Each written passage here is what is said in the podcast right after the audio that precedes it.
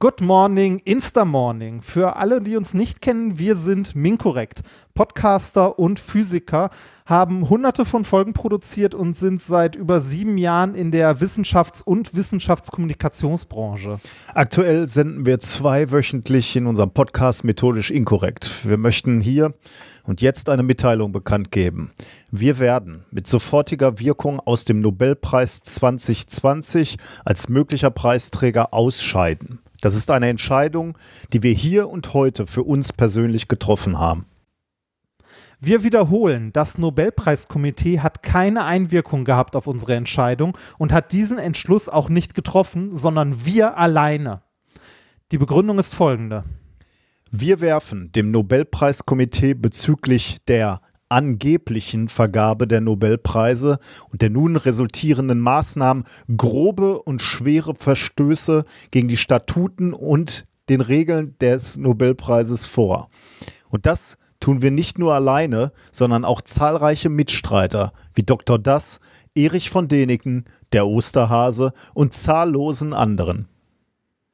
Nahezu alle Podcasts, inklusive Vrind Wissenschaft, der Sternengeschichten, Raumzeit, Modellansatz und die Pseudoaufklärer von Hoxilla machen sich mitschuldig, sind gleichgeschaltet, wissenschaftlich gesteuert. Ab sofort erreicht ihr uns über unsere neuen Kanäle bei Telegram, den Minkorrekt Discord-Server, alle zwei Wochen auf Twitch und natürlich in unserem freien RSS-Feed und bei Spotify. Hier bekommt ihr die ganze Wahrheit. Ladet euch so schnell wie möglich einen Podcatcher eurer Wahl herunter. Podcatcher sind die einzige Möglichkeit, zensurfrei Podcasts zu hören. Alle anderen Plattformen sind zensiert. Richtige Podcasts, die ihr unbedingt hören müsst, findet ihr in jedem Podcatcher. Deshalb seid schlau, macht es sofort und abonniert uns überall, wo ihr uns findet. Danke. If, if, you, if you base medicine on, on science, you cure people. If you base the design of planes on science, they fly. Um, if you base the design of rockets on science, they reach the moon. It works. Bitches. Methodisch inkorrekt Folge 176 vom 13.10.2020 direkt vom neuen Telegram-Kanal der Wissenschaft. Mit mir heute wieder mein abgedrehter Schlagerstar Reinhard Remford. Egal. Ja, das wollte ich auch. Du hattest mich nach dem Hallo. Das wollte ich auch so gerne singen. Egal, wo du warst und wieso. Warum kannst du den scheiß Text? Weiter kann ich aber leider nicht. Natürlich nicht. Da singt da so eine komische Ach. Kopfstimme. Ja, warum wohl? Weil man die Scheiße überall hört. Du wahrscheinlich nicht, ne? Nicht in meinem Universum, nein. Ich muss, ich musste mir das tatsächlich heute, äh, als ich an diesem Intro rumgebastelt habe, auf YouTube mal angucken, dieses Video, weil ich kannte tatsächlich nur diesen einen Ausschnitt. Egal. Das, den Rest drumherum kannte ich nicht. Dabei ist das Aber ja wirklich, das muss man mal gesehen haben, ne? Also, dass Ja. sowas überhaupt funktioniert, ne? Also, ohne das ironisch zu meinen, diese Art von Videos. Also, ist halt nicht dieses Video, wo, da fährt, fährt er ja mit so einem Boot durch die Gegend, ne? Und einmal mit so einem Ja. kaputten Autoreifen geht da so eine Straße entlang oder so, ein- so ein Feldweg. Was, so, was ist denn da los? Also, was ist das für eine Aussage? Die haben sich, die haben sich halt, also die haben halt gedacht, der, äh, ne, der Name ist Programm. Äh, haben wir ein Skript fürs Video? Nein, egal. da ist ist ein Autoreifen, nimm den mal mit, Money. So, so, so ein bisschen so, wie wir unsere Videos, unsere äh, Musikvideos immer aufgenommen haben. Ne? Wir gehen ins Labor Nein, und Moment. machen irgendwie so ein bisschen Spökes. Die sind, äh, die sind durchchoreografiert und geplant. Weil, also, jetzt stell mal den, das Licht nicht unter den Scheffel, wie schwierig das ist, dass man so bescheuert dabei aussieht, obwohl man eigentlich Profi ist. also, gekonnt stümperhaft aussehen. Aber das ist jetzt schon krass, ne, mit dem Wendler. Also, äh, Ja, ja, ja, das ist äh, der, also das, ist nächste, ja, ne? das ist ja im Prinzip ein, äh, ein Instagram-Beitrag, eine Story und deine Karriere ist im Arsch. Oder meinst du, der kann nochmal Ja. zurückkommen? Nein. Nein, Eigentlich nein, nicht, ist, ne? Der ist, nee, der ist durch. Und ich äh, weiß auch nicht, ob der sich äh, dessen bewusst war, was der da, äh, also dass der damit seine Karriere Mhm. beendet. Und was macht sie? Der hat doch so eine äh, Tochter, hätte ich bald gesagt, Freundin, so eine ganz junge Freundin, äh, die ja so eine Instagram-Influencerin ist. Meinst du, die merkt jetzt, dass die auch verbrannt ist und denkt dann so, du Arsch, du hast meine Karriere gleich noch mit kaputt gemacht? Ah, weiß ich nicht, ob die das ist. Also die, die kann man wahrscheinlich davon noch trennen. Der böseste Tweet, den ich dazu übrigens gelesen habe, war ähm, hier äh, äh, Wendler steht auf Covid, Hauptsache 19 und leicht zu kriegen. Naja, habe ich auch, ja. Ganz, ganz böse. Äh, nee, ich, ich glaube, ich, also ich glaube, für sie hat das keine, keine großen Konsequenzen. Meinst du nicht? Na, ich guck nee, mal. denke ich nicht. Mal gucken. Ich meine, dieses, äh, dieses Instagram-Business ist ja auch schnelllebig. Ne? Also man ist ja jetzt nicht gerade so, dass man auf die große Kunst der, ich habe vergessen, wie sie heißt. Ähm, ich weiß nicht mehr.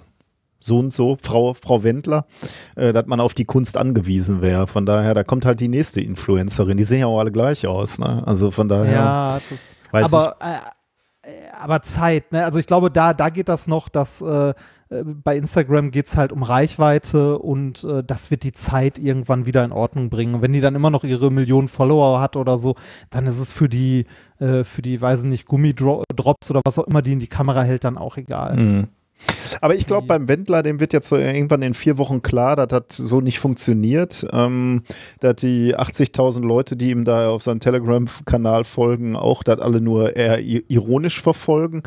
Ähm, und dass er dadurch kein Geld machen wird und dann, äh, dass er sich seinen Lebensstil so auch nicht finanzieren kann. Und dann wird es eine tränenreiche Entschuldigung in vier Wochen geben. Bei Meinst Pocher du? im Fernsehen. Nee, das weiß ich nicht, aber irg irgendwo. Ja, glaube ich schon, weil wenn dem erstmal klar wird, was er da für eine Scheiße gemacht hat, ähm, also irgendwann muss es doch ein böses Erwachen geben, oder? Also man kann doch nicht ernsthaft glauben, in Amerika bist du jetzt äh, in der Freiheit und Deutschland geht unter. Also wie lange willst du denn das glauben?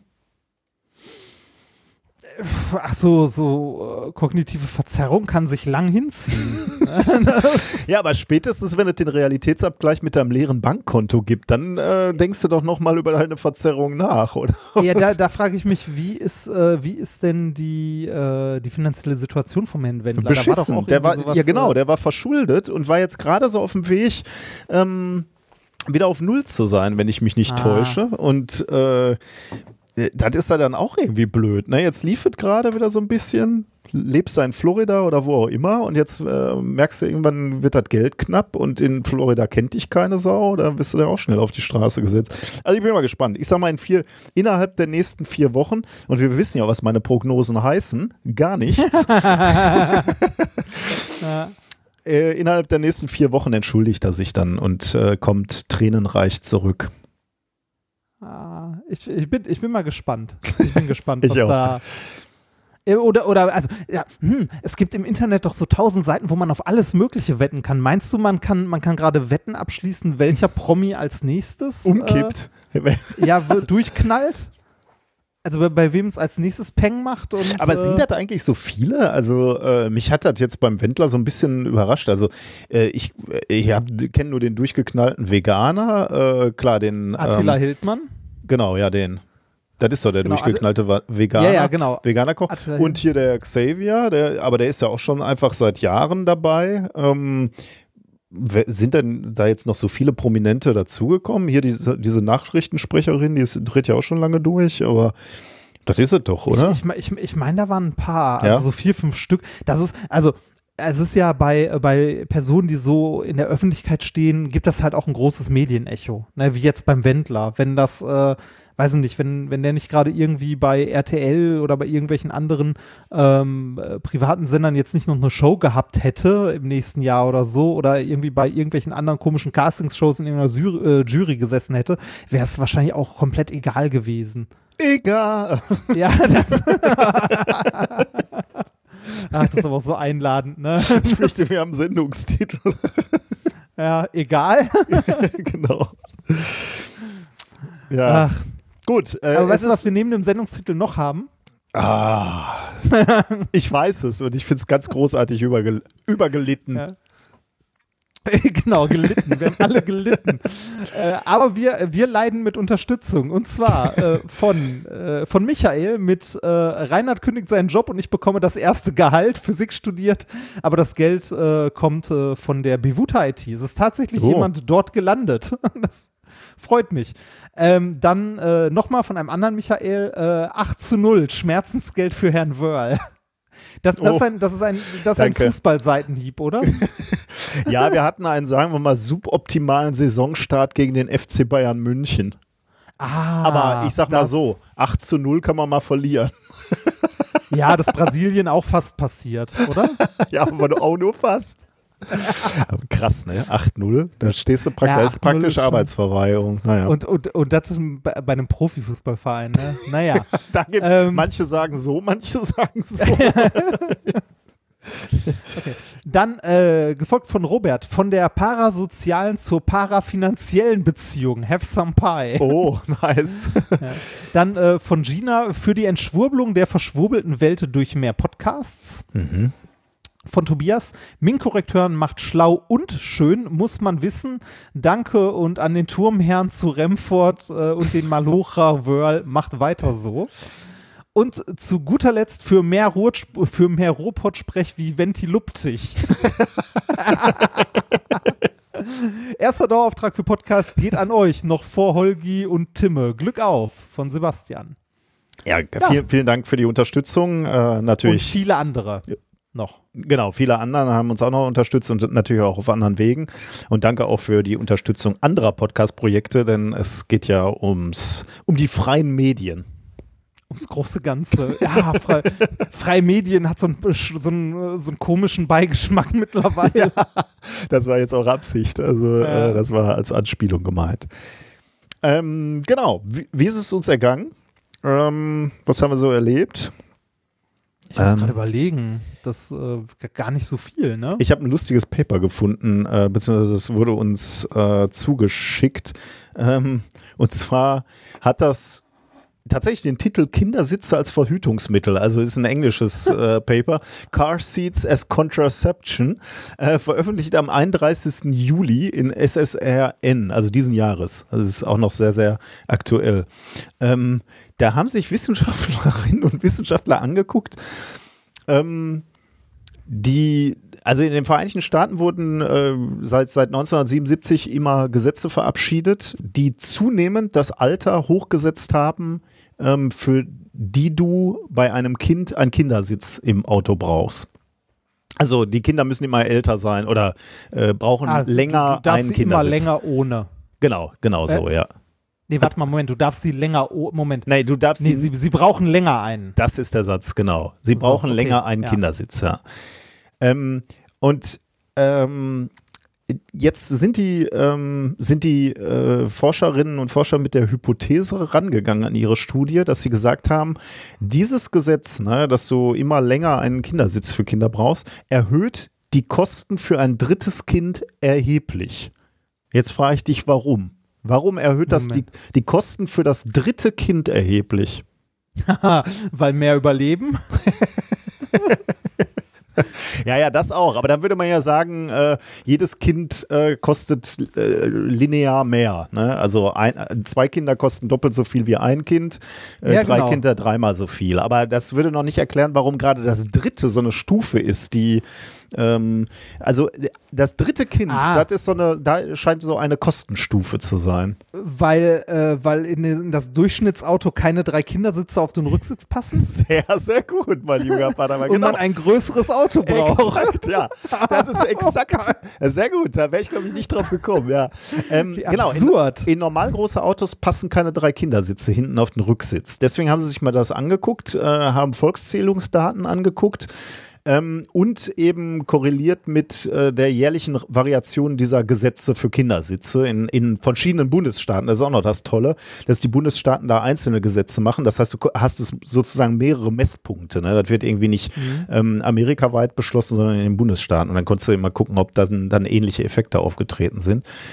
Ähm, und äh, da haben sie tatsächlich festgeschrieben, äh, festgestellt, dass wenn Frauen bereits zwei Kinder im Alter von bis zu zwei Jahren haben, das ist wohl so die Grenze, wo du dann noch mit, mit dem Kindersitz fahren musst oder je nachdem, wo dann die Grenze gerade war, ähm, dann hast du eine 0,73 Prozentpunkt geringere jährliche Wahrscheinlichkeit, ein drittes Kind zu bekommen.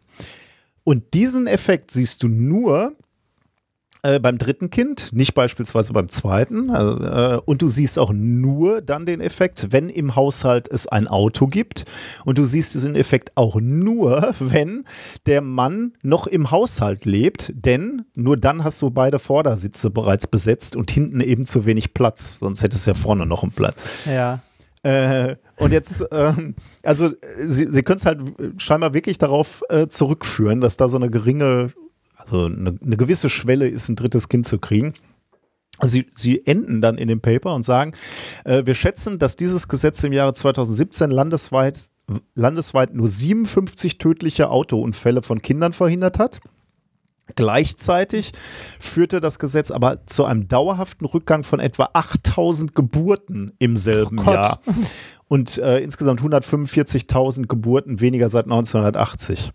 Äh, damit wollen sie natürlich nicht sagen, dass, äh, dass man keine keine Kindersitze benutzen sollte, sondern ja. äh, äh das ist natürlich äh, nicht Sinn der Sache. Aber man, man kann sich die Zahlen natürlich mal angucken. Man will natürlich trotzdem die Bestandskinder sichern, aber ähm, äh, nur weil Bestandskinder sichern, das ist auch schön. nur weil du no schnell, äh, schnell neue Kinder machen kannst, äh, heißt das ja nicht, dass du die anderen nicht äh, schützen willst. Die Bestandskinder. Hm. Äh, ja, aber ja, lustig schön. eigentlich, oder? Ich finde das ja immer ja. witzig, wenn man mit, mit Zahlen so Dinge, Dinge macht, sich einfach so was ja, mal anguckt. Und das zeigt einem gleichzeitig auch noch was Gruseliges. Ähm, und zwar diese, diese ganzen Datenkragen von Google, Facebook und ähnlichem ähm, was man, also das ist wieder so ein typisches Beispiel für was man aus so Daten, die einem erstmal unsinnig stimmt, oder ja. unwichtig erscheinen, alles auslesen kann. Das stimmt, ne? ja. Mhm. Also irgendwie, weiß nicht, was kann man daraus äh, lesen, dass du irgendwie einen Kindersitz und ein größeres Auto oder sonst was gekauft hast. Mhm. Ne? Also ja. ja. Und natürlich auch, welchen Effekt so Gesetze haben können. Ne? Also ja. die, die Leute, die jetzt äh, diese Gesetze erlassen haben, die hätten ja nie gedacht, dass sie damit in die Geburtenrate eingreifen. Ne? Die wollten ja. nur äh, das Leben der, der bereits geborenen Kinder schützen. Äh, die hatten nie geglaubt, dass sie irgendeinen Effekt auf die Geburtenrate haben. Aber offensichtlich gibt es die. Das ist ja irgendwie irre. Also da machst ja. du dir, so, so kompliziert kann Politik sein. Ne? Das muss man sich ja auch immer vor, vor Augen führen. Das ist übrigens eine gute äh, Überleitung. Äh, ich war nämlich ähm, noch, äh, das kann ich auch noch schnell erzählen, ich war virtuell beim Forum Wissenschaftskommunikation. Ah, da, da war ich ja lange nicht mehr. Da würde ich eigentlich auch gerne irgendwann nochmal hingehen. Das war dieses Jahr komplett virtuell? Das war dieses Jahr komplett virtuell, ja, genau. Ähm, also normalerweise, wir, wir beide waren ja mal zusammen in Nürnberg bei der Veranstaltung. Ja, ne? genau. Äh, und im letzten Jahr war äh, das Forum in Essen. Da war ich ähm, da, weil ich auch einen Stand der Universität Duisburg-Essen betreuen durfte. Ähm, wo war es dieses Mal? Also wo wäre es gewesen? Es wäre, glaube ich, in Hannover gewesen, aber äh, ah. ja, es ist halt Covid-19 bedingt ausgefallen. Ähm, es war äh, insofern spannend, dass natürlich extrem viel Podcasts als Thema dran war, ne? Mit Drosten als ähm, ah, stimmt. als äh, herausragender ähm, Podcaster und der herausragende Erfolg des Mediums ähm, war der, der natürlich ein extremes Thema. Also da waren irgendwie, ich glaube, vier Sessions ähm, äh, zu, zu Podcast. Ähm, ein Workshop äh, habe ich mit betreut, da habe ich auch ein bisschen was zugesagt zu äh, kommunizierenden Wissenschaftlern. Ähm, was ich ein bisschen, also äh, ich fand sehr, sehr spannend, wie viel Diskussionsbedarf da war. Ne? Also Le Leute haben ganz, ganz viele Fragen zum Podcast und zwar sehr elementare Fragen. Also ähm, was, was kam da so? Ja, so äh, welche Technik braucht man? Wie, äh, äh, womit nimmt man auf? Mit welcher Software? Ähm, aber auch so konzeptionelle Fragen. Wie lang müssen die Dinger sein? Ähm, welche Formate gibt's? Äh, aber so, ich würde sagen, so relativ basale Fragen, so wo ich sagen würde, äh, Gut, jetzt sind wir beide natürlich auch tief im Thema drin, ne? wir machen ja ein paar Jahre Podcasts, aber ich dachte mir so, ähm, okay, da ist man jetzt noch nicht so tief eingestiegen. Also da, da fangen sich Leute halt jetzt nach dem Erfolg von Drosten so, äh, denken die drüber nach, auch sowas zu machen einfach. So den Eindruck mhm. hat man. Ist ja auch nichts gegen zu sagen. Aber die Sorge, die ich ein bisschen habe, ist, dass äh, jetzt ganz viele Berater aus so reinströmen in Ah, dieses Ding. Ne? ja. Und äh, da, da hatte ich auch bei dieser Veranstaltung so ein bisschen das Gefühl, äh, dass mir da welche begegnet sind. Also nicht, nicht sehr, äh, sehr direkt, sondern eher so peripher. Ähm, und die kommen dann halt an und äh, geben so Tipps, ne? wie, wie Podcasts sein müssen. Also wie, Ja, wie lang so die sein ein guter müssen. Podcast geht ein guter Podcast geht 60 Minuten. Genau, zum Beispiel sowas. Ne? Ähm, ähm, weiß ich nicht, äh, gute, ich weiß nicht, wel- welche Beispiele waren denn da? Da wurden so Sachen gesagt, wo ich so immer gedacht habe, ah, kommt drauf an, so, ne? Also, ähm, Das ja, sind dann ich- wahrscheinlich so, so Berater, Menschen, die selber noch nie was irgendwie, also was Erfolgreiches zumindest produziert Ist ja haben. immer die Frage, was erfolgreich ist. Ne? Vielleicht haben die ja, Ja. schon mal was. Äh, aber äh, wenn, wenn die zum Beispiel, wenn die zum Beispiel erklären, wie ein Erfolgspodcast aussieht, ne, dann würden die unseren halt, dann sind wir in fast jedem Kriterium schlecht. Weil wir sind zu lang, wir haben kein ordentliches Skript, wir, wir reden, wie, wie wir Lust haben, wir schneiden Ja. nicht, äh, wir stammeln uns ein zurecht, wenn wir keine Ahnung haben ähm, von, vom Thema. Äh, weißt du, all diese, und dann würde ich halt immer sagen, so, ah, ja, Können wir jetzt auch aufhören, oder? es gibt halt Dinge, die wichtiger sind, ne? Also, dass, wenn, Ja. wenn das authentisch ist und ähm, Das ist halt keine glatt polierte Radiosendung. Ne? Ich habe immer noch ein bisschen das Gefühl, dass Leute, die aus dem, äh, also, ja, wobei, nee, da hat sich das schon deutlich gebessert, weil die schon lang, also das Medium länger auf dem Schirm haben, aber dass viele Menschen Podcast-Produktion mit Radioproduktion verwechseln. Natürlich gibt's auch gut gemachte Feature-Podcasts, ne, die halt wie Radiobeiträge gemacht sind. Also zum Beispiel hier Faking Hitler war Mhm. großartig und so, ne? Aber das ist nur eine Spielart von Podcasts, die es gibt und nicht das Nonplusultra. Ultra. Und ich fand, Also- f- finde dann halt auch bei den Beratern ist dann häufig auch so, dann werden halt so riesige Hürden irgendwie aufgebaut. Ne? Macht euch Gedanken über ein ordentliches Logo, macht euch, äh, die Technik Ja. muss stimmen, die muss gut sein, so, sonst verliert ihr sofort die Hörer. Und dann denke ich immer, ja, im Prinzip schon. Der, der Sound muss okay sein. Aber wichtiger ist ein Konzept. Macht, äh, also wenn ihr gute Inhalte habt, dann wird halt auch darüber hinweggesehen, dass das Logo scheiße ist. Und ich finde es halt immer, wenn, wenn, ja, aber klar, so ein Berater will natürlich aufbauen, ihr braucht das ganze Paket. Und wenn ihr nicht Logo könnt, wenn ihr nicht äh, publishen könnt, wenn ihr nicht wisst, mit Technik umzugehen, dann bezahlt lieber mich, dann erkläre ich euch das einmal und stelle euch den Kram dahin und dann läuft das alles. Und das finde ich halt ein bisschen blöd, weil gerade diese, diese Podcast-Szene ist halt wirklich ähm, sehr extrem hilfsbereit. Ich habe Ja. dann halt auch immer gesagt, guckt ins Sendegate. Also so bei, bei unserer Session, ne? Ich, wir können jetzt nicht viel über Technik sprechen. Geht ins Sendegate. Da ist alles erklärt worden. Und da sind freundliche Leute, die helfen euch. Ähm, und man braucht eigentlich keine große Technik erstmal. Und man kann sich dann hocharbeiten. Lasst uns lasst euch doch nicht von einem, von dieser Pseudo-Barriere abschrecken. Macht erst mal. So wie wir angefangen haben, ne? Zwei Mikros, zwei Jungs, los geht es. Ey, wenn, ich, wenn ich überlege, was für Evolutionsstufen äh, über die Jahre unsere Technik durchgemacht hat. Ne? Also von der Aufnahmetechnik mit, äh, also äh, von Anfang an ordentliche Headsets tatsächlich. Das war aber auch das Einzige. Äh, unser erstes Audio-Interface, das wir hatten, war das billigste, was man bei Thomann kaufen konnte. mit viel zu vielen Reglern. Es hatte Aussetzer, es war nicht gut. Äh, die Server und alles, wo das Blog und all, also wo wirklich alles lag, das war nicht mal ein eigenes WordPress. Das war so, also die ersten Folgen lagen im Archive und ich glaube, da liegen jetzt noch welche. Also, also von den ganz, ganz alten.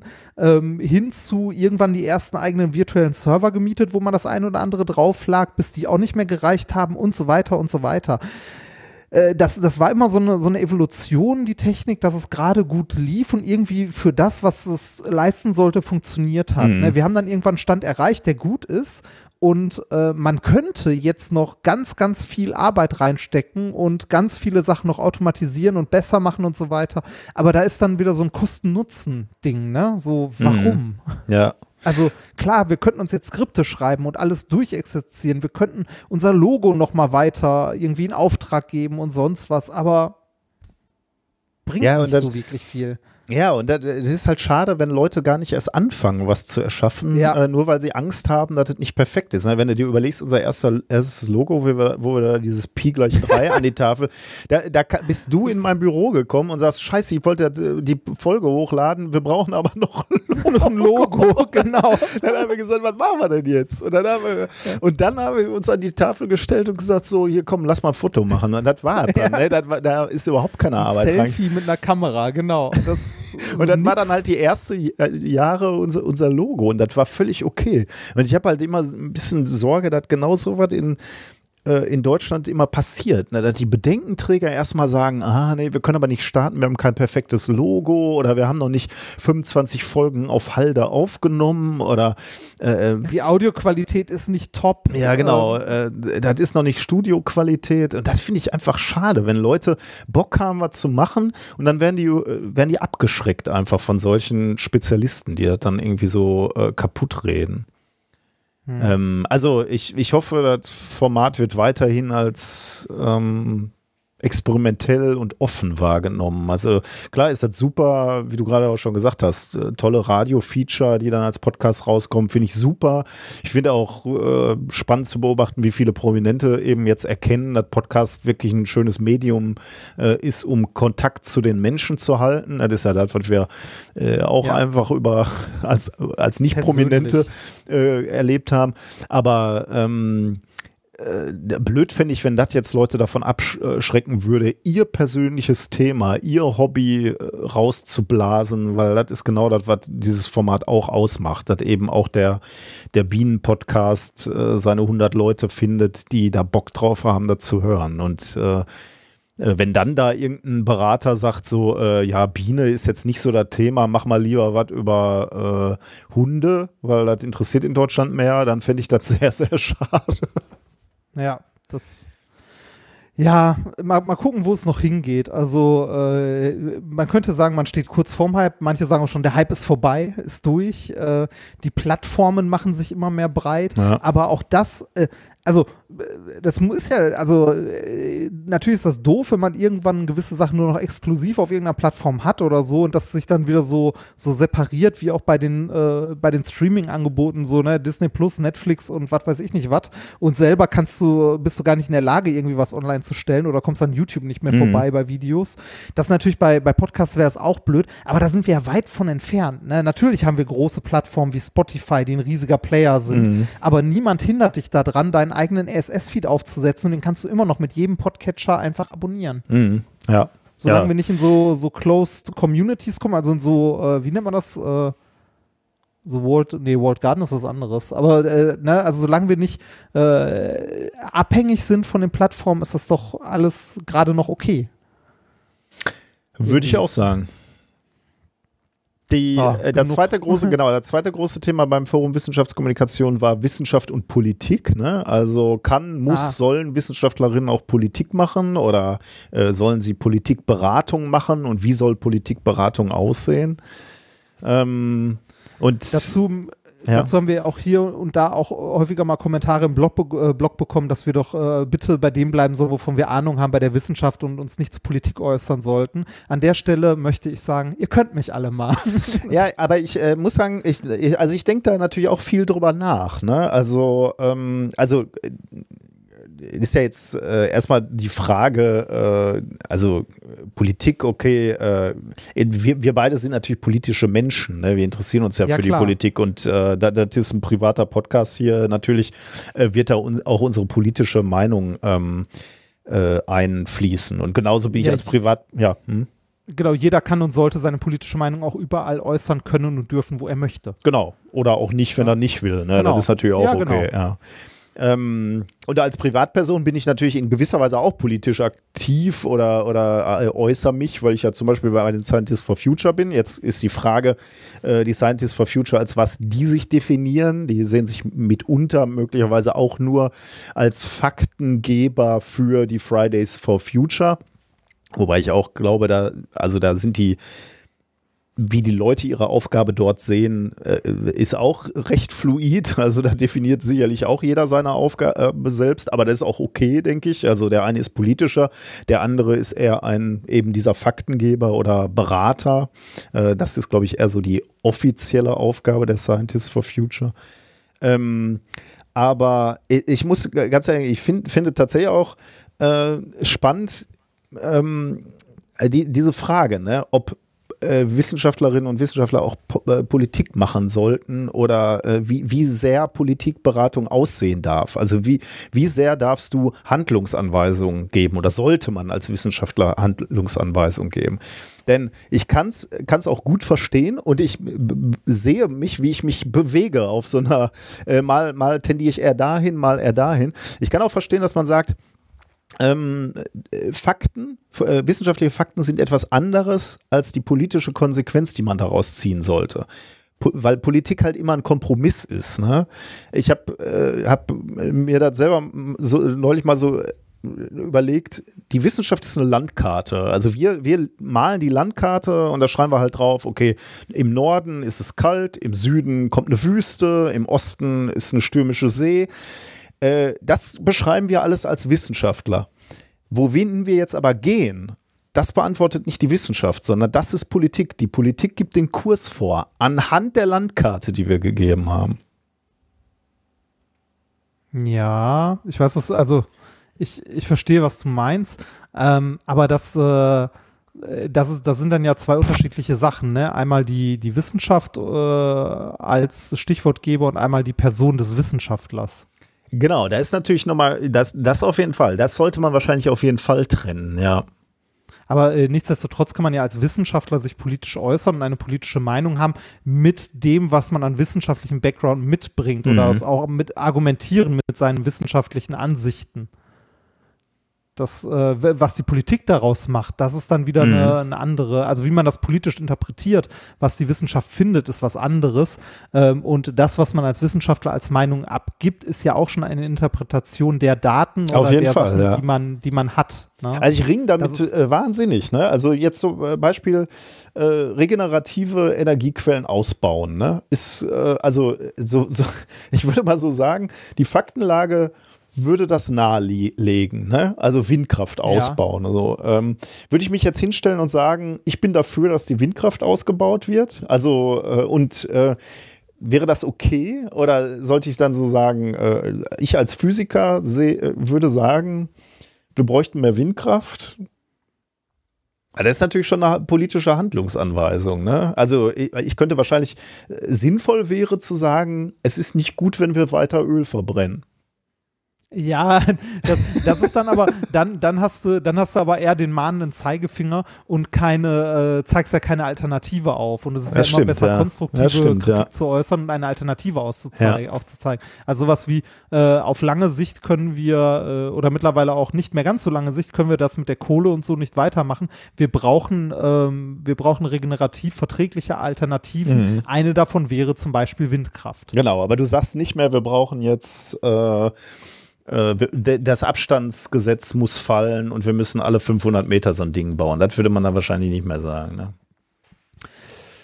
Ja, ähm, da, da wird es halt schwierig. Ne? Also da wird es politisch dann irgendwann, weil das mhm. nichts mehr, also also rein technisch, ohne die Menschen gesehen, könnte man ja wahrscheinlich den Energiebedarf in Deutschland ohne Probleme 100% mit regenerativen Energien decken. Wenn man einfach äh, halt, ne, alle 500 Meter ein Windrad hinpackt und dazwischen Solarpaneele auf den Boden schraubt oder so. Ja, ja, klar. Aber das kannst, aber das kannst du ja natürlich nicht machen. Also das, das geht zumindest so politisch nicht, weil ähm, Politik und äh, Zusammenleben ja irgendwie immer ein Kompromiss ist mhm. aus Interessen verschiedener Gruppen. Und äh, das Problem ist nur, dass wir äh, in der Politik äh, immer mehr, äh, also keine, wir haben keine, also Politik, Demokratie sollten ja gleichberechtigte Gruppen sein, ne, wo der Schwache genauso viel mhm. Stimmrecht hat wie der Starke. Ähm, aber das, das haben wir ja leider irgendwie nicht. Das, oder das, das ist so die Idealvorstellung, aber die, äh, die ist es am Ende nicht. Natürlich ist die Stimme bei der Wahl vom VW-Vorstand genauso viel wert wie die von Karl-Heinz Otto, äh, der, ähm, ne, weiß ich nicht, äh, der irgendwie Bauer in sonst wo ist. Ähm, ne, oder genauso von irgendwie dem äh, arbeitslosen äh, Money im Ruhrgebiet, um jetzt noch mehr Klischees auf den Tisch zu legen. Ne? Natürlich ist bei der Wahl die Stimme das gleiche wert, aber de facto haben die im politischen Kontext ja nicht gleich viel Entscheidungsmacht. Ja, ja. Das, das ist das Problem. Und deshalb denke ich, dass wir als Wissenschaftler ähm, schon so ein bisschen für die Stimme der Wissenschaft eintreten sollten. Wobei es natürlich auch anmaßend ist, sich als Stimme der Wissenschaft zu bezeichnen. ja, nicht aber alleine, ne? aber als, nee, genau. als, als, äh, als, ich meine, der einzelne Politiker kann ja auch von sich behaupten, er, er, er, repräsentiert die Stimme des Volkes, aber er alleine natürlich auch nicht, sondern alle, die ins ja. Parlament gewählt wurden. Ne? Also genauso könnten, könnten wir ja auch sagen, wir repräsentieren die, äh, die Wissenschaft. Ich frage mich auch, ob, ob es ein bisschen feige ist, wenn ich jetzt so sage, so, äh, ja, wir liefern nur die Fakten, aber die politische ähm, Richtlinie daraus, äh, da, da können wir nichts zu sagen. Äh, das muss die Politik machen. Ob das so ein bisschen feige ist, so, äh, weil das ist ja dann schon die Drecksarbeit, ne? diese Kompromisse aushandeln äh, und sagen, okay, was ist jetzt äh, wissenschaftlich das Richtige, aber was ist gesellschaftlich vertretbar, ist ja also ich möchte den Job nicht machen, ehrlich gesagt. Ne? Also von daher ist es natürlich auch die, die feige und einfache Art, wenn ich dann sage, ja, hier sind die Fakten, macht was draus.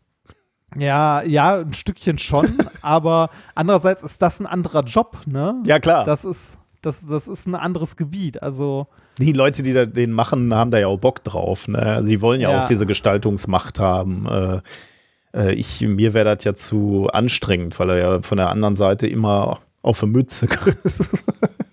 hm.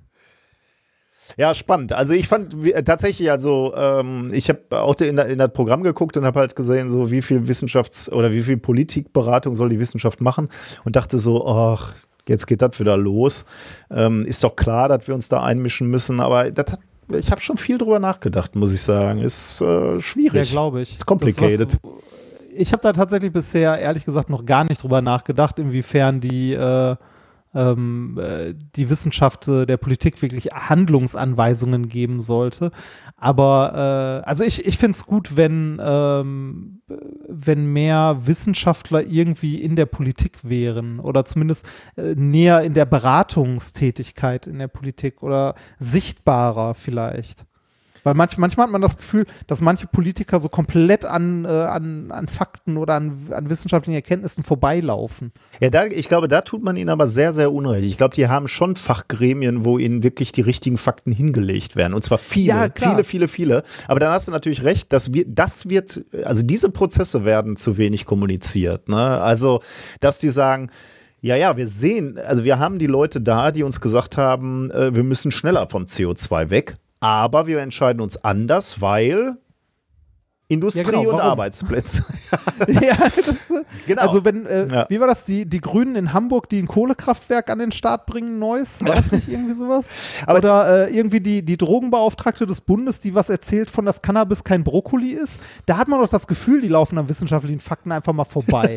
Natürlich haben die irgendwie ihre, ihre Berater ne? und die haben auch Fachgremien. Es gibt auch reichlich Wissenschaftler, die für Politiker in den Ministerien arbeiten. Aber das bringt ja nichts, wenn die am Ende so eine Scheiße verzeihen abzapfen. Gut, die haben natürlich am gleichen Tisch auch jemanden von VW sitzen, der sagt, ja. äh, äh, können wir machen äh, ab sofort ohne CO2, aber dann äh, stehen, dann, dann habt ihr eine Arbeitslosenquote von. Äh, dann müssen wir das die leider das, alle rausschmeißen. Ja. Das ist das, was ich vorhin mit der demokratischen Stimme meinte. Ja, ja, natürlich, klar. Äh, und klar, da, äh, die Stimmen haben die natürlich auch im Ohr und dann entscheiden die irgendwas und dann werden sie sich natürlich vorne nicht hinstellen und deswegen wollen die wahrscheinlich auch keine große Transparenz haben über diese Entscheidungsprozesse, weil sie natürlich nicht sagen wollen, ich hatte jetzt zwei Möglichkeiten, entweder auf den zotteligen Vertreter von Fridays for Future zu hören oder auf äh, den Konzernboss von VW, der mir da so einen schwarzen Koffer hingestellt hat. Nein, das wahrscheinlich nicht, aber der, der halt gesagt hat, okay, ihr verliert da dann ähm, 50.000 Arbeitsplätze und so. Und dafür aber das können, genau, ihr verliert 50.000 Arbeitsplätze, aber das können wir bei der Reise nach so und so besprechen, wenn wir sie im Hotel einquartiert haben. Genau. So funktioniert das doch. Die Ibiza Connection. Ja. Ja, spannend. Ja. Also äh, es, äh, ja, ich, ich finde es hochinteressant. Also gerade jetzt Covid-19 ist natürlich auch so ein, so ein Beispiel, wo äh, die Politik eigentlich erstmal völlig hilflos ist, denn sie können ja überhaupt diese Situation nicht einschätzen, äh, genauso mhm. wenig wie wir es einschätzen konnten. Wir hatten ja auch katastrophale Einschätzung. Und ähm, äh, da natürlich dann eher so ähm, stark gehört haben auf, äh, auf, die, äh, auf die Virologen, zum Glück würde ich sagen. Und deswegen sind ja. wir ja gut durchgekommen durch die Pandemie. Ähm, ja, aber äh, es ist eine ganz spannende Zeit, weil, weil halt so große drohende Szenarien über uns äh, ja, schweben, die uns, die, die harte Konsequenzen haben werden. Klimawandel, Covid-19 ähm, ja. und dieses Zusammenspiel zu, äh, zwischen Fakten, Wissenschaft und Politik ist schon super spannend. Apropos Pandemie, äh, darfst du eigentlich noch ins Labor fahren? Äh, wegen Duisburg und äh, wir, wir, äh, ja, darf ich, glaube ich. Ähm, ich will Duisburg da ja nicht übernachten. Ja, ich will da ja nicht übernachten. Ich glaube, das, ah. das wäre schwierig. Dann darf man, also dann darf man täglich ich, hin und zurück fahren? Oder? Wir, wir haben tatsächlich heute in einer, einer, Arbeitsgruppenbesprechung genau darüber gesprochen. Also wann, was heißt eigentlich für die Arbeit Risikogebiet? Also dürfen wir da eigentlich hin oder? Aber ich glaube, das Problem ist, ähm, ich glaube, es gibt sogar noch eine längere Frist, irgendwie 72 Stunden oder so darfst du dich irgendwo nur aufhalten. Dann wird es schwierig. Ah. Und äh, da ich regelmäßig nach Hause Hause fahre und meine Familie anstecke, ist ja okay. Fährst du dabei noch durch Essen durch? Oder? Ja, natürlich. Ja, also, aber das, das, ist genau der Punkt. Ne? Ansonsten müsstest du ja wirklich im Ruhrgebiet irgendwie so Wege durch noch nicht Krisengebiete finden. Ja, also Ampelsystem. ja, genau, ja. Ja, ja die äh, Risikogebiete oder die äh, Gebiete mit hohen Infektionszahlen haben in den letzten drei, vier Tagen richtig krass zugenommen. Mhm. Ne? Also äh, am Anfang war es ja ein Großteil nur in Berlin, aber mittlerweile äh, Stuttgart, Ruhrgebiet, äh, mehrere Städte. Köln, ja. Äh, Köln, genau, Mainz, das ist schon. Aber Gelsenkirchen also, noch nicht, ne? Ich bin hier noch. Nee. Ähm aber es sieht auch nicht gut sicher. aus, muss ich dazu sagen. Nee. Und wenn, wenn drumrum äh, Recklinghausen äh, ist, glaube ich, auch schon Risikogebiet und Essen ist, also die Nachbarstädte sind fallen schon alle. Da werden wir ja, demnächst ja auch fahren. Herne, Recklinghausen. Herne auch schon? schon? Okay, ja, dann. Äh, Herne auch schon, ja. Herne sogar mit 86,3. Also relativ hoch. Ja, das ist auch, ja, okay. Ja, naja, ähm, ich bin mal gespannt. Bei uns hat ja das Semester angefangen oder oh, fängt ja. jetzt das Semester an, an den Hochschulen ja ein Ticken eher als an den äh, Universitäten. Und äh, auch wenn ich da ab Mittwoch nicht mehr, also als wissenschaftlicher Angestellter quasi arbeite, mache ich ja immer noch meinen Lehrauftrag, zweimal die Woche. Äh, und die für, der findet zur Hälfte für die Erst- und Zweitsemester in Präsenz statt.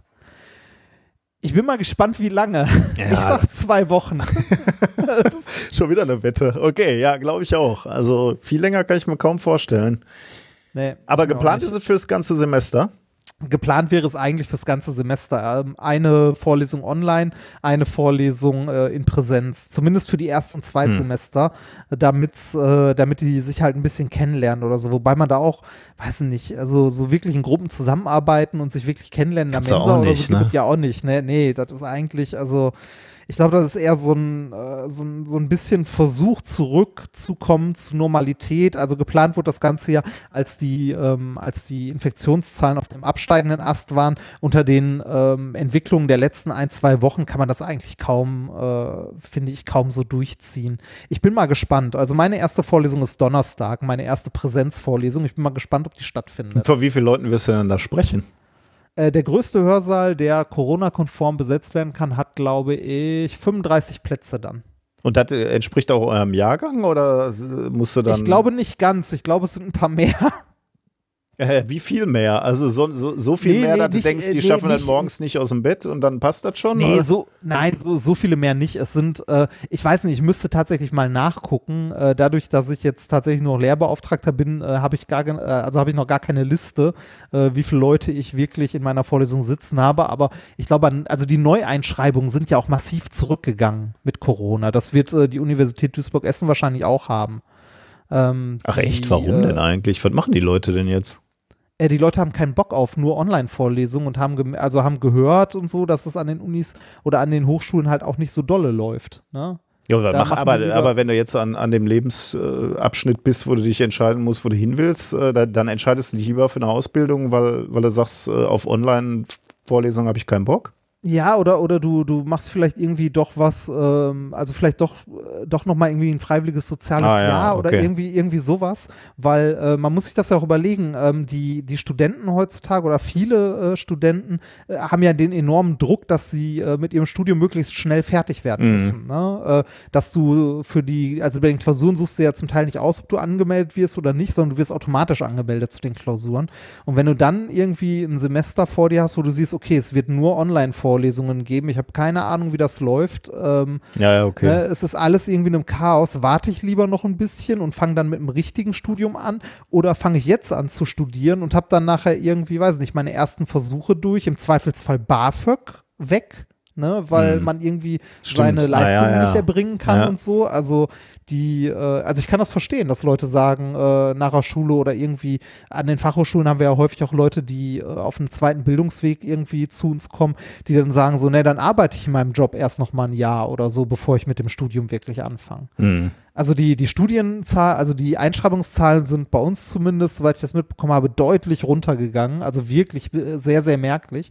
Worüber sich die Hochschulen natürlich auch äh, Gedanken machen, weil bei denen Gelder da dran hängen, natürlich. Hm, ja, klar. Ähm, an den Unis sieht es da auch, glaube ich, nicht viel besser aus. Würde mich tatsächlich mal interessieren, wie die Einschreibungszahlen an der Uni Duisburg-Essen aussehen. Also ja, ich frage mal, zumindest was die Physik betrifft, frage ich mal nach. Frag mal nach. Also in, in Mannheim bei den Maschinenbauern jetzt äh, haben wir, ich glaube, mindestens ein Drittel verloren. Hm. Was, also was schon krass ist. Ne? Das Wintersemester ist ja das, was eigentlich immer mehr Einschreibungen hat Ja, als das ja, Sommersemester.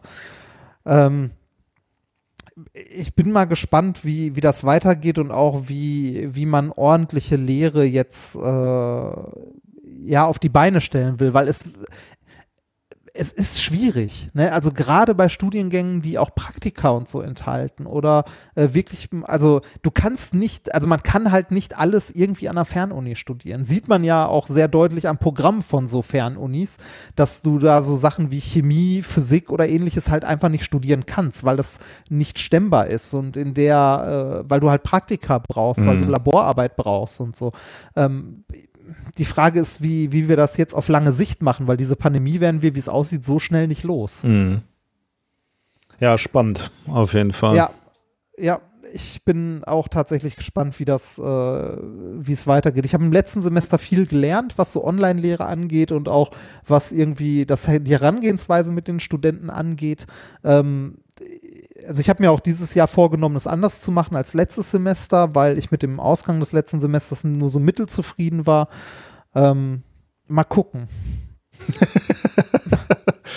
Ja, Also- ich bin mal gespannt, ob, ob du da äh, Handlungsspielraum hast, ob du das für dich, für euch besser machen Das ist kannst. meine Vorlesung. Also das, Ja, ja, gut, Ich- aber ich manchmal doch. sind ja einfach Randbedingungen, also sagen wir mal, äh, keine Ahnung, wenn, wenn einfach der, äh, der Stoff so viel wäre, dass du nur die Chance hast, Ja. das in, in die Vorlesung reinzuquetschen, äh, dann ist dein Handlungsspielraum ja gering. Ne? Was willst du ja, dann anders machen? natürlich, natürlich. Aber ich habe zum Beispiel, ich habe den letztes Semester äh, relativ oft dann doch noch so in Online-Vorlesungen mal eine Aufgabe vorgerechnet und Mhm. so. Ähm, und zwar dann wirklich so frontal vorgerechnet. Und das werde ich, glaube ich, einfach nicht mehr machen. Okay. Weil, ähm, äh, weil das, also im letzten Semester, meiner Erfahrung nach, hat es exakt nichts gebracht. Gar nichts. Da ist nichts von hängen geblieben. Mhm. Ich habe äh, in der Klausur, also eine Aufgabe in der Klausur gehabt, die ich drei Wochen vorher noch in einer ähm, Vorlesung so fast eins zu eins vorgerechnet habe. Und da ist nichts von hängen geblieben.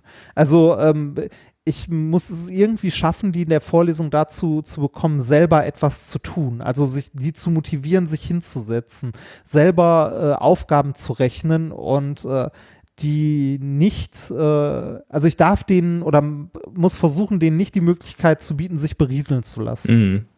Sondern durchgehend fordern, dass sie durchgehend was tun müssen, äh, aber mit, also dann mit denen zusammen so eine Aufgabe rechnen, sondern denen das nicht vorrechnen, sondern dann einfach mal in die Runde fragen, so, wie sollen wir denn hier anfangen? Mhm. Ne? Und das Schritt für Schritt durchgehen. Und auch wenn mal falsche Ideen dabei sind, die mal zusammen, also sich angucken, warum die falsch sind. Ja. Und denen das nicht einfach präsentieren. Also fertige Lösungen kann ich denen immer noch online geben, ähm, werde ich auch machen. Ähm, denen halt Aufgaben mit Lösungen geben. Aber die reine, äh, die reine Vorlesungszeit möchte ich diesmal anders nutzen. Okay. Das, ja. äh, weil mich das letzte Mal tatsächlich sehr deprimiert hat. Ja, bin ich gespannt. Bin ja, gespannt. ich auch. So, jetzt haben wir wieder viel rumgelabert. ja, komm, dann äh, gehen wir jetzt mal zu den wissenschaftlichen Themen. Ähm, welche Themen haben wir denn heute? Ich habe im ersten Thema, äh, das erste Thema habe ich genannt Embryonalzellen-Navi. Okay, ich bin gespannt. Äh, Thema Nummer zwei, mehr Spannung, mehr Strom. Das klingt logisch auf jeden Fall. Thema Nummer drei wirkt über den psychologischen Placebo-Effekt hinaus. Uh. Und Thema Nummer vier, schlechte Zeiten für Opa. Oh Gott. Aber geht nicht um Covid, oder doch? Nein, nein, nein, nein, nicht ganz. Klingt ja schrecklich. Äh, dann haben wir ein Experiment natürlich wieder und ein, wir haben wieder ein fantastisches Interview, oder? Genau, so, sollen, wir schon mal, sollen wir schon mal äh, spoilern? Komm, Spoiler schon mal, wen wir zu Gast haben. Nee, ich will nicht. Echt nicht? ja, doch, doch. Ähm, wir haben äh, die äh, liebe Kat Tascha zu Genau, Gast. Katharina Nokun, ähm, die ja auch ein sehr schönes Buch geschrieben hat zu äh, Verschwörungserzählungen. Ähm, ja, die haben wir zu Gast und sie hilft uns mal auf die Sprünge. Wir interessieren uns jetzt gerade sehr für das Thema, wie man so abdrehen kann. Vielleicht reden wir sogar über Wendler. Man weiß es nicht. ich, man könnte es wissen, weil wir es schon aufgenommen haben, aber ich weiß es nicht mehr. Wir, wir trauen uns doch nicht so, so einer echten Intellektuellen eine Frage zu Wendler zu stellen. Ist ja peinlich. Ist dem so? Dass Wendler peinlich ist? Ja, das ist so. Ja. naja, schauen wir einfach mal. Ähm, gut, fangen wir an, oder? Ja, bitte. Thema Nummer eins: äh, Embryonalzellen-Navi. Ähm, ich habe ein für mich, für uns beide wahrscheinlich interessantes Thema gefunden, ähm, was ich dir mal erzählen möchte oder ein interessantes Paper. Ähm, vom, vermutlich, ich mache mal gleich einen Disclaimer, wahrscheinlich könnt ihr meine naive Freude über dieses Thema und, und Faszination für dieses Thema nicht ganz verstehen, wenn ihr mindestens ein Semester Biologie studiert habt, weil dann war das wahrscheinlich die Hälfte davon alles drin im Semester. Ähm, und für euch sind das alles Trivialitäten, aber für so einen Physiker ist das spannend. Und ich äh, möchte das deshalb äh, auf jeden Fall, auf jeden Fall dieses Paper erzählen und äh, das, was ich verstanden habe, äh, mit euch teilen. Also die Frage ist, ähm, am Anfang also äh, am Anfang sind wir ja wenig Zellen, ne? bis eine Zelle und die teilt sich, ja. die fängt sich an zu, äh, zu teilen. Ne?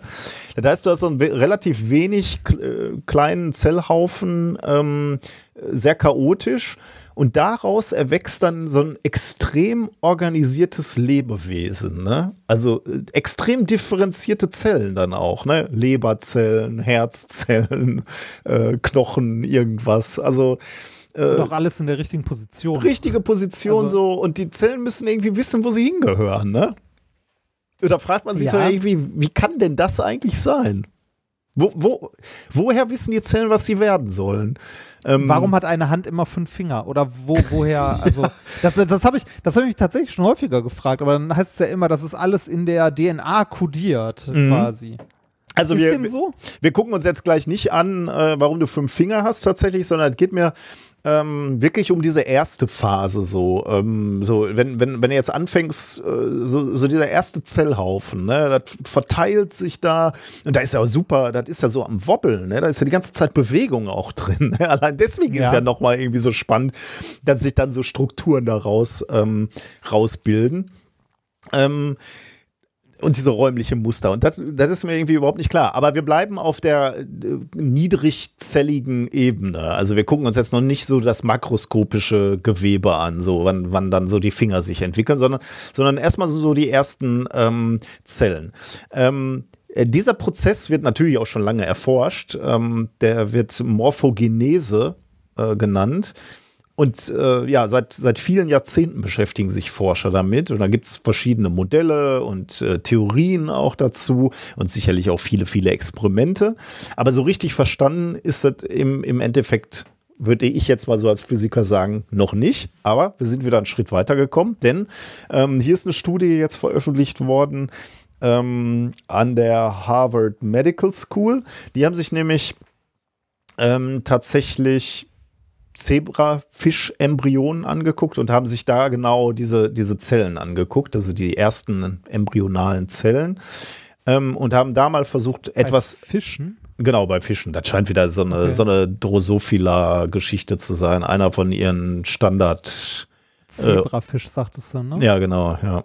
Also, das, ich weiß jetzt ehrlich gesagt nicht, warum sie den genommen haben, äh, aber das scheint irgendwie auch wieder so ein, ähm, so, so ein Standardorganismus zu sein, mit dem Ja, man offensichtlich gut, gut experimentieren kann. We- Wenn man Zebrafisch googelt, ist das erste Suchergebnis von der Max-Planck-Gesellschaft äh, Modellorganismus Zebrafisch. Ja, das ja. allererste. Keine, Ja, das allererste, Oh Gott. wenn man Zebrafisch googelt. dann, dann weißt du auch, dass du das als Rasse verkackt hast, oder? Wenn der erste Google-Treffer nicht ist, äh, in, wo du in, in welcher Freiheit du lebst oder wenigstens noch in welcher Zoohandlung du zu kaufen bist, sondern dass du ein Modellorganismus bist, dann weißt du, scheiße.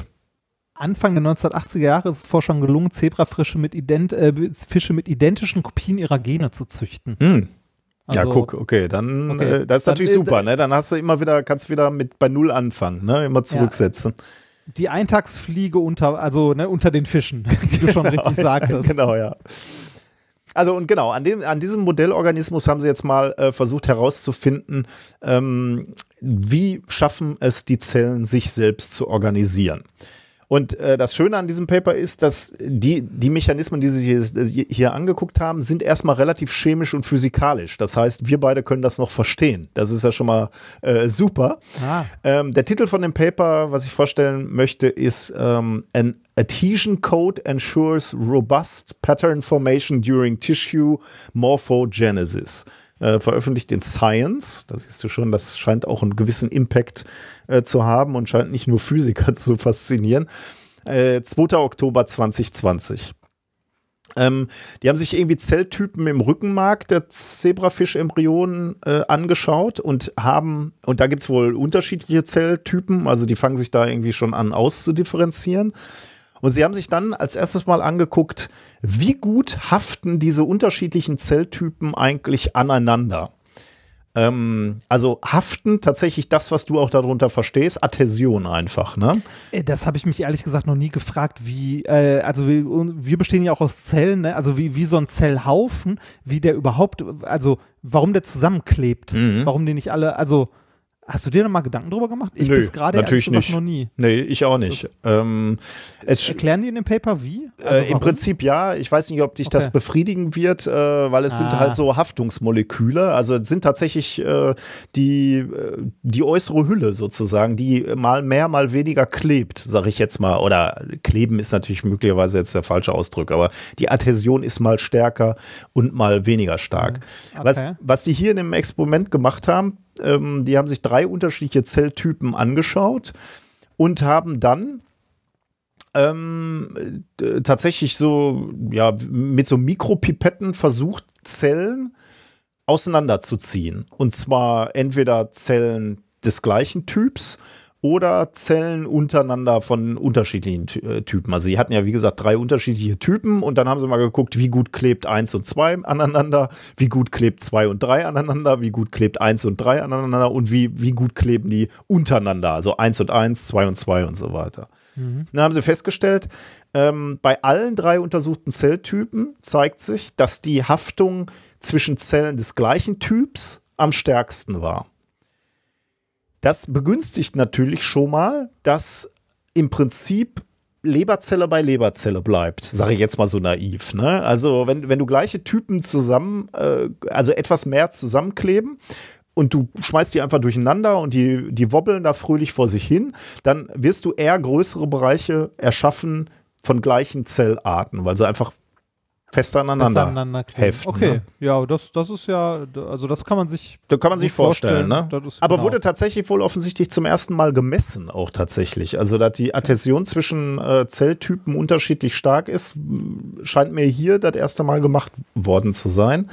Ich, Äh, äh, ich, ich frage mich gerade, wie, wie misst man das? Nimmt man, nimmt man zwei Zellen äh, mit, mit so, also mit Ja. so Mikropipetten, wie du es gerade sagst, Ja. packt die aneinander und zieht die dann Und du wieder misst die Kraft, mit, ja. mit, mit so einer Du- Federwaage? Du, du, oder? ja, also wahrscheinlich muss, ist die Kraft relativ gering, die du brauchst, aber die Ja. messen tatsächlich die Kraft, ja. Ah, okay. Interessant.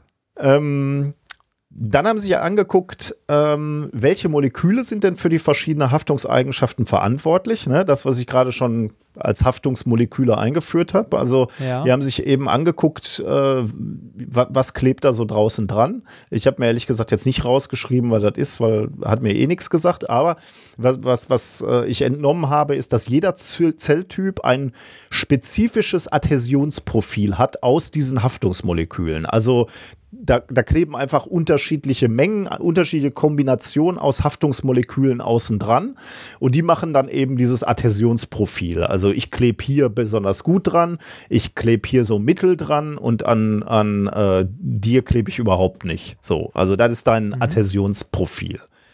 Ähm, und das ist auch wichtig, dass es dieses Adhäsionsprofil äh, gibt, weil das zum einen dazu ähm, führt, wie gerade schon gesagt, dass du an Zellen des gleichen Typs haften bleibst.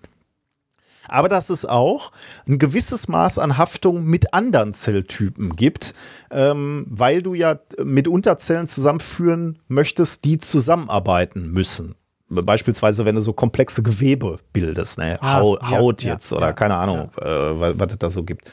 Ähm, deswegen, äh, es ist eben nicht nur so einfach, dass du sagst so, ich brauche die Insel, die Leberinsel, da muss, muss alles zusammenkleben und ich brauche die Herzinsel, da muss alles zusammenkleben, sondern es gibt halt auch noch so andere Abhängigkeiten, die irgendwie gegeben sein müssen. Und deswegen äh, braucht es dieses relativ komplexe Adhäsionsprofil durch diese äh, Haftungsmoleküle, die, die dieses komplexe Wechselspiel eben einstellen. Ähm, und jetzt kann man sich die Frage stellen, warum haben eigentlich diese Zellen, die ja mehr oder weniger den gleichen Ursprung haben, warum haben die eigentlich diese unterschiedlichen Adhäsionscodes? Ne? Warum, warum erzeugen die unterschiedliche Haftungsmoleküle? Also die eine Zelle in dem einen, in der einen Menge, die anderen in, in der anderen Menge. Ähm, und da haben sie sich eine Theorie äh, rausgegriffen, die es wohl schon gab. Ähm, die sagt nämlich, ähm, dass dafür sogenannte Morphogene zuständig sind. Das sind sogenannte, also das sind so Signalmoleküle, die über diesen Zellhaufen ausgeschüttet werden und die dann ähm, während der Embryonalentwicklung das Zellschicksal ähm, beeinflussen durch diese Signalmoleküle. Ähm, und das, äh, da gibt es wohl verschiedene Theorien oder Modelle, äh, aber das wichtigste oder das bekannteste ist wohl das französische Flaggenmodell. Warum heißt das so? Das französische ja, Flaggenmodell heißt so, weil die französische Flagge sieht ja so aus: drei Streifen, drei unterschiedliche Farben. Ne? Wie so viele Flaggen. Ja, okay, man hätte es auch die, das deutsche Flaggenmodell nennen können. Aber das heißt jetzt nur, ich weiß ehrlich gesagt. Oder das belgische oder italienische. Ja, oder? es hätte alles funktioniert. Außer dass da, ja, okay. Äh, also äh, die amerikanische Flagge wäre, glaube ich, schwierig gewesen. Oder so ja. ein Halbmond ja, wäre auch schwierig gewesen. Aber ja, also warum das jetzt ausgerechnet? Wahrscheinlich war es ein französischer Forscher. Das habe ich nicht mehr nach, ah. nachgeguckt. Ähm, das heißt so, weil ähm, das Modell so aussieht, du hast irgendwo so eine Quelle für diese Morphogene, die werden ausgeschüttelt, schüttet, also das sind irgendwie ähm, Zellen, die die ausschütten. Ähm, und dann kommt es auf die Entfernung von diesem, von dieser Quelle der Morpho Morphogene aus, äh an, welche Signalmoleküle du als Zelle abkriegst. Also bist du nah dran, kriegst du viel von diesem Signalmolekül ab, bist du weiter weg, äh, kriegst du weniger von dem Signalmolekül ab. Und je nachdem, wie weit du weg bist, oder äh, je nachdem, welche Menge du abkriegst, äh, daran entscheidet sich dann, welches zelluläre Programm aktiviert wird. Das heißt, diese Konzentrationsgradienten von Morphogenen malen quasi Muster, auf die Gruppen von Zellen, so ein bisschen wie die unterschiedlichen Farbbänder der französischen Flagge. Und in diesen Mustern wird dann halt gesagt, wenn du diese, wenn du, äh, wenn du in diesem weißen Bereich der Flagge bist, dann ist dein Schicksal äh, Leberzelle. Das interpretiere ich jetzt. Ne? Ja. Ne? Also das stand ja, so nicht ja. im, äh, im Paper. Äh, wenn du im, äh, was gibt's noch, blauen Bereich bist, dann wirst du Herz. Und wenn du im was ist die dritte Farbe? Rot? Rot. Ich hoffe, ne? Ja. Dann bist du eben was anderes. Ähm, und deswegen heißt das, äh, heißt das eben äh, das Flaggenmodell. Ähm, Und das, das Besondere ist jetzt, und jetzt nähern wir uns dem Ende dieses Papers, ähm, dieses also dieses Flaggenmodell gibt es schon ein bisschen länger, ne? Und diese Überlegung, dass es eben diese äh, Morphogensignale gibt, die dann irgendwie entscheiden, ähm, welches Schicksal die einzelnen Zellen hat.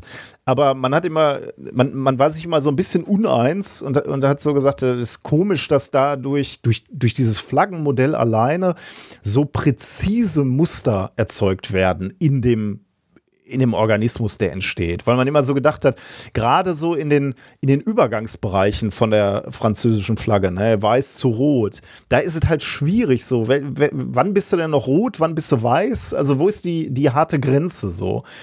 Und da sagen die Forscher jetzt, durch ihre, durch ihren zusätzlichen Ansatz über diese Haftung, über die Adhäsion der Zellen, hast du nochmal ein Kriterium, dass du sagst, okay, selbst wenn die, wenn, wenn die ersten Zellen jetzt so am Wobbeln sind und immer noch so in Bewegung sind, dann rutscht der ja vielleicht auch mal vom roten Bereich ins in den weißen Bereich und dann, dann ist, ist irgendwie so das, das Zellschicksal so in, undefiniert.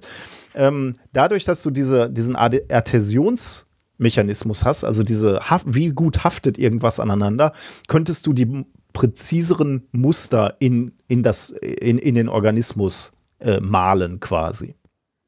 Und da sagen sie jetzt, okay, das sind jetzt so die zwei Denkansätze, dieses äh, ja, äh, diese Differentialadhäsion nennen sie es und das französische Flaggenmodell. Und das ist jetzt so der, der Stand des Wissens. So könnte Leben entstehen in der ersten Phase. Okay, also eine, eine Mischung aus Signalen, äh, also biochemischen Signalen und, und daraus äh, resultierenden eigentlich genau und daraus resultierenden Haftfähigkeit genau. Ah, okay. Weil die, weil die genau diese Signale, die ausgeschüttet werden, der französischen Flagge ja auch dazu führen, dass du dieses diesen unterschiedlichen ähm, äh, dieses unterschiedliche Adhäsionsprofil der der Zellen dann erzeugst. Ist schon ganz spannend, oder? Also ja. äh, damit Fasziniert, dass das bisher keiner untersucht hat mit der Adhäsion. Das scheint alles äh, gar nicht so trivial zu sein, wie man sich sicherlich ja. vorstellen ja. kann. Ja. Jetzt kann man sich natürlich auch fragen, äh, wofür ist das gut? Ne? Das ist zum einen natürlich gut, überhaupt einfach mal Grundlagenforschung. Man will ja wissen, wie, wie so Körper entstehen aus so einem wobbeligen Zellhaufen. Ähm, auf der anderen Seite sagen die Forscher halt auch, das kann uns mal helfen, um beispielsweise künstliche Gewebe und Organe herzustellen. Ne? Ja klar, also das ist ja so der, der, äh, der feuchte Traum, immer noch äh, die Niere äh, aus dem Automaten zu ziehen, genau, weil die ja. da gewachsen ja, ist. Ne? Ja, genau. Und wenn er jetzt so, so einen Zell, äh, embryonalen Zellhaufen hast und dann irgendwie diese Muster über Chemie definieren kannst, ne, dann brauchst du ja vielleicht gar nicht die, keine Ahnung, stelle ich mir jetzt so wieder so eine naiv vor, ne? Dann brauchst du keine ähm, Zellen, diese, die diese Morphogensignale aussenden, sondern du schmeißt selber dieses Muster drüber durch Chemie, die du aufbringst. Ähm, ja. Und dann, dann wächst da so ein Ohr oder äh, keine Ahnung, keine Ahnung, welches Organ jetzt so das einfachste für die ersten äh, Wachstumsexperimente ist. Haut oder, nee, ist wahrscheinlich auch nicht so trivial. Die Milz oder so. Der ich Blinddarm. Wir ja, können ich, Blinddärme wachsen lassen. Merkst du, wie vorurteilsbehaftet wir sind, wenn es um Organe geht? Das finde ich nicht gut. Warum? Ja, wie, wie abwertend du jetzt gesagt hast, der Blinddarm, der ist so wenig komplex, den kann man mal eben nachbauen. Äh, ich hätte gedacht, das ist einfacher als irgendwie äh, ein Stück Haut mit mehreren Schichten oder Herz oder, oder ein Auge, Hirn ja. oder ein Auge. Würde ich ja auch sagen, aber ich weiß nicht, ob man das laut sagen darf und sollte. Aber vielleicht, vielleicht vertut man sich da auch. Vielleicht, wir also vertun uns mit Sicherheit. Ja, garantiert. Ich sehe auch schon, ich sehe auch schon die äh, Biochemiker in den Kommentaren, die laut aufschreien. und fragen, warum? Aber diese, diese naive physikalische Sicht auf, äh, auf die ersten Zellteilungen äh, ist doch schon spannend irgendwie, oder? Ja, ich, ich finde das cool. Also ich finde das spannend, also sich mal so ähm, diese Mechanismen anzugucken, weil das was ist, was wir auch noch nachvollziehen können, ein bisschen. Genau, zumindest. ja, zumindest so weit noch, ja. ja. Weil es halt, äh, deswegen hatte ich am Anfang auch gesagt, ne, weil es im Prinzip chemische und physikalische Eigenschaften sind. Also die Adhäsion, das kann man sich ja noch vorstellen.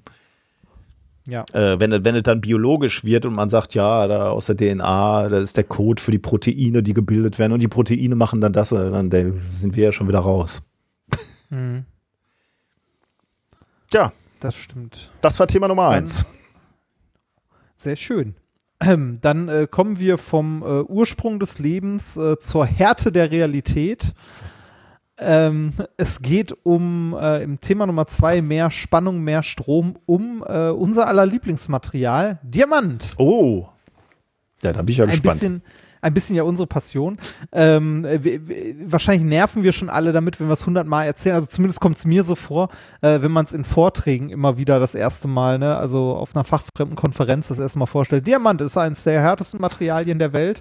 Äh, das härteste natürlich vorkommende Mineral, aber auch noch viel, viel mehr. Äh, bla bla bla. Ne? Also ähm, äh, wir wissen alle, Diamanten sehen schön aus und äh, selbst äh, kleine Kinder wissen schon, Diamanten sind äh, sehr, sehr hart. Äh, das lernt man halt in der Schule und so. Ich wollte gerade sagen, so- wieso, wieso wissen Kinder, dass Diamanten hart sind? Weil die DuckTales gucken. Oh. Hoffentlich. Nein, aber, aber man, man weiß doch, also das ist doch so, so popkulturelles Allgemeinwissen, dass man weiß, dass Diamanten hart sind, oder? Weil man damit immer auf Glas kratzt und dann weiß, dass das die echten Diamanten sind, oder? Ja, irgendwie sowas. Okay. Ja, oder weil es in irgendwie tausend Comics verarbeitet wurde oder so. Also ich hätte gedacht, wenn du 100 Leute auf der Straße fragst, was das äh, der härteste Edelstein der Welt, äh, sagen die Leute Diamant. Oder? Nee, Meinst du nicht? weiß ich nicht, glaube ich nicht, aber okay, ka- weiß ich nicht. Also ich, ich, ich hätte gedacht, das wissen viele Leute. Aber warum? Warum ist Diamant so hart? Das wissen die wenigsten Leute. Das liegt an der atomaren Bindung. Äh, Diamant besteht aus Kohlenstoff und äh, ein Kohlenstoffatom hat dabei immer vier nächste Nachbarn, die mit Doppelbindungen gebunden sind. Deshalb ist das Zeug so scheiße hart. Ähm, aus dieser atomaren Bindung äh, resultieren aber noch die anderen tollen Eigenschaften von Diamant, nämlich, äh, also aus, aus der, einmal aus der Bindung und aus dem geringen Gewicht der Atome, also der Kohlenstoffatome, äh, nämlich die äh, überaus hervorragende Wärmeleitung. Ähm, was dann wieder wenig Leute wissen. Diamant ist ein sehr, sehr toller Wärmeleiter, äh, deutlich besser als Kupfer. Also eigentlich sollten wir unsere Heizungsrohre möglichst aus Diamant machen und nicht aus Kupfer. Das Zeug ist nur schwer zu bearbeiten und äh, kommt seltener vor. Ich Oder ist schwieriger zu kommen, äh, schwieriger dran zu kommen.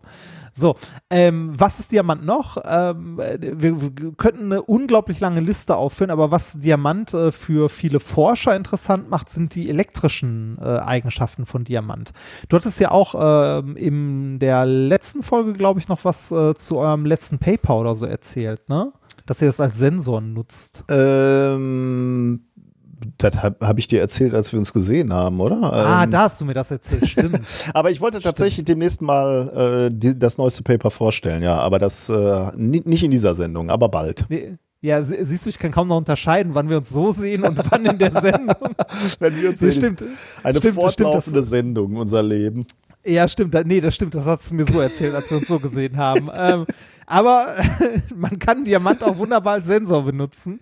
Nee, äh, was beim Diamant interessant ist, sind die, ähm, äh, die elektrischen Eigenschaften, die Diamant hat. Diamant gehört zur Gruppe der Isolatoren. Also Diamant leitet keinen Strom. Es ist ein sogenannter Nichtleiter, äh, zumindest sauberer, äh, reiner Diamant. Der hat eine Bandlücke von 5,4 Elektronenvolt. Ähm, Bandlücke bedeutet, das ist die Energie, die man in ein Elektron reinstecken muss, um es von dem Valenzband, wo es faul auf der Couch liegt, ins Leitungsband hochzuheben, wo es Arbeit verrichten kann und sich bewegen kann. Also äh, kurz gesagt, 5,4 E-Volt ist die Energie, die man im Diamant in ein Elektron investieren muss, damit es arbeiten geht. Äh, wenn, wenn, man das, wenn man das so vereinfacht darstellen möchte. Ne? Also 4,5 E-Volt, damit das Elektron aus dem Bett kommt. Ähm, wenn man es. Äh, Und diese Energiebarriere ist relativ hoch, ne? Also es sind die Genau, Reinhard Remfords des äh, Ja, der Elektronen. aber Moment, nee, nee, nee, nee, nee. Also, das ist, aber wenn sie dann mal loslegen, ne? Standby Remford, genau. Nee. Ähm, also eine Bandlücke von 5,4 E-Volt, äh, also die Energielücke, die man da braucht zwischen dem Valenzband und dem Leitungsband, die ist schon relativ groß. Ähm, Ja. Jetzt muss man äh, dazu auch noch sagen, bei Raumtemperatur ist die sogar noch ein bisschen größer. Diese 5,4 E-Volt sind, sind der ideale Wert bei nahezu 0 Kelvin.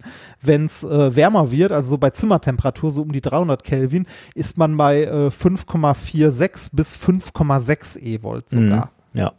Und ähm, um das mal einschätzen zu können, was das so bedeutet, alles, was mehr, ähm, also eine größere Bandlücke als 4 Elektronenvolt hat, wird ähm, allgemein als Isolator bezeichnet. Alles mit einer Bandlücke von 0,1 E-Volt bis in etwa 4 E-Volt sind Halbleiter und alles darunter sind Leiter, also Metalle zum Beispiel, Mhm. die halt Strom äh, witzig vor sich hin leiten. Ähm, jetzt könnte man ja fragen, ne, äh, die, diese Bandlücke, warum ist, äh, also ne, dadurch ist, ähm, äh, ist Diamant ein, ein Isolator und auch nicht so gut geeignet, um daraus jetzt elektrische oder elektronische Bauteile zu machen, weil man, wenn man irgendwas mit Strom machen möchte, diese Bandlücke ja überwinden muss. Also es ist kein Halbleitermaterial wie zum Beispiel Silizium, das man gezielt verunreinigen kann, um diese Bandlücke einzustellen oder zu überwinden, weil das ist das, was äh, elektronische Bauteile irgendwann ausmacht, dass man Halbleitermaterialien hat, wo man eigentlich nach gut Dünken diese Bandlücke äh, manipulieren kann. Also das ist das, was, was Elektronik ausmacht, elektronische Bauteile am Ende. Gut, aber ich würde äh, natürlich jetzt widersprechen, wenn du sagst, äh, das geht beim Diamant nicht, würde ich natürlich widersprechen, ne? Das, ja, das wollte ich, das wollte ich einschränken. Okay. Es geht beim Diamant, aber nicht so gut. Ja, Ist okay. halt eher, ist halt eher schlecht, um daraus komplexe Bauteile zu bauen. Man kann es in einer bestimmten Richtung, ähm, also man kann es in einer bestimmten Richtung mit, äh, also dotieren, dass man, dass es leitfähig wird. Aber ähm, wenn man, äh, wenn man komplexe elektronische Bauteile daraus machen möchte, also so, so Halbleiterdioden oder so, dann muss man da ein bisschen mehr an der Bandlücke rumschrauben, als, äh, als einfach nur irgendwo ein zusätzliches Niveau einzuziehen. Also man, man kann die Bandlücke verändern bei Diamant, aber bei weitem nicht so gut wie zum Beispiel bei Silizium oder anderen Halbleitern, wo generell die Bandlücke kleiner ist. Hm. Besser? Ja, ne? Da, dem würdest du soweit zustimmen, oder? Ist halt, Diamant ist halt Das- mein Material, ne? Ich werde es verteidigen bis. Äh, Ja, das ist, ist ja auch meine- gut. Ich will's Wie ja meine nicht, Kinder. Ich, ich will es ja nicht schlecht machen. Ich will nur sagen, das ist der Grund, warum wir immer noch, äh, also warum wir nicht überall mit Diamantchips in unseren Handys rumlaufen. Schön wäre Oder einer schon. der Gründe. Ja, schön wäre schon. Nein, ist okay. Ja, klar. Okay. Hm? Ja, schön wäre schon. Äh, ist aber nicht so leicht zu machen. Also zumindest nicht äh, von, von der reinen Bandstruktur, wenn man es mit irgendwie, äh, mit, äh, wenn man es mit äh, Dotierstoffen dotieren Ja, möchte. ja. Das ist halt schwierig. Ja. Ne? Aber man, man kann halt, man kann andere Sachen machen. Ja. Ne? Man kann versuchen, die, äh, die Struktur zu ändern, die Größe, ähm, die Anregung und so weiter und so weiter. Ist aber komplexer. So. Ähm, jetzt wissen wir bei Kristallen aber generell, dass es ähm, die Möglichkeit gibt, ähm, in einer bestimmten Art zumindest von Kristallen äh, Spannungen aufzubauen oder äh, die elektrischen Eigenschaften zu verändern, indem wir diese Kristalle unter Spannung setzen. Und Ah. zwar jetzt nicht elektrische Spannung, sondern mechanische Spannung. Piezo. Genau, Piezo-Effekt, die, ne? genau, der Piezo-Effekt, ähm, äh, gefunden oder entdeckt 1880 von Pierre und Jacques Curie. Ach, Das äh, war der äh, Mann von äh, Marie Curie und sein älterer Bruder. guck an. Ja, faszinierend, ne? Da hat auch die ganze Familie. Aber wirklich, ne? mal, Ja, wenn das die- ist, ja. Hast du einmal so ein Also der- Labor da stehen? Ach, stimmt, jetzt wo du drüber nachdenkst, der ältere Bruder, er, Marie Curie, die Tochter Ja, von Marie ja, Curie und Pierre Curie, hat auch nochmal einen Nobelpreis bekommen. Also, schon War, waren jetzt keine schlechten, ne? nee, tatsächlich nicht.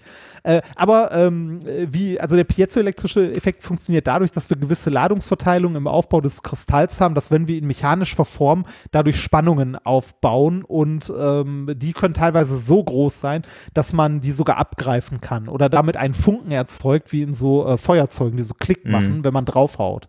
Äh, das sind, geht aber nicht mit allen Kristallen, das müssen schon welche sein, die dafür besonders geeignet sind in ihrem Aufbau und besondere ähm, ja, Ladungsverteilungen haben. Trotzdem ist natürlich die Idee äh, nicht so weit weg, dass man so eine Bandlücke in einem Kristall eventuell durch mechanische Verformung, dadurch, dass man die Atome ein bisschen aus ihrer Ruheposition rausrückt, auch verformen kann. Ja. Ist zumindest nicht ganz abwegig. Ähm, und äh, das haben Forscher jetzt tatsächlich mal mit Diamant versucht und Okay. auch gemacht. Und zwar, ähm, ich bin mir gar nicht sicher, ob wir den Vorgänger von dem Paper, das, das ich jetzt vorstellen wollte, hier mal hatten. Ich glaube ja. Ähm, das war ein Paper, da ging es um Diamantnadeln, die Leute Ah. gemacht haben. Und zwar so ganz dünne Härchen quasi, also Diamantnadeln mit einem Durchmesser von 300 Nanometern, Mhm. die für Diamant erstaunlich flexibel waren. Ich meine, Da haben wir uns doch noch drüber aufgeregt, dass man damit, das war irgendwie hochgeranktes Paper, ne? Irgendwie auch sowas Ja. wie Science oder Nature. Und im Wesentlichen hatten die doch nur diese Nadeln gemacht. Also Entschuldigung, nicht nur natürlich, aber diese Nadeln gemacht. Ja. Und dann sind die mit so einer AFM-Spitze gegengehämmert und haben Ja. dann gemessen, ob die zurückschnacken oder brechen, ne? Bei welchem Ja, Druck. genau, Und dafür genau. gab es dann Nature, wo wir so gedacht haben, also bitte, das hätte man doch, äh, hätten wir auch schon längst mal machen können. Aber man kriegt natürlich auch für die Idee äh, die Ja. Veröffentlichung. Also alles äh, fair enough, aber da waren wir so ein bisschen wieder mal über unsere eigene Dummheit angesickt. ja. Ich bin mir gerade nicht sicher, ob es die gleiche Gruppe ist. Die haben nämlich was ähnliches wieder gemacht. Ja, also wenn es die gleiche Gruppe ist, haben die, äh, haben die tatsächlich was sehr ähnliches gemacht. Äh, es sind Forscher aus den USA und aus Russland. Allerdings haben die jetzt, also nee, nee, jetzt nicht mehr Gehirnschmalz reingestellt, aber was anderes. Ne? Die haben Mhm. sich was anderes überlegt, was, wo ich auch nie im Leben drauf gekommen wäre, ähm, zumindest nicht ohne die Herleitung, die ich gerade äh, runtergeleiert habe. Und zwar haben die ähm, sich wieder diese Diamantnadeln genommen, haben die belastet und haben mal geguckt, ob die mechanischen Spannungen da drin äh, das Bändermodell verformen und ob eventuell die Bandlücke davon beeinflusst wird, wenn so eine Nadel unter Spannung steht. Ja, Und das tut sie. Ähm, die haben ein Paper veröffentlicht in den Proceedings of the National Academy of Science am 5.10. Äh, wie gesagt, Forscher aus den USA von MIT und noch aus Russland war, glaube ich, noch einer. Äh, das Paper hat den äh, Namen, der schon sehr viel sagt, äh, Metallization of Diamond. Also Oh, zu Deutsch also Metallisierung von Diamant. das heißt, wir reden nicht über eine kleine Bandlückenänderung, sondern eher Nee. schon was. Okay. Über eine recht große tatsächlich. Ne?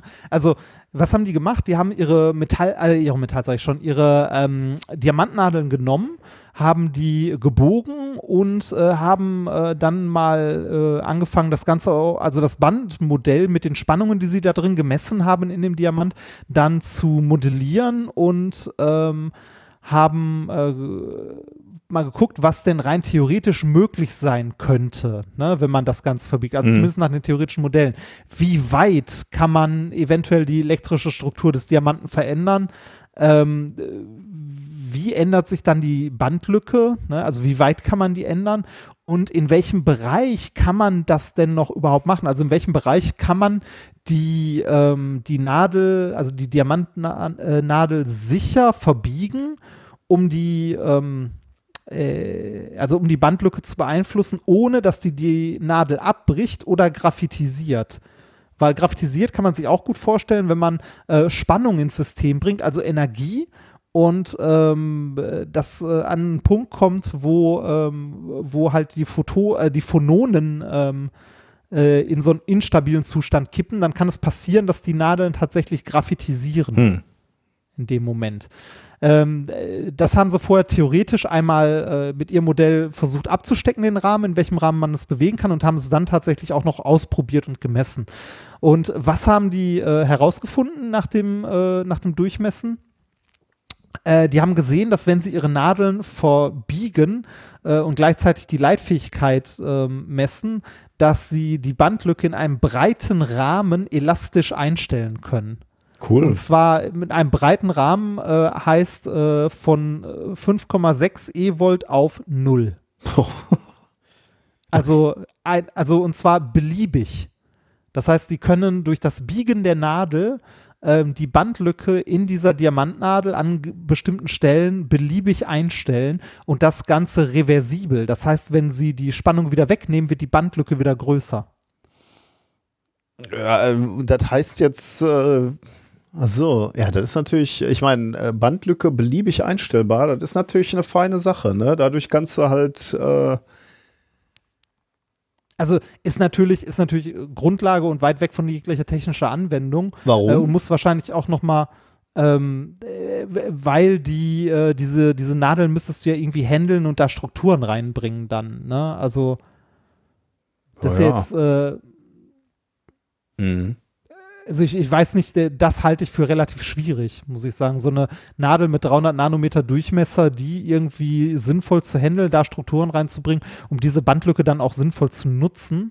Also ich kann, ich kann mir das als, als Leiter eventuell vorstellen, als Schalter oder so vielleicht. Wie weit muss das Ding denn jetzt gebogen werden eigentlich? Hast du, hast, haben die da irgendwelche Angaben gemacht? Aber die haben wahrscheinlich Äh, die Spannungen angegeben, ne? Mit, äh, und die sind Ja, natürlich, genau, die, genau, die haben die äh, Spannungen angegeben. Du musst doch gucken, ich hatte das ja verlinkt, das Paper. Das ist, glaube ich, sogar Open.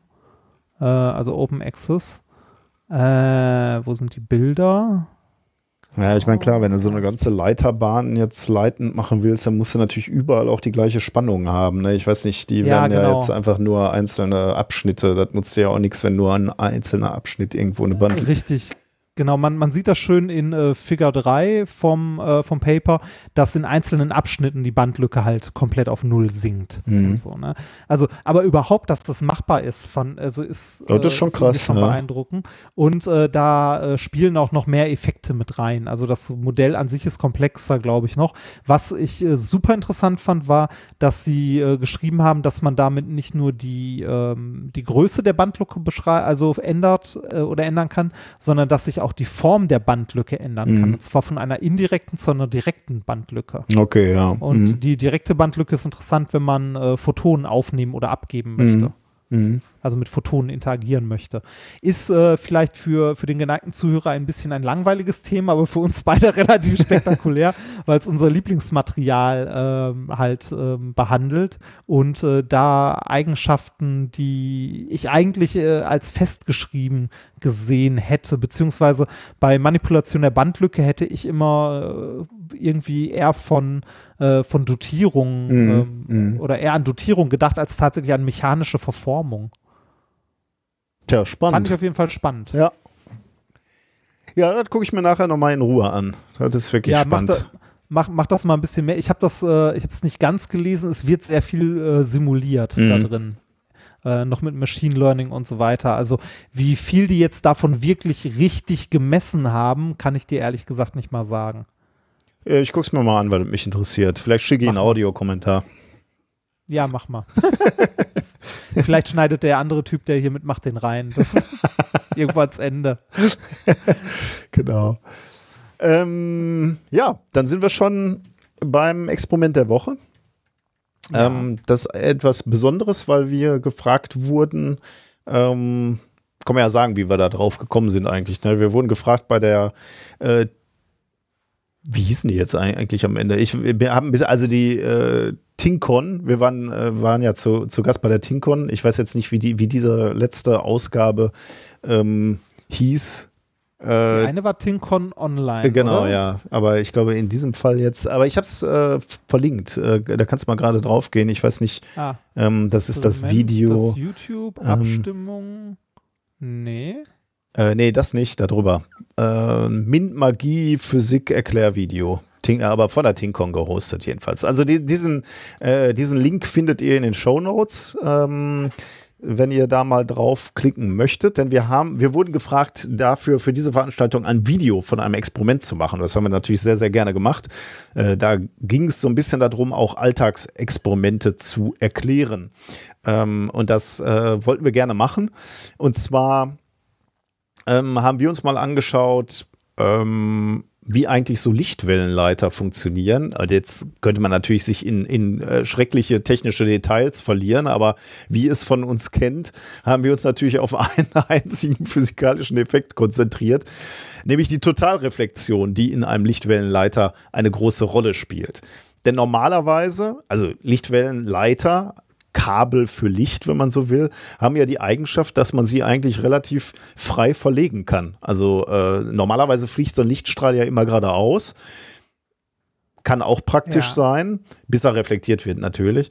Aber es ist ja schön, wenn man jetzt wirklich Licht äh, wirklich gezielt irgendwo hinleiten möchte. Sagen wir mal beim Internet beispielsweise, wenn man da Signale äh, per Licht übertragen will. Oder auch jetzt äh, tatsächlich bei uns im Labor, wenn man irgendein Experiment hat. Das möchte man optisch analysieren und muss das Licht, sagen wir mal, aus unseren Plasmareaktoren zu einem Sensor führen, dann ist es halt super praktisch, wenn man das mit einem Lichtwellenleiter macht, weil den kann man halt wie ein Kabel durchs Labor ziehen, muss sich da nicht allzu viel äh, Gedanken machen über optische Wege. Könnte man natürlich also man, auch, könnte man, man auch man halt auch alles über Spiegel machen, aber das ist halt sehr aufwendig, ja. Genau, äh, man, äh, man, das Einzige, worauf man bei Lichtwellenleitern wirklich achten muss, ist äh, dem äh, neuen Studenten im Labor zu sagen, dass er die doch bitte nicht zusammenknoten und nicht knicken soll. Genau. Genau, ja, da, darauf sollte man achten, genau. Ähm, was, was hat es jetzt mit äh, dem äh, Lichtwellenleiter zu tun und vor allem mit der Totalreflexion, von der ich gerade gesprochen habe? Die Totalreflexion ist etwas, was ihr vielleicht auch schon mal beobachtet habt, nämlich immer dann, wenn Lichtstrahl äh, in, sich in einem Medium von hoher optischer Dichte bewegt, also sagen wir mal beispielsweise Wasser, und auf ein Medium mit geringer optischer Dichte trifft, zum Beispiel Luft, dann äh, kann der Lichtstrahl ab einem gewissen Winkel total reflektiert werden. Das habt ihr möglicherweise auch schon mal gesehen. Also, äh, wenn man beispielsweise taucht und im Wasser ist und nach oben guckt, ähm, also unter Wasser nach oben guckt, versucht aus dem Wasser rauszugucken, dann seht ihr, dass ihr ab so einem gewissen Winkel, den ihr auf die Wasseroberfläche guckt, äh, könnt ihr nicht mehr rausgucken aus dem Wasser, sondern ihr seht so einen silbrigen Schein eigentlich. Das ist die Totalreflexion vom äh, Licht, was eben aus dem Wasser aus dem Pool kommt quasi. Ihr könnt eben nicht die Wasseroberfläche durchdringen mit eurem Blick. Da gibt es auch andere, äh, da gibt es auch so äh, Zauber, also in Anführungsstrichen Zauberexperimente, oder? So ein Wasserglas und, und ein Wasser, also ein Glas ah, mit Wasser voll.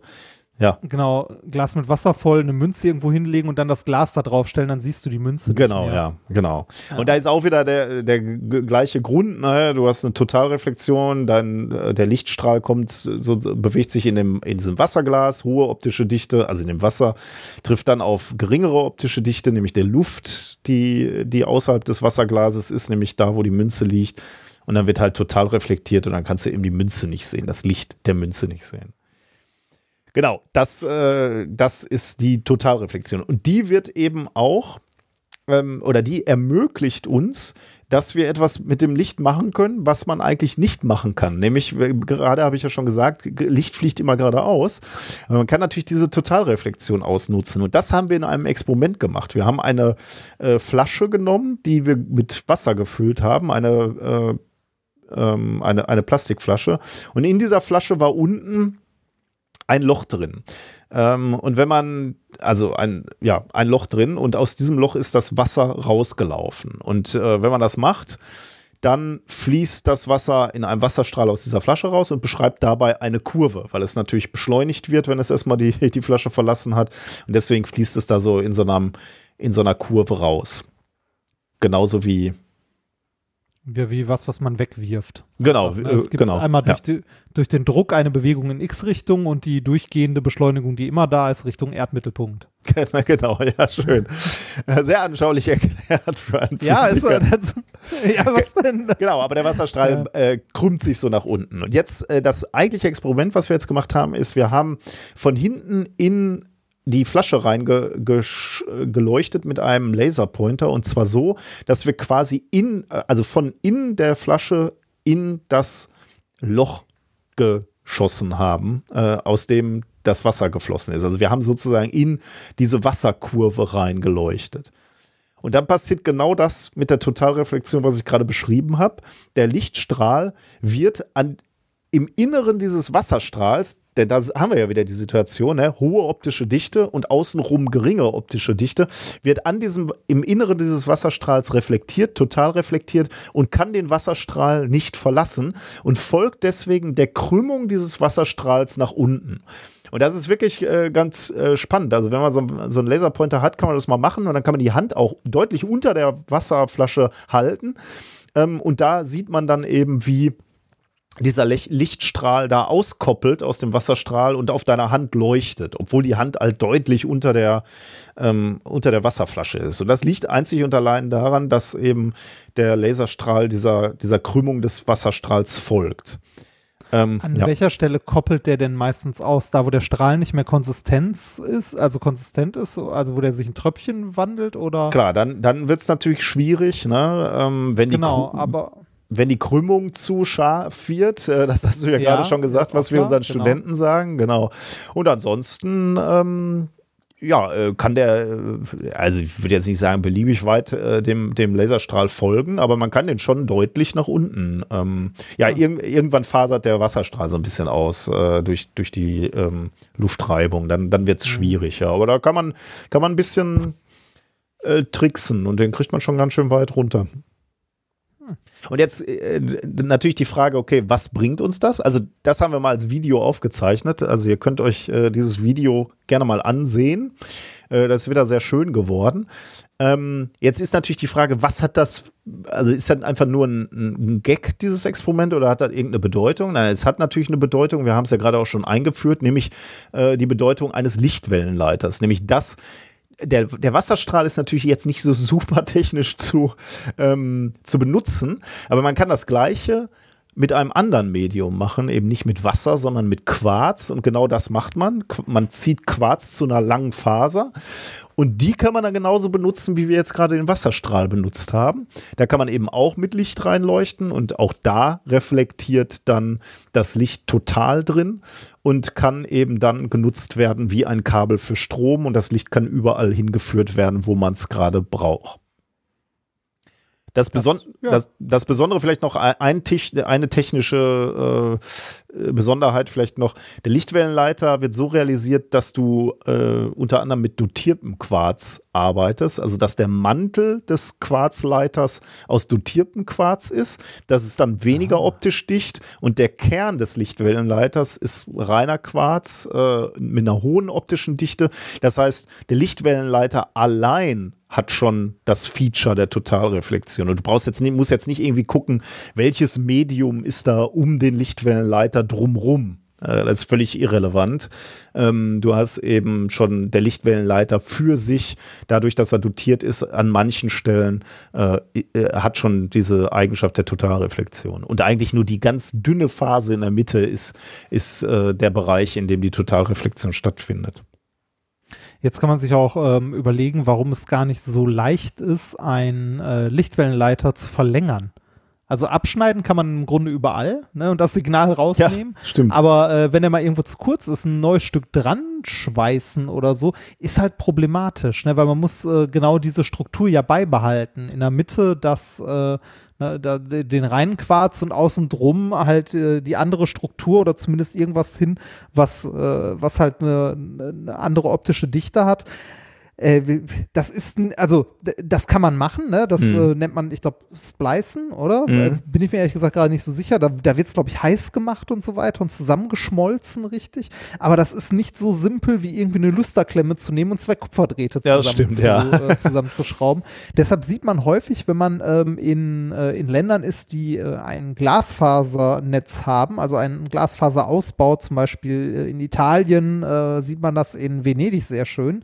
Da sieht man überall die äh, Reste ähm, der Lichtwellenleiter an den äh, Masten hängen, wo, Mhm. die, wo, die, wo die Leiter halt äh, langgezogen sind, weil äh, das so, ne, hier ist noch Leitung über, lassen wir die mal da liegen, vielleicht brauchen wir die mal. Das stimmt, ja. Ja, Und, äh, ähm, genau. Sag noch. Ja, Entschuldigung. Nee, äh, wollte auch sagen, bei so einem Lichtsignal machen irgendwie 50 Meter mehr halt auch keinen Unterschied. Hm. Ähm, genau. Also, äh, wenn ihr uns, wenn ihr, wenn ihr gerade könnt und nicht gerade im Auto sitzt, dann könnt ihr mal auf die Shownotes auf das Video klicken, weil ähm, ja, das sieht ja für uns immer gut aus, wenn wir so ein Video äh, produzieren und dann wird das auch geguckt. Das freut uns und das äh, freut auch den Auftraggeber. Also ähm, klickt da mal drauf. Äh, außerdem ist das Video echt ganz schön geworden. Also äh, drückt da mal drauf. Und wenn ihr gerade schon dabei seid, Das wollte ich gerade ah, sagen. ja, dann sag du es. wenn, wenn ihr gerade schon mal dabei seid, ähm, guckt mal bei äh, Fast Forward Science, äh, also bei, bei, dem, bei dem Press, da gibt es dieses Video ähm, auf der Plattform, also auf der Homepage, das verlinken wir auch einfach mal, dann findet ihr es schneller, ähm, zum Thema Aussalzen. Da kann man, äh, also das, das, Video, das Video Aussalzen hat ein, ein ziemlich cooles Feature, das alle anderen Videos nicht haben. Und zwar bei dem Video Aussalzen, wenn ihr das öffnet, dann sind da fünf Sterne, die man ausfüllen kann. Das haben alle anderen nicht. Äh, und bei dem Video Aussalzen kann man diese fünf Sterne in einer Animation nach rechts vollziehen und dann auf Abstimmen klicken. So. Genau. Das ist nämlich das, der, der Videowettbewerb Fast Forward Science, wo wir ja für den Community Award nominiert sind. Äh, ihr habt es bald überstanden. Bald ist die Abstimmungszeit vorbei und dann nerven wir euch nicht mehr. Aber falls ihr noch nicht abgestimmt habt und uns mal was Gutes tun wollt, klickt da mal bitte drauf. Es ist das lustige Video mit den braunen und roten Perlen. Ja, sag, sag mal so, wir hätten penetranter sein können, wir hätten ein Lied dazu machen können. Das stimmt. ja. Das ist, das, nehmt das mal als Drohung an. Wenn ihr nicht genau. fünf Sterne abstimmt, gibt es in, in zwei Wochen das, äh, das Musikvideo äh, Braune Perlen. Ah, dann ist aber zu spät, ne? Das könnte, der könnte zu spät sein. Ich weiß, ich habe schon wieder äh, vergessen, wann der Abstimmungszeitraum ist. Bis zum 25. Ein Tag vor der nächsten Folge. Gut, da habt ihr Glück gehabt. Egal. Ja, genau. Ähm, okay, aber Musik ist schon mal ein ganz gutes Stichwort. Ähm, wir haben äh, wieder was Schönes ähm, vorgeschlagen bekommen, nämlich von Frank. Ähm, es ist Coronavirus Rhapsody, also natürlich ähm, ein Cover von Bohemian Rhapsody, hatten wir wahrscheinlich auch schon äh, mehr als einmal in, äh, in dieser Sendung. Das Was? bietet Nein. sich ja an. Aber in diesem Fall geht es um äh, natürlich Coronavirus und zwar um die zweite Welle. Äh, und es ist ganz lustig. Deswegen viel Spaß damit. Is this still real life? Is this still happening? Stuck in this lockdown, escape from 2020. Don't socialize as cases still rise sadly.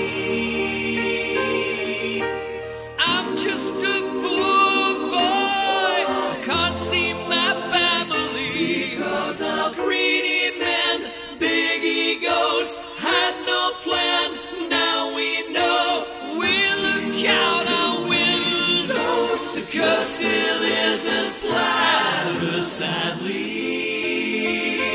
Sadly.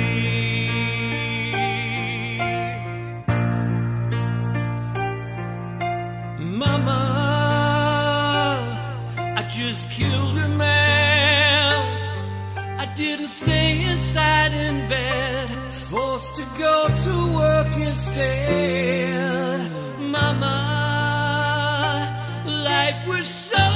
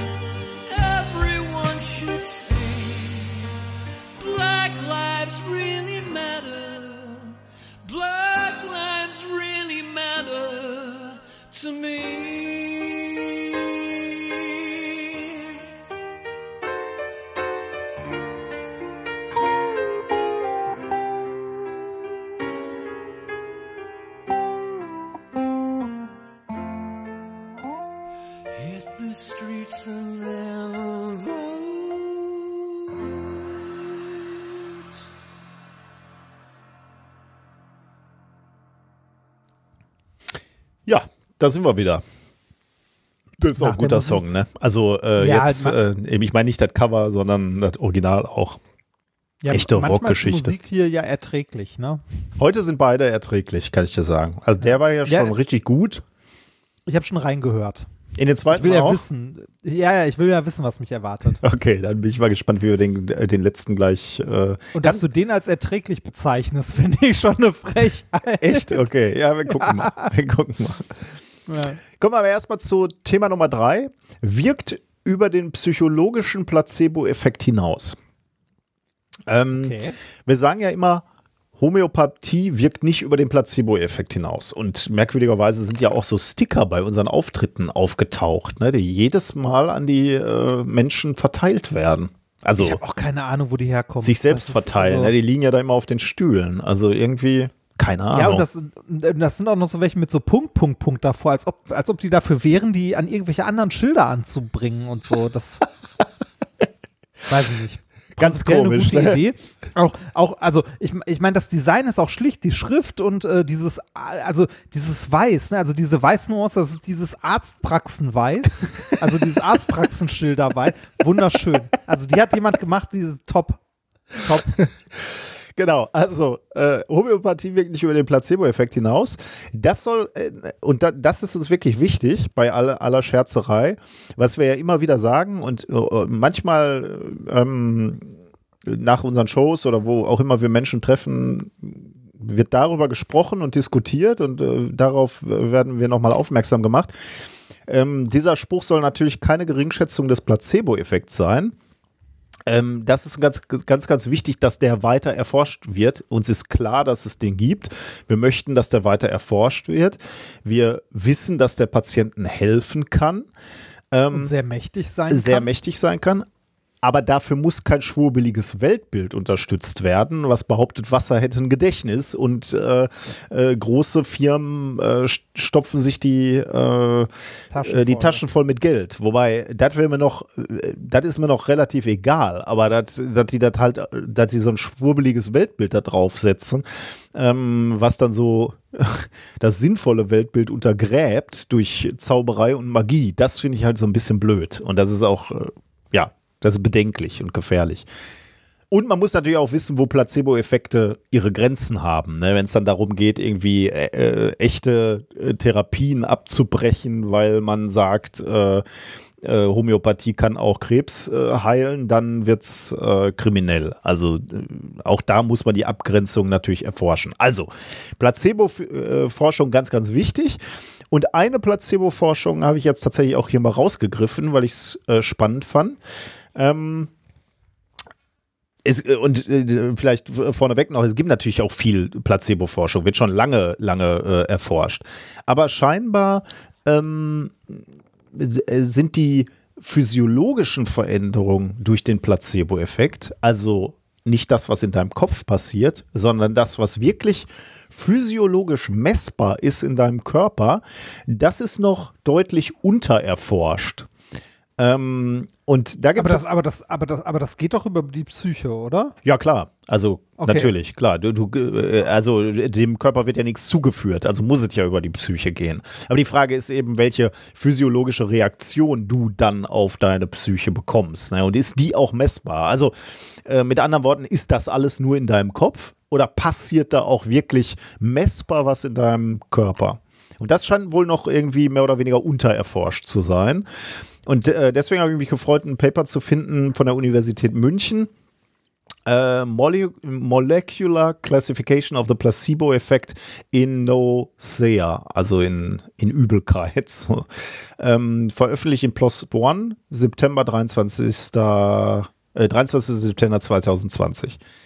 Ähm, für das Experiment haben die Forscherinnen und For Forscher sich angeschaut, ähm, wie sich die Proteine, die sich in deinem Körper befinden oder die in deinem Körper ausgeschüttet werden, wie die sich verändern während einer Placebo-Behandlung gegen Übelkeit.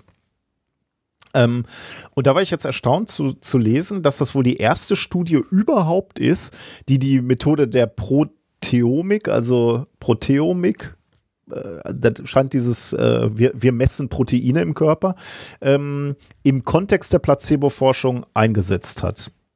Äh, Erstaunt, also ich, ich habe kein Gefühl dafür, vielleicht ist diese. Also, ähm, dass, sie das erste Mal quasi einen, äh, einen biologischen Wert an den Placebo-Effekt, einen messbaren Wert gekoppelt haben. Also diesen gemessen vor allem, ne? Also ich glaube, die, die werden Okay. schon mal andere äh, biologische ähm, Werte an den Placebo-Effekt ge gekoppelt haben. Also vielleicht so was wie äh, Blutdruck oder Herzrhythmus oder äh, Herzpuls äh, Ja, ja. und so.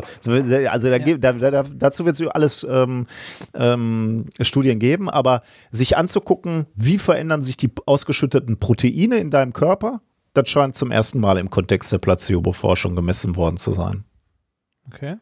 Also genau das, ne, was wir gerade schon gesagt haben, ist das alles nur in deinem Kopf oder passiert da wirklich was in deinem Körper hinsichtlich der Proteine, was natürlich alles getriggert wird durch den Kopf, klar, weil du kriegst ja keine echten Mittel oder keine echten Stoffe zugesetzt. Ähm, was haben die Forscher gemacht? Also wie, wie, wie sieht das Experiment aus? Die haben erstmal den ähm, Probanden einen visuellen Reiz äh, ausgesetzt und zwar bewegende Streifen, die akute Übelkeit verursachen. Das ist schon so ein. Äh, das ist schon wirklich- Ernsthaft? Ja, das ist So, Moment, so etwas gibt's. Wo bekomme ich das und wie schneide ich das in ein YouTube-Video? Nee, das Problem ist, glaube ich, also wenn, wenn wenn ich das äh, ernst nehmen kann, was ich da in dem Paper gesehen habe, dann siehst du wirklich, äh, die, die Leute werden in so eine Kammer gesetzt, ähm, wo vor ihnen wirklich so äh, mannshoch die, die Streifen sich vor ihren Augen Ah. bewegen. Also allein die Vorstellung, da könnte ich schon kotzen, aber ähm, äh, das scheint wohl so ein äh, Standard-Experiment zu sein, um Übelkeit zu erzeugen. Äh, das, das nennt man Das wohl. ist auch schön, dass sich, dass sich Leute Standardexperimente überlegen, um Übelkeit Oh, zu schrecklich. Ey. erzeugen. Allein die Vorstellung, ne, dass ich irgendwie so, äh, so einen Zettel in, in der Uni finde und sage, ja, wir suchen Leute für so eine Studie. Äh, man muss da bereit sein, sich äh, eine akute Übelkeit äh, zu erzeugen. Äh, Ja, und, dann- zack, sitzt in irgendeiner Show von RTL. Das stimmt, ja.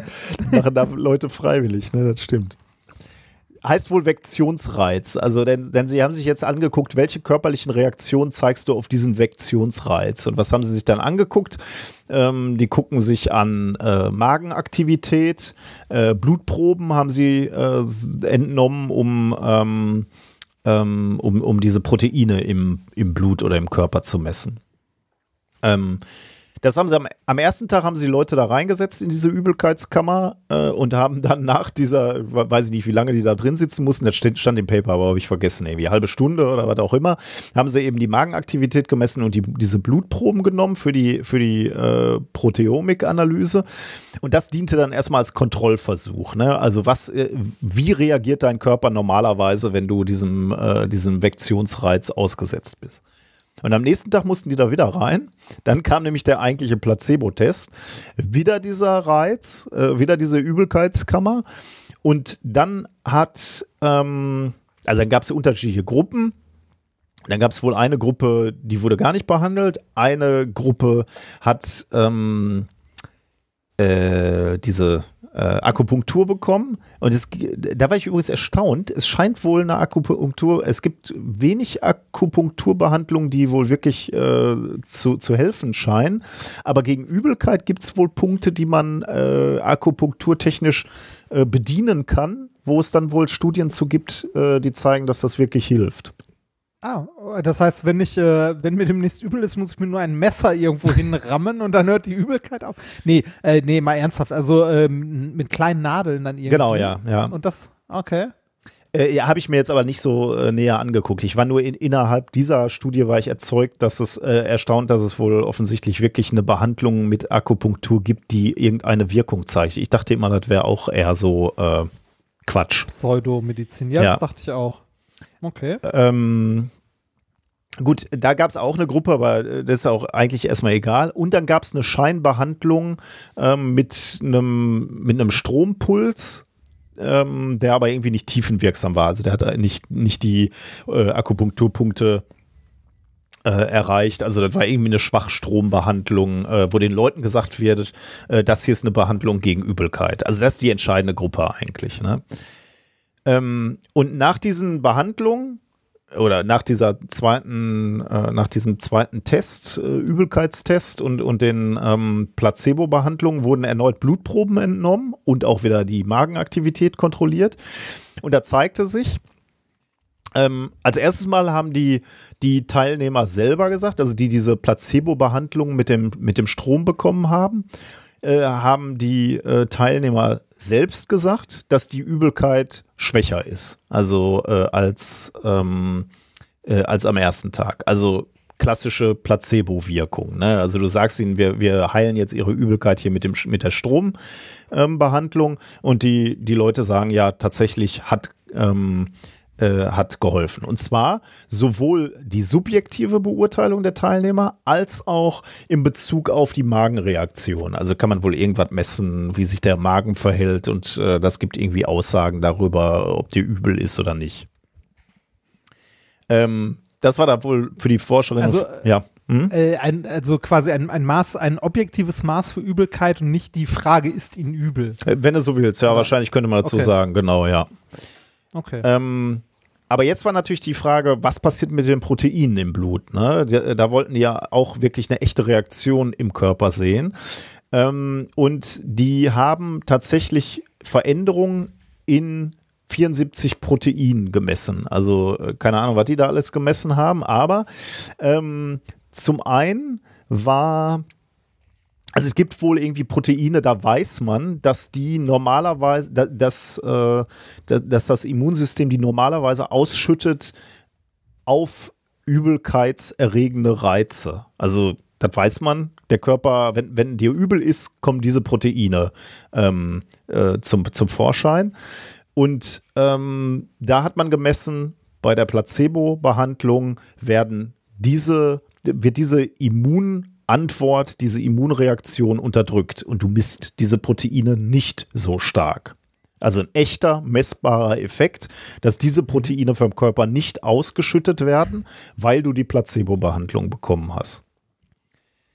Und dann gibt es wohl weitere Proteine, irgendwelche entzündungsfördernden Proteine, die normalerweise ausgeschüttet werden bei akutem Stress. Und Übelkeit ist natürlich akuter Stress.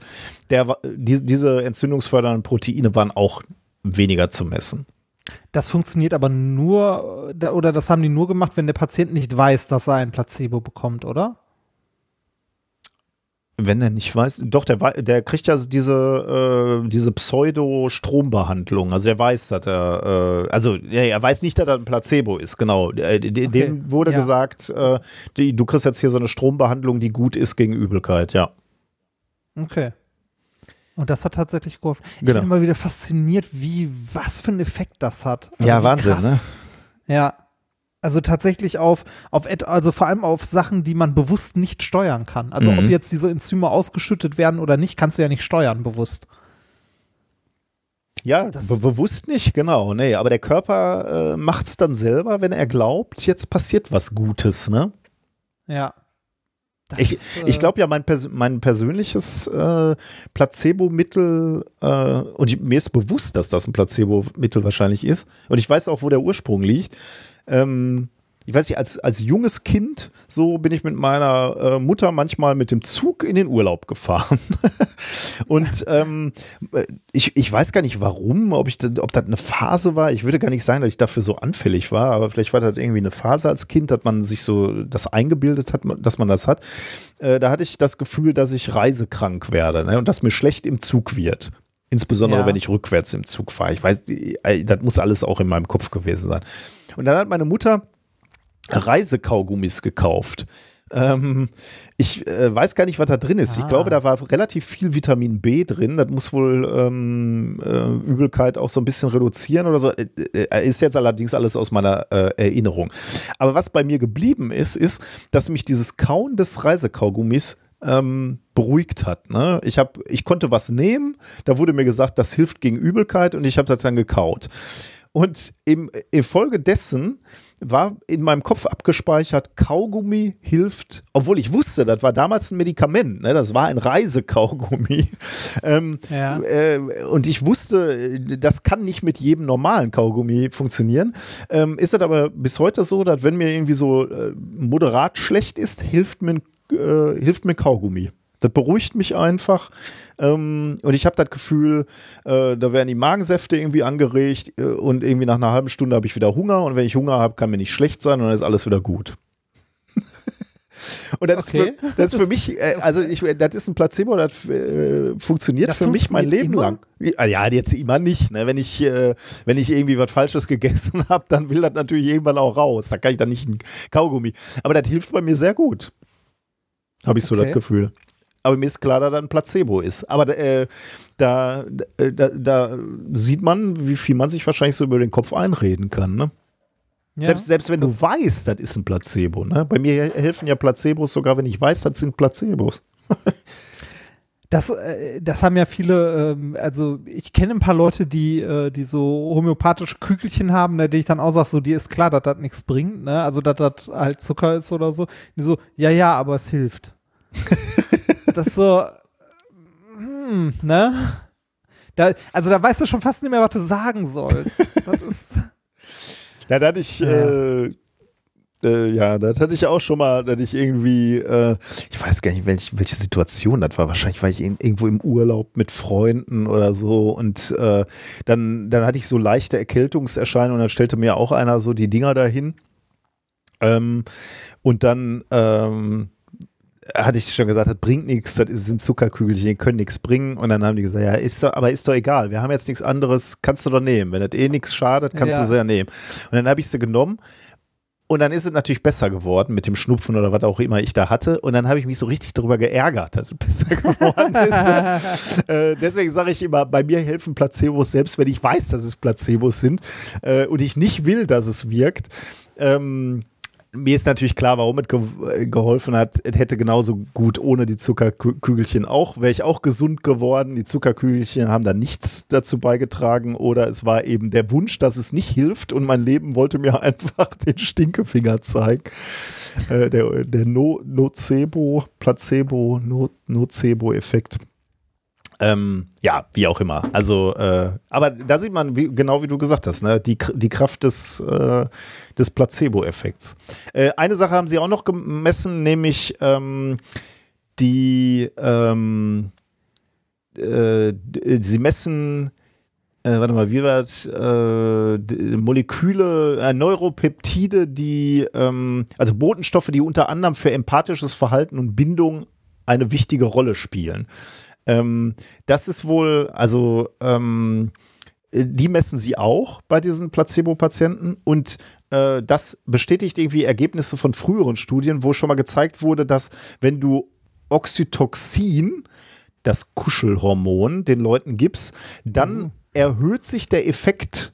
äh, der- Dann erhöht sich der Placebo-Effekt. Also wenn du Leuten nicht nur ein Pla- Placebo-Medikament gibst, sondern auch noch dieses Kuschelhormon, dann ist der Placebo-Effekt stärker, weil offensichtlich dann, ja, äh, du anfälliger bist für den Platz.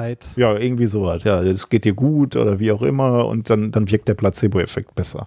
Was ja auch spannend ist, ne, dass du, ähm, also wenn, wenn du daraus lernst, dass du eben, äh, ja, auch die, den Placebo-Effekt äh, stärken kannst durch gleichzeitige Gabe von, von Hormonen. Ja, ähm, das, äh, also wofür ist das jetzt gut? Also zum einen natürlich mal interessant zu sehen, aha, äh, es gibt wirklich einen physiologischen Effekt, also man sieht etwas im Körper, da ändert sich was in dieser Körperchemie. Äh, Das heißt, der Placebo-Effekt ist nicht nur Psychologie, sondern aus dieser Psychologie resultiert auch ein physiologischer Effekt, der wirklich dann auch erklärt, warum es dir besser geht. Also äh, nicht nur dein Kopf heilt dich, sondern die Resultate aus deinen Gedanken äh, haben physiologische Effekte, die dann ganz eindeutig und, und nachvollziehbar äh, Leiden lindern. Ähm, und es ist natürlich sehr, sehr spannend ähm, und wichtig, diesen Placebo-Effekt besser zu verstehen. Denn, äh, so schreiben die Forscherinnen und Forscher auch in ihrem Paper, dieser Placebo-Effekt kann bis zu 30 Prozent der Wirkung eines Medikaments ausmachen. Und das musst du natürlich Wow. beim Medikamententests mitunter berücksichtigen. Ne? Ähm, denn du willst ja sauber auseinanderhalten, welcher Effekt kommt jetzt wirklich vom Wirkstoff und welcher kommt vom Placebo-Effekt. Ähm, und da diese Zusammenspiele dann zu erkennen ne, und möglicherweise dann vielleicht auch in der, in der Proteinsignatur deiner behandelten Patienten dann zu erkennen und zu sagen, okay, dieser Anstieg oder dieser, dieser Abfall eines Proteins ist jetzt erstmal ähm, zu erklären über, über den Placebo-Effekt, äh, hilft auch die Wirkung von Nicht-Placebo-Medikamenten, also echten Medikamenten, äh, einzuschätzen. Das ist doch äh, spannend, oder? Das ist auf jeden Fall spannend. Also ich finde generell, wir sagen ja auch immer, Placebo-Forschung ist wichtig Ja, an sich. genau, ne? ja. Und da sieht man, äh, da sehen wir auch mal wieder, dass das wichtig ist. Aber äh, wie du ganz am Anfang schon gesagt hast, das alles braucht diese Esoterik drumherum halt nicht. Sondern Ja. man kann das halt ordentlich machen. Genau, Ne? ja. Also, das denke ich eben auch, ja. Weil diese E- Esoterik schadet halt, ne? Und das macht, äh, es Ja. tut dem Ganzen ja keinen Abbruch, wenn man, wenn man sagt so, äh, ja, wir behandeln, weil es hilft, auch mit Placebo-Medikamenten. Natürlich äh, wirst du jetzt nicht den Leuten, äh, denen du im Krankenhaus ein Placebo-Medikament gibst, sofort sagen, das ist jetzt ein Placebo. Ähm, äh, aber darum geht es ja jetzt auch nicht, ne? mhm. Spannend. Ja, denke ich auch. Okay. Dann Ähm, kommen wir zu Thema Nummer ja. 4. Ne? Ich bin sehr gespannt. Schlechte Zeiten für Opa hast du es genannt. Ja, genau. Ich muss gerade mal gucken, in welchem Fenster, die ich gerade auf habe, ich meine, äh, meine Sendungsnotizen hingeschmissen habe. Äh, da. So. Äh, ich hatte nämlich gerade einen, äh, einen kurzen Kampf um die Tastatur äh, mit äh, dem Kater. Dem Kater natürlich. Ja, und, und gen generell ein kleines, äh, ein kleines äh, Katerproblem. Ich habe mir nämlich extra für die, für die Aufnahme dieser Sendung als Getränk ein kleines Trinkpäckchen gekauft mit Kakao. Ich habe mir ein Kakao-Trinkpäckchen gekauft, habe dabei aber vergessen, habe dabei aber vergessen, dass der Kater ein Strohhalm-Suchtproblem hat. Was? Der geht an Strohhelme? Ja, der liebt Strohhalme. Aber um da das drauf ist zu so knabbern, oder ist der. Ja, ja, um daran zu knabbern. Aber es interessiert ihn nicht, ob du das noch trinken willst oder nicht. Kater sieht Strohhalm, Welt ausgeblendet. Das, das heißt, ich, ich habe hier gesessen, habe versucht, diesen, dieses Trinkpäckchen vom Kater fernzuhalten. Es hat nicht funktioniert. Er hat den Strohhalm irgendwann bekommen. Du hast ja ein Trinkpäckchen gekauft. Ich glaube, das letzte Trinkpäckchen, was ich getrunken habe, hat meine Mama mir in die Schultasche gepackt. Das ist ein, eine fettarme Schokomilch gewesen. Was denn? Ich weiß auch nicht. Aber Naja. äh, da, da können wir schon mal Schulmilch, ne? Hast du Schulmilch Ja. bezogen? Oh ja, habe ich. Bei uns gab es Kakao, Schulmilch Milch oder Vanille? Ähm, das hat gewechselt. das meistens. Phasen, ne? Das also- sind Phasen, ja. Genau, es sind Phasen. Ganz, also das äh, am wenigsten konsumierte von mir war Vanille. Mhm. Das hatte ich am seltensten. Äh, die häufigsten waren Milch und Kakao. Und kennst du noch die, gelegentlich waren die auch sauer, ne? Hast du das mal erlebt? Ja, das hatte ich, das habe ich auch mal erlebt. Richtig, richtig fies ist nicht saure Milch, sondern saurer Kakao, weil da merkt man es erst beim zweiten Schluck. Oh, das, äh, das, Das ist erst süß mit einem komischen Beigeschmack, dann trinkt man noch einen Schluck, dann merkt man, na, das ist sauer. das Schlimmste ist Brot gegessen, ähm, Brotreste noch im Mund, kräftigen Schluck saure Milch. Da geht ab, ja. Okay, äh, du trinkst ein Trinkpäckchen. Äh, äh, hattet ihr äh, in der ähm, äh, in der Schule hattet ihr da Flaschen, also Milchflaschen Nein. oder Trinkpäckchen? Immer Trinkpäckchen. Aber ich bin ja auch noch mal ein bisschen älter als du. Ne? Da gab's, äh, da hat man an Flaschen gar nicht gedacht. Wir hatten drei verschiedene. Wir hatten ganz am Anfang Trinkpäckchen so äh, wie kleine Tetrapacks, also so wie die, die kleinen quaderförmigen Tetrapacks. Ja. Dann hatten wir irgendwann äh, kleine Trinkpäckchen, die so aussahen wie halbe, äh, so von diesen viereckigen Milch-Tetrapacks, die man so hat, wo man jetzt oben immer aufschraubt, die man sonst immer so, äh, so an der Seite aufgerissen und dann so aufgedrückt hat. Ah, mh. Weißt du, welche ich Ja, meine? Ja, ja. davon so halbe, also so kleine mit einem halben Liter oder so. Und dann hatten wir irgendwann mal Flaschen eine Zeit lang. Uh, nee, das habe ich nicht mehr erlebt. Also, Flaschen. also Glaspullen. Ähm, war aber auch nicht lang. Das kam irgendwann. Boah, Kater, geh mir nicht auf den Sack. Ähm, nimm, nimm es. Nimm das leere Paket und geh. ähm, äh, jetzt weiß ich nicht mehr, was ich sagen wollte. Egal. Ähm, wir, wir hatten Schulmilch übrigens äh, von Kuttel. Die gibt's nicht mehr. Kuttel Kennst gibt's du nicht mehr? Ja, die kenne ich noch. Nee.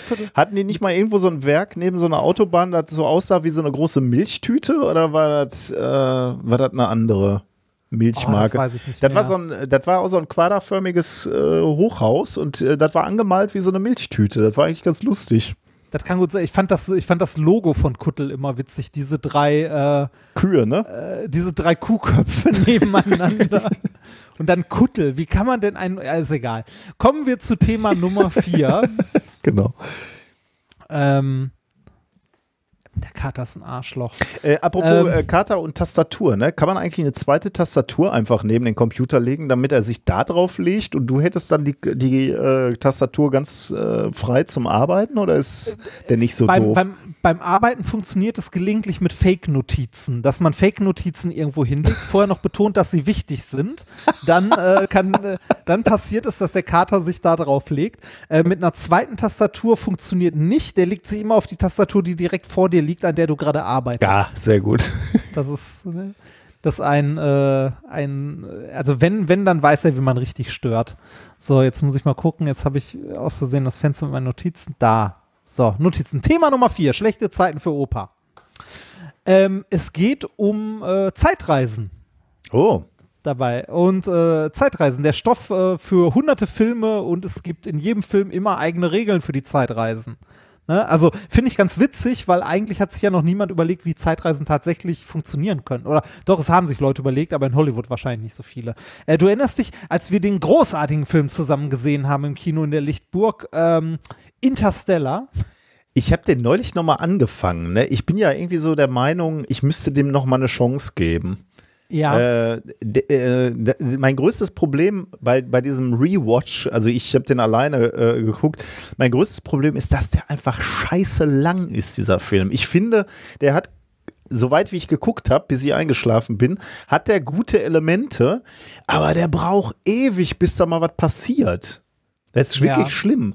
Ähm, und ich war dann leider eingeschlafen, als es dann wirklich darum ging, dass die wirklich in der Nähe des schwarzen Loches waren und so. Ich gucke den aber demnächst nochmal. Ich weiß nicht, ob der so schlecht ist. Aber äh, ich weiß, wie wir damals äh, über diesen Film in diesem Podcast gesprochen haben. Ich weiß auch noch, wie wir ge gesagt haben, äh, wir gehen an dem und dem Tag in die Lichtburg und schauen diesen Film. Und es ist, glaube ich, sonst keiner gekommen. Ne? Wir waren alleine. Nee, allein waren wir nicht, ein paar waren da. Ein paar waren da. Äh, eine Handvoll aber, ne? Eher so in der ja, Größenordnung ja, ja, fünf. es war nicht, nicht so viel. Ja, ja, aber Ich glaube, wenn wir heute nett. sagen würden, wir gehen zusammen mit allen, äh, die Bock haben, Kino gucken, würden ein paar mehr kommen. Vielleicht ja. ich glaube schon. Wir können ja mal gucken, was als nächstes, äh, also wenn man wieder darf, wenn, wenn die Pandemie zu Ende ist und mal ein guter Science-Fiction-Film kommt oder so, ein, so eine, so eine Live-Übertragung von Elon Musks Landung auf dem Mars, Ja. dann können wir uns ja mal Ja. wieder treffen. Also in, äh, in Neustadt kann man sich für seine Gruppe einen ganzen Kinosaal mieten. Ähm, für äh, 90 Euro waren es. Äh, 90 Euro? Das kostet genau, doch, das bezahle ich doch schon, wenn ich mit meiner Familie ins Kino ja, genau, genau, das ist, das ist der Punkt. Das ist der Punkt. Äh, nee, du kannst dir für, äh, es gibt so eine Reihe von ausgewählten Filmen, die du dir aussuchen kannst. Dann kannst du unter Mein Kino läuft das, dir den kompletten Kinosaal mieten und zahlst dafür 90 Euro und kannst äh, noch neun andere Personen mitnehmen, also zu zehnt. Das heißt, am Ende kostet es für jeden 9 Euro, wenn das Ding voll machst und äh, hast das Kino für dich. Und Wieso darfst du da nur 10? Warum darf ich jetzt nicht 30? Äh, achso, weil dann natürlich die Preise äh, dann genau. stehen. Das stehst ist, das, ja, ja, okay. das ist so schon, glaube ich, nicht finanzierbar. Das hat angefangen als äh, in der ersten Corona-Hochzeit, dass die das angeboten haben. Ah, okay. Und äh, das Auch Angebot hat sich wohl, das hat sich wohl so gut, also trotzdem für die gerechnet und lief so gut, dass die das äh, beibehalten haben. Also neben dem normalen Kinoprogramm haben die jetzt immer äh, ein Mein-Kino, das man halt äh, mieten kann. Ob es da so dekadente also Arschlöcher gibt, die sich immer äh, grundsätzlich das Kino äh, zu zweit buchen? Das weiß ich nicht. Also sagen wir so, die, die letzten beiden Male, als ich im Kino war, war ich jeweils in so einem Kinosaal, weil uns einmal ein Freund eingeladen hat und einmal haben wir uns einen Film angeguckt und haben Freunde eingeladen dazu. Ach, der feine Das- Herr. Kein Bock mehr zu arbeiten, aber für 90 Euro so ein Kino buchen und, und schön auf dicken Fuß. Nein, die anderen. Leute haben sich beteiligt. Meine Güte. Kommt gerne in Was heißt privaten nicht mehr arbeiten? Hast, hast, du, hast du da so dann auch so, so über den Kinosaal, der Remford Kinosaal? Nee, nee, nee, nee, nee, das, das nicht, das nicht. Äh, aber so, so Sitzkärtchen. Das, nein, natürlich nicht. Das, ach, kannst einem auch alles mies machen. Ne? Das, Ich bin Ich mal gespannt, wie, wie lange sich das trägt. Dieser, dieser Lebensstil zusammen gepaart mit. Faulheit. Oder was? Mal gucken, wer als erstes einknickt. Der Wendler oder du? Der, Der Wendler ist doch schon eingeknickt. ja, der ist in die eine Richtung geknickt. Jetzt knickt er jetzt zurück demnächst. Ja, mal, Ja, Mal gucken. schauen. Vier Wochen, sag ich. vier Wochen, sagst du? Ich glaube nicht, dass der nochmal zurückrudert. Ich glaube, der rutscht noch tiefer rein. Ja, Der, der, der, der sucht sich seine Community dann da.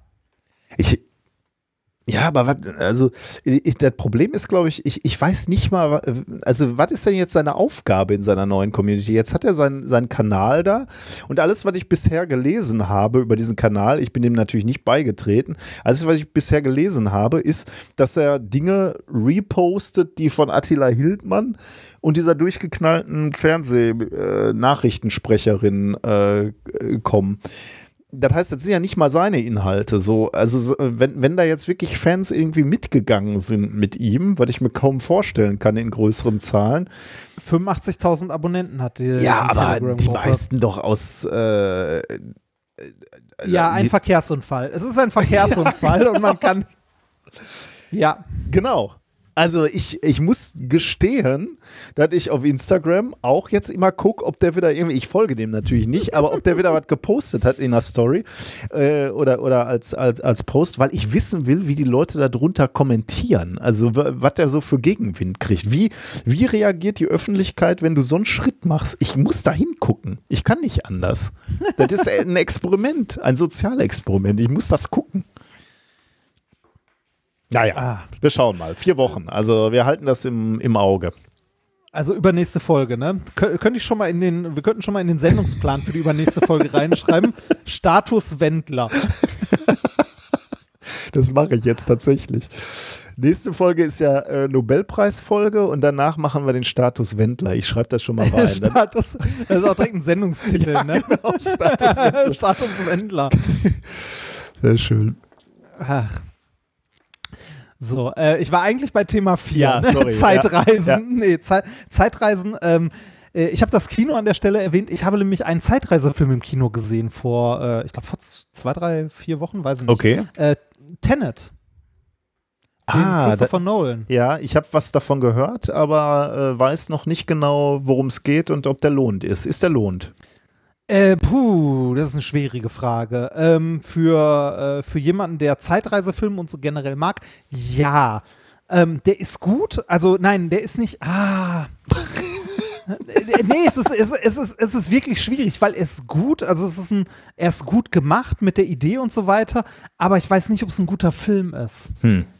Also ich finde es schwierig, weil er so ein paar so ein paar Lücken hat. Also äh, ich will ich will dich ja auch nicht spoilern jetzt, wenn du den siehst. Ähm, es, äh, ich, kann dir, ich kann dir ein bisschen was erzählen, was, was schon aus dem Trailer ersichtlich wird. Es gibt äh, es gibt in der Welt, in der der spielt, also er spielt in unserer Welt, aber es gibt dort in der Welt äh, Dinge, die sich äh, rückwärts durch die Zeit bewegen. Hm. Also eine, eine Pistolenkugel, die nicht, äh, also die äh, schon in der Wand steckt und wenn man die Pistole nimmt und darauf zielt und den Abzug drückt, dann fliegt die Pistolenkugel zurück aus der Wand in die Pistole und das Loch ist weg.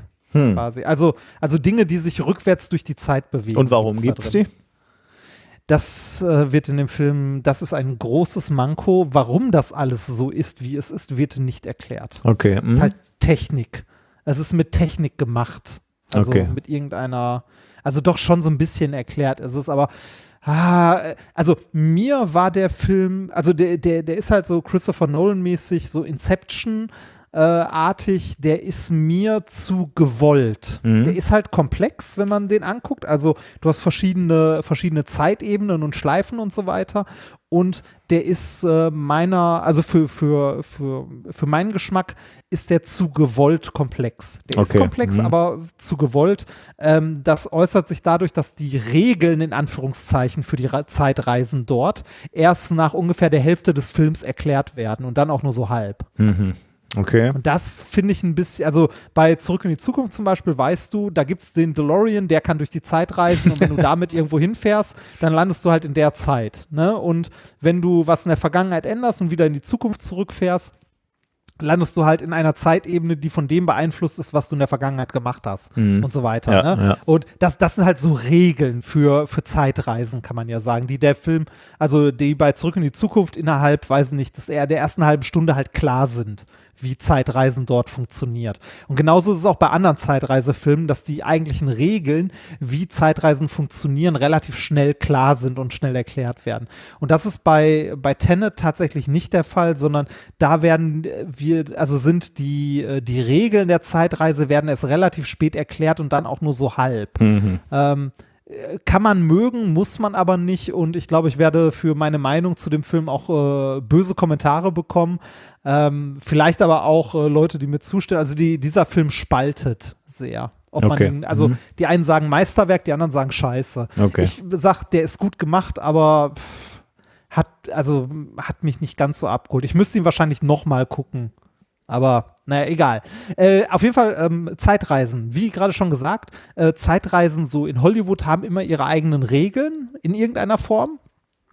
Zum Beispiel beim Doktor oder so oder bei Zurück in die Zukunft. Aber abseits von Science Fiction ähm, sind Zeitreisen oder generell Zeit ja auch etwas, das aus physikalischer Sicht interessant ist, weil Zeit ist eigentlich, also irgendwie was, eine abstrakte Größe, andererseits aber auch eine physikalische Größe, die man messen kann. Und die Teil von Theorien ist, die irgendwie unsere Welt erklären. Also, ne, also Zeit ist, ähm, äh, ist, äh, ist eine physikalische Größe schlicht und einfach.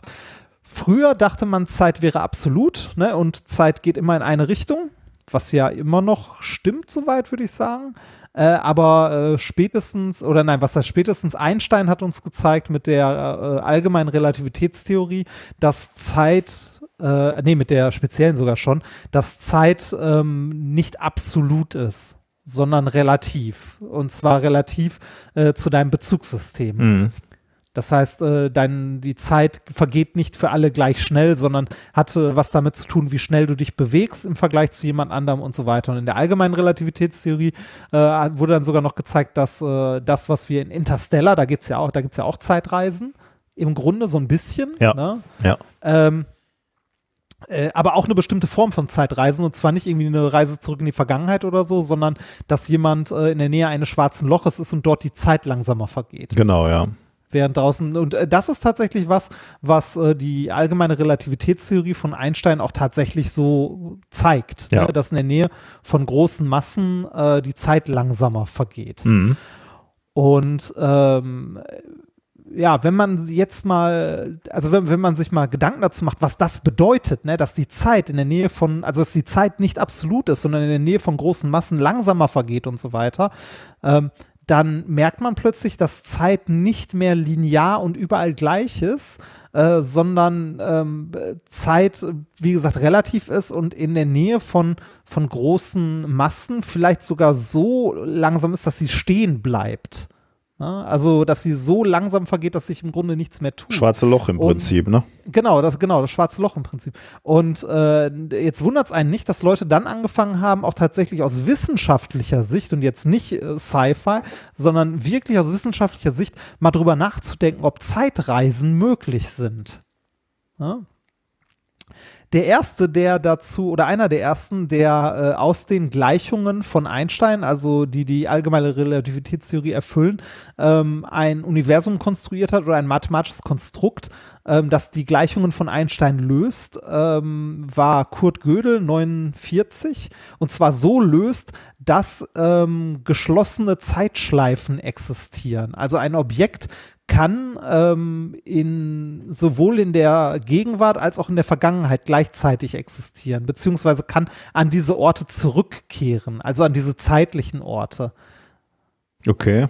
Also das, äh, also Gödel hat ein, ähm, äh, das kann man mal bei Wikipedia nachlesen, das Gödel-Universum, das ist ein rotierendes Universum mit negativer kosmischer Konstante, homogen und was weiß ich nicht noch alles. Äh, aber in dem Universum, das er konstruiert hat, das äh, gehorcht den äh, Gleichungen von Einsteins allgemeiner Relativitätstheorie, äh, in denen wären aber geschlossene Zeitschleifen in der Nähe von schwarzen Löchern möglich. Ne, also es kann sein, ähm, also es ist nicht auszuschließen, dass dort Zeitschleifen existieren. Und ähm, äh, also jetzt äh, natürlich muss man sagen, an, an extremen Orten, ne? also ein schwarzes Loch ist jetzt äh, nicht was Alltägliches. Ähm, das ist etwas, das, das die äh, Raumzeit, also die, ne, also Zeit ist ja nicht getrennt vom Raum, dass die Raumzeit so stark krümmt, dass dort eine geschlossene Schleife entsteht. Also wie, wie so ein Wurmloch, das ähm, dass ein äh, ja, also ein nicht Objekt- zwei. äh, Bei Wurmloch würde man ja Also sagen, ja, nein, zwei. Entschuldigung, nee. Ja, genau. Aber ja, Wurmloch würde zwei unterschiedliche Punkte im Raum miteinander verbinden, die eigentlich nicht an einem Ort sind, aber dann durch das Genau. Wurmloch eben doch. Und die Zeitschleife ist das Äquivalent eigentlich in der Zeit. Es verbindet zwei Genau. unterschiedliche Zeiten miteinander, obwohl die eigentlich zeitlich getrennt sein müssten, okay? Genau, also so, ein, so eine, eine, eine Zeitschleife. Jetzt könnte man, ähm, also dass man darüber überhaupt nachdenkt, finde ich faszinierend, weil ähm, das, was Einstein mit der Relativitätstheorie aufgestellt hat, ist ja erstmal ein mathematisches Konstrukt, das die Welt von dem, was wir beschreiben können, gut beschreibt. Ne? Und wenn man jetzt mal guckt, was, äh, was äh, in diesem mathematischen Modell möglich wäre, dann gibt es halt die Möglichkeit von Zeitreisen. Also Zeitreisen werden von der allgemeinen Relativitätstheorie nicht ausgeschlossen. Und das ist äh, unglaublich interessant, Ja, das stimmt, ja. Weil, äh, weil halt äh, rein physikalisch Zeitreisen möglich wären, halt nicht so wie im Kino, ne? äh, sondern jetzt sagen wir mal bei schwarzen Löchern, dass da ein, äh, jetzt auch nicht ein Menschen, Lebewesen oder so, sondern dass einfach dort äh, Objekte oder Atome oder was auch immer halt äh, in mehreren Ebenen der Zeit gleichzeitig existieren können oder halt in ihrer, also auf ihre eigene äh, Vergangenheit wirken können.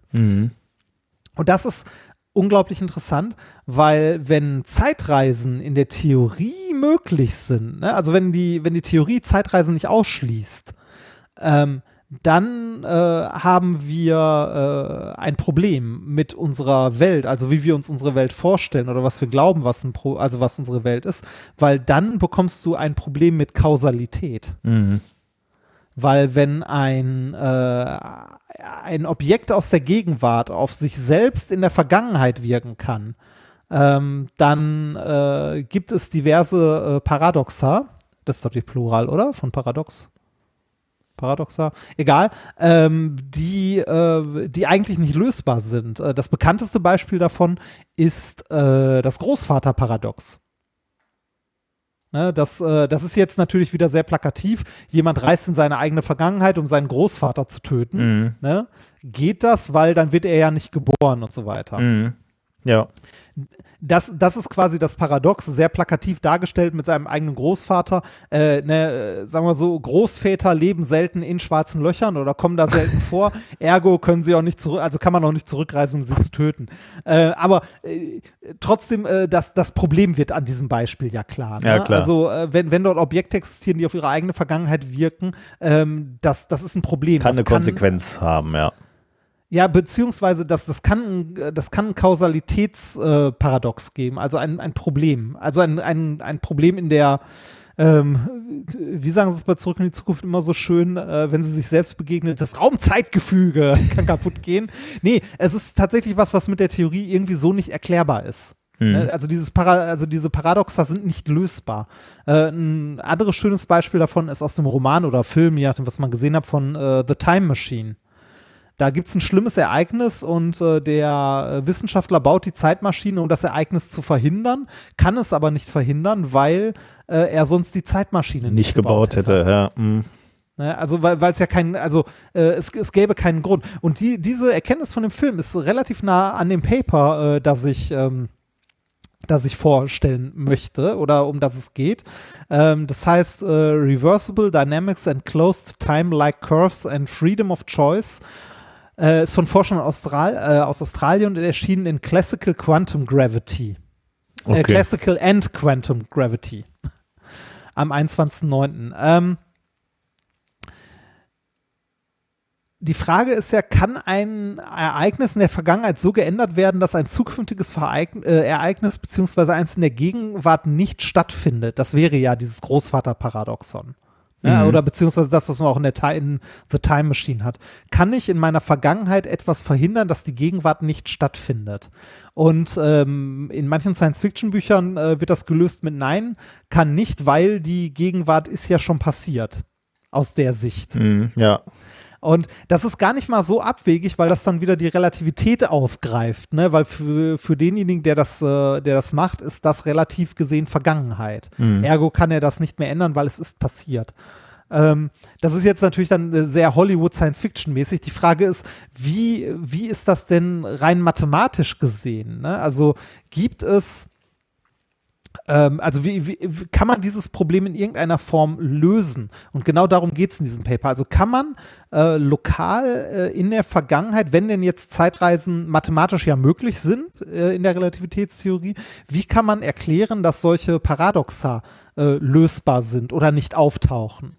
Äh, gibt es also, äh, gibt es in diesem Wust von Gleichungen, gibt es eine Möglichkeit, ähm, dass Zeitreisen möglich sind, ohne Paradox, also ohne so ein Paradoxon zu verursachen? Und äh, ich habe versucht, das Paper zu lesen, ich war aber sehr schnell raus, es ist wirklich, wirklich schwierig. Ähm, aber grob zusammengefasst haben die tatsächlich eine mathematische Lösung gefunden, die sowas aussagt wie, ähm, egal was man in der Vergangenheit ändert, bleibt die Zeitlinie des Universums erhalten, weil äh, lokale Größen das Handeln ausgleichen. Also ähm, so ein bisschen, das, das ist so ein bisschen die mathematische Formulierung von, man kann es nicht ändern, weil es schon passiert ist. Also wenn man ähm, in, also wenn ein Objekt in die Vergangenheit reist, um auf seine eigene Vergangenheit zu wirken, äh, ist egal, wie es dort wirkt, der, das umgebende, also die, die um, das umgebende Universum wird die Änderung so ausgleichen, dass die ähm, Gegenwart wieder stattfindet. Okay, aber was würde denn passieren, wenn, wenn du also wirklich eine, eine massive Änderung herbeiführst? Also sagen wir mal eine Atombombe zündest oder so. Das ist dann ja dann, was soll das Universum dann machen? Damit passieren dann völlig unwidernatürliche Dinge, damit, äh, damit die Gegenwart dann doch wieder so ist, wie sie, wie sie war? Also äh, ja, das, das ist eine gute Frage. Das ist ja jetzt wieder, also da, da ist man ja wieder auf der, äh, auf der Ebene des, des plakativ Anschaulichen. Ja, ja. Ne? Ähm, das, äh, wo, worum es in dem Paper hier geht, ist ja die, die reine Mathematik von, äh, von Zuständen irgendwie. Äh, dass, dass wenn ein Zustand geändert wird, die anderen Zustände sich so weit verändern, also auch verändern, dass der äh, zukünftige oder gegenwärtige Zustand wieder erreicht wird. Aber dann hast du doch in der Übergangsphase hast du dann doch die Vergangenheit geändert, oder nicht? Also kurzfristig war dann ja irgendwie äh, so ein äh, Ungleichgewicht eingestellt, ähm, was dazu führt, dass alles bis zur Gegenwart würde, äh, sich wieder ändern. Bis dahin muss es sich wieder ändern. Aber das heißt, Ja, genau. bis Das- das heißt- dahin hast du aber die Vergangenheit geändert, ne? Also bis zu genau, dem Zeitpunkt. Genau, das sagt auch nicht, dass man nicht die Vergangenheit ändern kann, also Mhm. lokal äh, in der Vergangenheit etwas ändern. Das äh, ändert aber nicht die Gegenwart. Mhm. Das, ähm, das ist schwierig, also schwierig nachzuvollziehen, aber ähm, das Aber- ist auch mit, mit unseren plakativen Beispielen irgendwie nicht nachzuvollziehen. Ich glaube, das ist was, was man auf mathematischer Ebene eher nachvollziehen kann. Mhm. Das, äh, also im, im Grunde haben, hat die, äh, die Mathematik, also die Zustände, die haben, haben gezeigt, also äh, das muss ja auch nicht so sein. Es ist nur eine mögliche Lösung der Gleichungen. Ne? Also du kannst äh, die, äh, die, die äh, Gleichung der allgemeinen Relativitätstheorie erfüllen mit Zeitreisen, die möglich sind, in denen keine Paradoxa auftauchen Mhm. weil jede Änderung in der Vergangenheit äh, so viel Änderung äh, m- automatisch herbeiführt, also mit herbeiführt, dass der, äh, dass der Zustand, aus dem man in der Zukunft quasi gekommen ist, wieder eintritt. Aber wenn man jetzt einen Extremwert nimmt und sagt, äh, es fliegt nicht ein Zustand zurück, äh, der was ändert, sondern ganz viele, so massiv. Äh, wir versuchen massiv zurückzufliegen an unterschiedliche Stellen, alles Mögliche versuchen wir zu ändern. Aber wir kommen ja auch aus unterschiedlichen Zeiten und da ist alles so, wie es vorher war, heißt dann ja auch, du kannst eigentlich nichts ändern. Du fliegst zurück, aber du kannst nicht viel ändern. Weil, ja, genau. Das, Ja. Also äh, die, die haben ja jetzt hier äh, im Titel steckt ja auch drin Freedom of Choice, ne? Also lokal in der Vergangenheit können die Leute machen, was sie wollen. Es änd also oder kann man an den Zuständen ändern, was man will. Es ändert aber nichts am Ausgang Mhm. dessen. Und äh, ich, ich finde das philosophisch tatsächlich interessant. Oder äh, wenn da Philosophen mal drüber nachdenken, ähm, was bedeutet das für den freien Willen? Ja, das wollte ich gerade fragen. Ist das dann wirklich Freedom of Choice, wenn das, was ich will oder was, was, was ich mache, keine Auswirkung auf die Zukunft, Schrägstrich Gegenwart hat, dann ist das dann noch freier Wille? Also, ähm,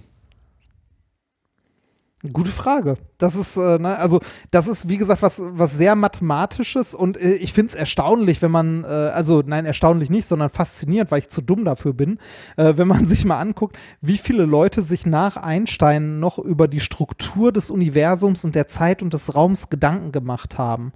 Und wie wenig, äh, also wie, wie wenig wir da am Ende dann doch wissen, ne? Also äh, wie, wie denn die Struktur von Raum und Zeit äh, wirklich funktioniert, weil unser, also unser Erkenntnis ist quasi Einstein, ne? Mhm. aber da ist ja nicht Ende der Fahnenstange, weil das passt ja auch immer noch nicht überall und nicht mit allem zusammen. mhm. Das ist so, das geht so ein bisschen in die Richtung äh, der Suche nach einer einheitlichen Theorie für alles. Gibt es eigentlich eine Gegenwart? Also, äh, oder, oder ist das nur der momentane Zeitpunkt, wo der Film gerade abläuft und den, den wir gerade sehen? Also ist die Zukunft vielleicht auch schon geschrieben? Und können wir nicht darauf einwirken, dass sich die Zukunft anders a- darstellt, als sie schon vordefiniert ist? Ja, das, das ist eine gute Frage. Oder dann, dann bist du ja auch, dann kommst du ja wieder in den Bereich der, der Quantenmechanik, ne, wo du ja auch verschiedene Zustände hast, die gleichzeitig existieren. Dann bist du ja irgendwann wieder bei der, äh, bei dieser Parallelweltentheorie. Mhm. Ne, so ist alles mal oder ist schon alles passiert Mhm. oder passiert alles gleichzeitig.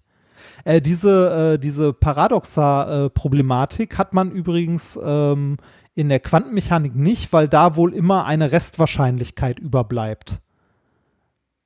Hm. Also weil da, weil da ja eh nichts determin- deterministisch vorbestimmt ist, sondern äh, alles nur Wahrscheinlichkeitenverteilungen sind äh, und du da äh, halt selbst wenn du irgendwie in der Vergangenheit was äh, hart änderst, du immer noch Wahrscheinlichkeiten, also eine Restwahrscheinlichkeit Hm, ja. hast, die bis in die Gegenwart Ja, okay. reicht. Ja. Genau. Ah, Da cool. hat man das nicht, Okay. aber im, im, im Großen hat man es halt. Hm.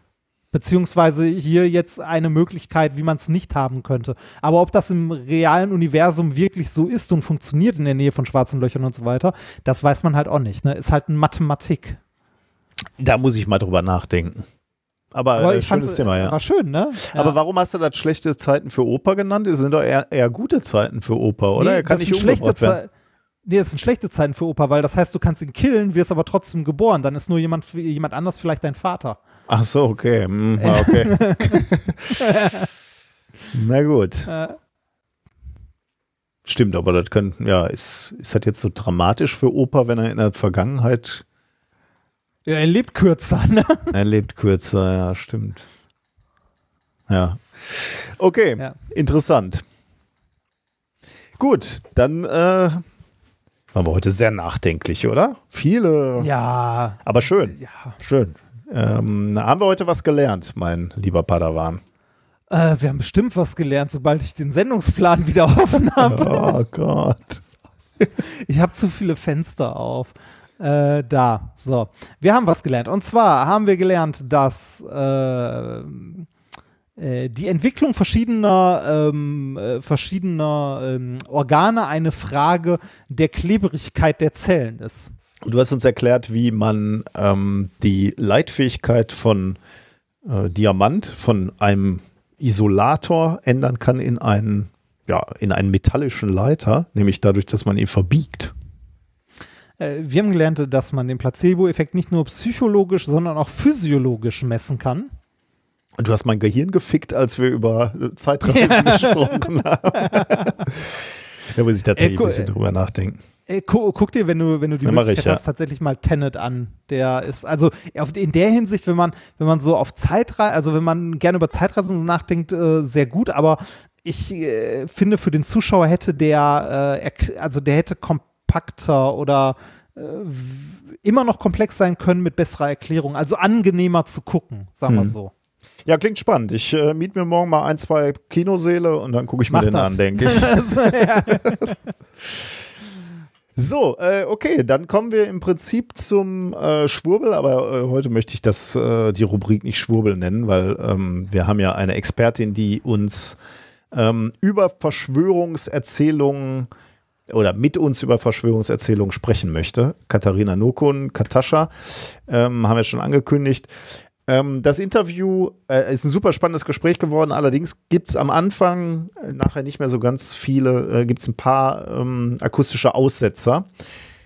Katascha wollte das ordentlich aufnehmen und hat gesagt, wir machen das als Double Ender. Beide Seiten nehmen auf und ich führe es zusammen. Und ich habe gesagt, brauchen wir nicht. Äh, passt schon. Passt schon, äh, bisschen Hätte ich aber Knacks. auch gesagt. Und warum? Weil ich natürlich zu faul war, das nachher zusammenzuführen. Ähm, jetzt habt ihr den Salat und ich bin schuld.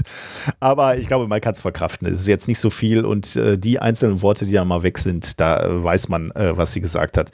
Äh, ganz, ganz tolles Gespräch. Ähm, viel Spaß damit. Wir haben heute wieder einen Gast, eine Expertin, nämlich Katharina Nokun. Hallo Katharina, vielen Dank, dass du dir Zeit genommen hast. Hallo, ich grüße euch.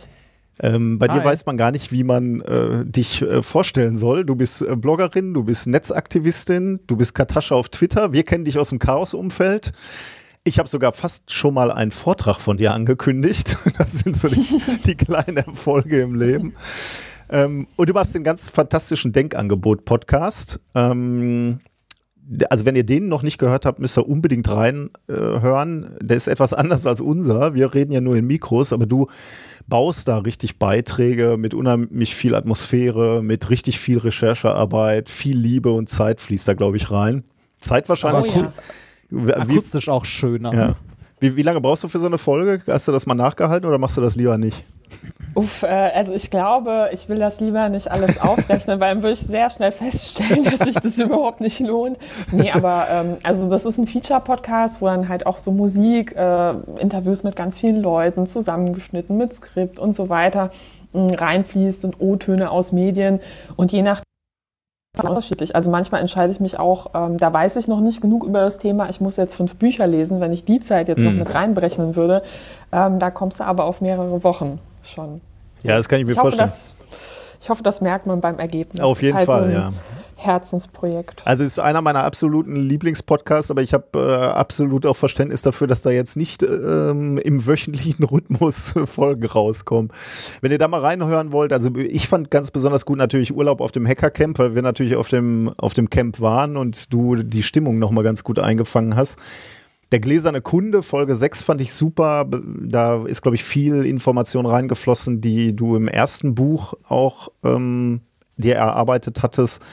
Und weil ich relativ häufig in China war, fand ich auch Überwachung Made in China ganz toll. Also die Einblicke, die du da gezeigt hast.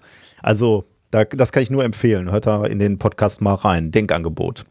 Oh, schön, vielen Dank. Also das äh, freut mich total. Also wenn ihr das sehen könntet, ich glaube, ich werde ein bisschen rot. Nee, aber der ist wirklich fantastisch. Also ich, ich habe mir ehrlich, ehrlich gesagt, habe ich mir immer gewünscht, auch mal so einen äh, von dieser Art einen Podcast zu machen. Ich habe sogar mal einmal angefangen ähm, und das war einfach so viel Arbeit, dass ich gedacht habe, das schaffe ich nicht. Das kann ich nicht leisten. Und deswegen war ich sehr froh, einen, einen Podcast in der Art zu finden, den du machst. Da, Oh, deswegen haben wir dich aber nicht eingeladen. Wir haben dich eingeladen, vor allem wegen deinem letzten Buch. Das ist das zweite Buch, oder? Hab ich, ist mir eins entgangen. Genau. Das bin jetzt bei Nummer zwei. Mal gucken, wie viele noch kommen. Genau.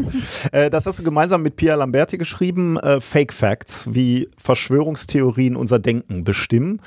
Und ähm, das ist im Moment so ein Thema, womit Reinhard und äh, ich uns so ein bisschen beschäftigen, weil wir natürlich irgendwie so in der Wissenschaftskommunikation auch, naja, so uns fragen, was können wir leisten, was können wir besser machen, weil wir natürlich auch beobachten, genauso wie ihr vermutlich, dass ähm, wir Menschen verlieren. Äh, wir verlieren die Menschen für die wissenschaftlich rationale Weltsicht und die verabschieden sich in Richtung Verschwörungserzählung und wir fragen uns eben, müssen wir Wissenschaftlerinnen und Wissenschaftler ein anderes Angebot machen? Können wir ein besseres Angebot machen? Können wir die Wissenschaftskommunikation besser machen? Und das kannst du uns vielleicht sagen. Vielleicht kannst du uns da eine Hilfestellung geben. Vielleicht als Einstiegsfrage mal die Frage, gibt es heute mehr Verschwörungserzählungen als, als früher? Also ist das mehr geworden oder kommt einem das nur so vor? Ja, schwierig äh, zu fragen. Also es ist eine schwierige Frage, weil ähm, du ja auch Zeiträume hattest, wo wir wissen aus historischen Überlieferungen, dass Verschwörungsmythen da auch politisch eine große Rolle gespielt haben, auch im religiösen Bereich. Also nehmen wir mal das Mittelalter. Zur Zeit der Schwarzen Pest gab es ja auch Pogrome, weil Menschen daran geglaubt haben, die schwarze Pest, äh, also die lo lokalen Auswirkungen der Epidemie, wären eben durch jüdische Gemeinden äh, verursacht worden. Da kam es ähm, zu Morden, zu Vertreibung da haben Leute an geglaubt, ja, aber natürlich gibt es keine wissenschaftlichen Studien aus dieser Zeit. Ich glaube, so eine Diskussion, die wir jetzt in den letzten Monaten ganz intensiv hatten, die fand ich tatsächlich schwierig, weil ähm, die Grundeinnahme bei einigen Menschen so ein bisschen zu sein scheint. Naja, also das liegt ja schon an den sozialen Netzwerken und wenn wir die nicht hätten, ähm, dann hätten wir diese ganze Flut an Mhm. ähm, Falschinformationen und Verschwörungsmythen nicht.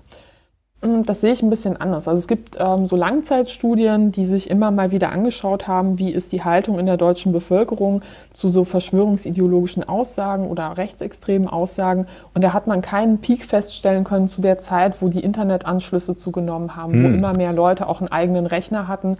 Und äh, man kann sagen, also vorher haben Verschwörungsmythen auch eine Rolle gespielt. Man hat es vielleicht in vielen Fällen eher aber dann nicht mitbekommen, weil beispielsweise man mit dem Onkel nicht auf Facebook befreundet war und gar nicht wusste, was er halt sonst ähm, nachts um drei dann halt verkündet, ähm, wenn er irgendwie das Gefühl hat, so ähm, er ist hier auf eine neue Wahrheit gestoßen. Also ich glaube, Verschwörungsmythen haben vorher schon eine große Rolle gespielt und wir brauchen einfach nur mal ähm, so in die NS-Zeit zurückzugucken. Also da waren mehr als 50 Prozent der Bevölkerung in Deutschland überzeugt, es gebe eine jüdische Weltverschwörung. Mhm, ja. Und ähm, das muss man sich einfach auch mal klar machen, dass das halt überhaupt gar kein Phänomen ist. Auch die Diskussion mit Trump, ähm, Verschwörungsmythen in der Politik, Da braucht man sich auch nur mal die Zeit ähm, des Kalten Kriegs anzuschauen. Da waren auf beiden Seiten des Konflikts hat man immer wieder Debatten gesehen, wo Verschwörungsmythen einfach eine große Rolle gespielt haben, wo man teilweise auch hinterher sagen konnte, naja, denjenigen, die es verbreitet haben, muss schon klar gewesen sein, dass das, was sie da behauptet haben, ähm, nicht der Wahrheit entsprach. Also es gab so in einigen Ländern ähm, wurden Mythen verbreitet, dass beispielsweise AIDS ähm, aus US-Labors stammen würde, ne? also vom kapitalistischen Feind quasi in die Welt gesetzt. Und auf der anderen Seite hatten wir ähm, Debatten wie beispielsweise diese Zeit der sogenannten Red Scare, wo in den ähm, USA ähm, ja, es, es da auch eine, ein ganz schlimmes Klima gegenüber Gewerkschaften gab, weil quasi überall eine russische Verschwörung oder die Finger Russlands dann ge ge gewittert das schon mal Auswirkungen auf gesellschaftliche Vernetzung hatte. Also das ist kein neues Phänomen, ähm, aber natürlich hat es sich verändert durch soziale Netzwerke und durch das Internet. Ja, ich bin erstaunt, dass du gerade sagtest, so das Internet hat gar nicht so den bedeutenden Einfluss darauf, weil ich ähm, oder Reinhard und ich, wir haben eigentlich immer so gedacht, ähm, naja, früher hattest du vielleicht einen Menschen im Dorf, der so ein bisschen verschroben war und irgendwie an komische Dinge geglaubt hat, aber der war halt sehr isoliert alleine. Und jetzt im Internet findet er eben Leute, die genauso ticken. Der, die wohnen halt auf der anderen Seite des Globus oder irgendwo anders in Deutschland und jetzt können die sich vernetzen. Und ich dachte, über diesen, über diesen Netzwerkgedanken können die eben eine Dynamik entwickeln, die früher gar nicht möglich gewesen wäre, weil es dann immer nur einzelne Personen gewesen wären. Und jetzt sieht's halt aus wie Gruppen, teilweise sogar große Gruppen. Also was sich natürlich verändert hat, ist die Art und Weise, wie ähm, ja, solche Gruppierungen organisiert sind. Also natürlich hattest du auch schon vor ähm, 50, 60 Jahren Parteien, die ähm, ja, also mit Verschwörungsideologien quasi Wahlkampf gemacht haben. Und natürlich haben sich dann da auch Leute organisiert und das wird dann auch über Medien verbreitet. Aber wenn du beispielsweise an so eine kleine, also Anhänger einer sehr ähm, originellen UFO-Verschwörungsthese warst ne, und geglaubt hast, in Roswell, da läuft irgendwas, die Regierung verschweigt das, dann musstest du erstmal jemanden finden, der Lust hat, deine Geschichte abzudrucken. und äh, die Wahrscheinlichkeit war eher gering, beziehungsweise es gab schon immer solche Nischenzeitschriften, aber von denen musstest du ja auch erstmal erfahren. Ähm, als Leser musst du erstmal wissen, wo kann ich die abonnieren, damit ich mir die zuschicken lasse. Ja, gibt es überhaupt in meiner Sprache? Und es gab auch schon immer Conventions und solche Geschichten, Treffen ähm, für solche Gruppierungen, aber es war halt immer die Frage, wie werde ich darauf aufmerksam, ja, und ähm, wie stoßen auch neue Leute zu der Gruppe.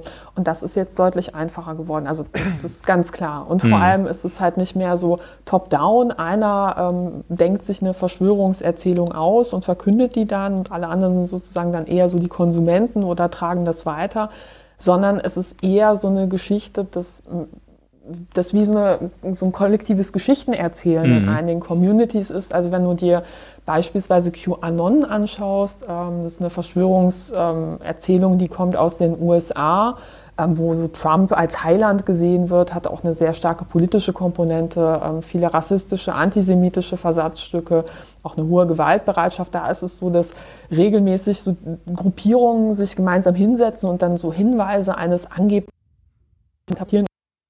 meiner Meinung. Das heißt, das ist wie teilweise auch so Streit innerhalb diesen, dieser Gruppen, ähm, wie man quasi diese obskuren Hinweise mh, ihres ähm, ja, angeblichen Führers da so interpretieren soll. Ne? Also das ist halt schon dieses Crowdsourcing quasi von ähm, Erfinden von Verschwörungsmythen ist schon neu. Und Natürlich die Geschwindigkeit. Ne? Also früher ist halt etwas passiert, dann braucht es erstmal Zeit, bis du eine Zeitung gedruckt hast und vor allem über Ländergrenzen hinweg, wie sich Diskurse beeinflussen durch Sprachbarrieren und so weiter. Das waren ganz andere Zeiträume. Heute hast du das so, dass teilweise ein, ein neuer Spin oder eine neue Geschichte von einem Verschwörungsinfluencer in den USA per YouTube in die Welt gesetzt wird. Und dann wenig später wird das in Deutschland eben von anderen Akteuren aufgegriffen. Und du ähm, kannst sehr genau sehen, ähm, dass auch diese Communities ähm, international sehr gut vernetzt sind.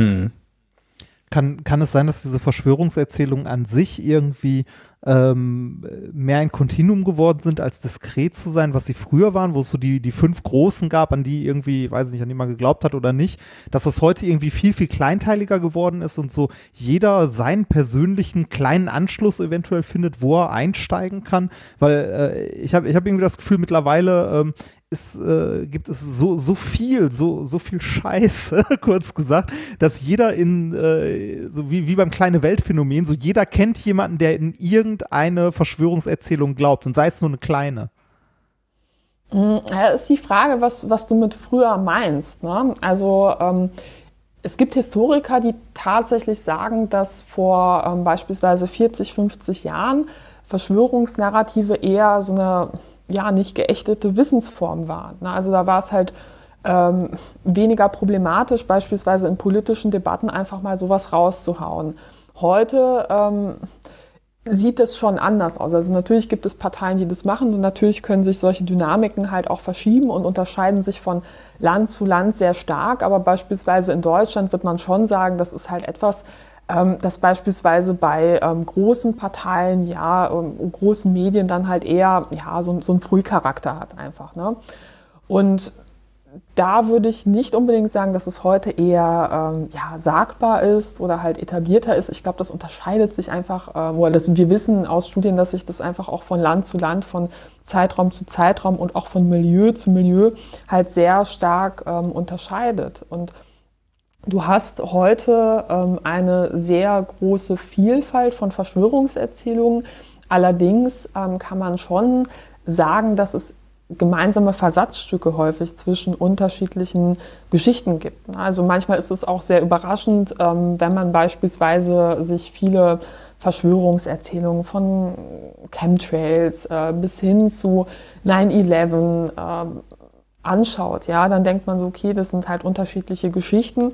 Je nachdem, bei welchem Influencer mal, man mal nachfragt, ähm, so wer steckt denn eigentlich dahinter, ähm, mehr, stellt man aber fest, dass es eigentlich, sage ich mal, ein Spin-off von diesem Mythos einer angeblichen jüdischen Weltverschwörung auch so das Interessante, dass du da durchaus ähm, Querverbindungen und wiederkehrende Ersatz, äh, so Versatzstücke hast. Mhm. Und vor allem hast du ähm, ähnliche Feindbilder bei vielen Geschichten. Und das erklärt auch, warum beispielsweise bei Querdenken und bei anderen Demonstrationen dann so ganz unterschiedliche Lager zusammenkommen, die teilweise vollkommen unterschiedliche Vorstellungen auch von Corona haben. Also reicht von es gibt Corona nicht bis hin zu gibt es, aber ist nicht so gefährlich, mhm. ähm, ne, mit ganz vielen Zwischenstufen.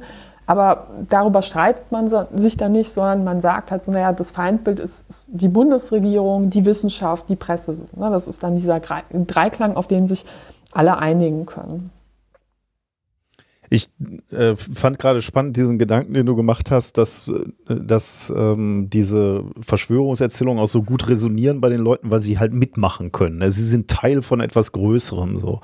Äh, was äh, ich, wir ringen immer so ein bisschen damit, was können wir dann für in, in der Wissenschaft oder in der Wissenschaftskommunikation für ein besseres Angebot machen? Müssen wir auch irgendwie mehr Teilnahme ermöglichen? Weil ich könnte mir schon vorstellen, dass die Wissenschaft in Anführungsstrichen so ein bisschen von oben herab wirkt für die Menschen. Ähm, müssen wir da besser kommunizieren? Also was, was ist so verführerisch für die Leute an den Verschwörungserzählungen? Ja, also wissenschaftliche, äh, wissenschaftliche Studien deuten darauf hin, dass es einen sehr starken Zusammenhang zwischen dem Gefühl von Kontrollverlust und der Neigung an Verschwörungserzählungen zu glauben gibt. Das heißt, in den Situationen, also in, in Lebenssituationen, die wir alle früher oder später im Leben durchmachen, wo wir das Gefühl haben, so hey, hier läuft was komplett äh, aus dem Ruder, äh, ich, mir entgleitet so die Kontrolle über mein Leben. In solchen Situationen neigen wir dazu, sprichwörtlich eher Muster zu sehen, wo keine sind. Also da gab es beispielsweise Experimente, wo Leuten Bilder gezeigt wurden, wie man das so vom Augenarzt kennt, ne? also so ein, mhm. Mustersalat und dann wird man gefragt, siehst du das Bild, ja oder nein? Und da hat man denen halt solche Bilder gezeigt und gefragt, so siehst du da halt irgendwie Muster drin oder halt irgendwie ein Gegenstand. Und Leute, die halt in so einer Kontrollverlustsituation waren, die haben eher ähm, Gegenstände gesehen, wo auch keine waren. Ja, also die haben sich Sachen dann halt ähm, eingebildet, beziehungsweise Querverbindungen gezogen, wo keine sind. Und, und was, was heißt Kontrollverlustsituation? Also die haben irgendwie gerade die Partnerschaft ist zerbrochen oder haben einen Arbeitsplatz verloren oder wie, wie sieht ein Kontrollverlust aus? Genau, also das sind solche Beispiele. Ne? Also es kann sein, wenn mein Partner mich überraschend verlässt ne? oder auch wenn ich finanzielle Schwierigkeiten habe, wenn mhm. ich den Job verliere.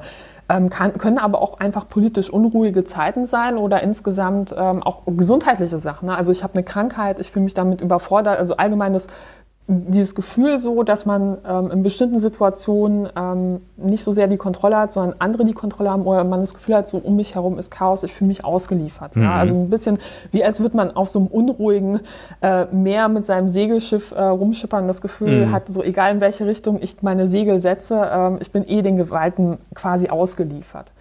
Und in solchen Situationen sind Verschwörungsmythen ähm, besonders attraktiv. Das heißt, wenn man so diese Erkenntnis nimmt, kann man sagen, so naja, ähm, so eine Möglichkeit, wie man eher im Schnitt ähm, Leute quasi weniger anfällig macht oder ne, also die Wahrscheinlichkeit senkt, dass Leute ähm, darauf anspringen, kann sein, ähm, ja eher so ein Kontrollgefühl herzustellen. Ne? Also da kann die Wissenschaft vielleicht dazu beitragen, indem man ähm, Sachen eher erklärt. ne, Das Gefühl hat, so ich verstehe Dinge, das kann mir ja auch ein Gefühl von Kontrolle geben.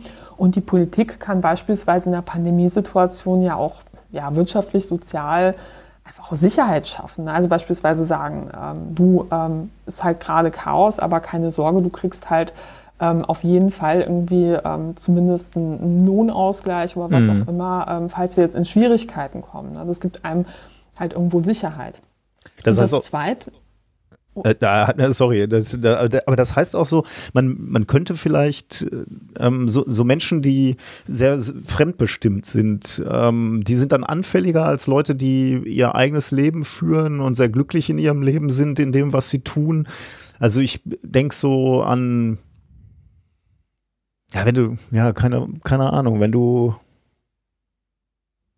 ich will jetzt nicht das Beispiel eines äh, Hartz-IV-Empfängers bringen, aber der ist natürlich sehr abhängig. Ne? Der, muss, der muss immer bitten um, um sein Geld und, und hat äh, eben möglicherweise nicht das Gefühl, dass er die Kontrolle über sein Leben hat. Ähm, kann, kann man sagen, dass da die, die Anfälligkeit dann vielleicht größer ist und, und man äh, erreichen müsste, dass die Menschen das Gefühl haben, dass sie selbstbestimmter in ihrem Leben sind, freier sind?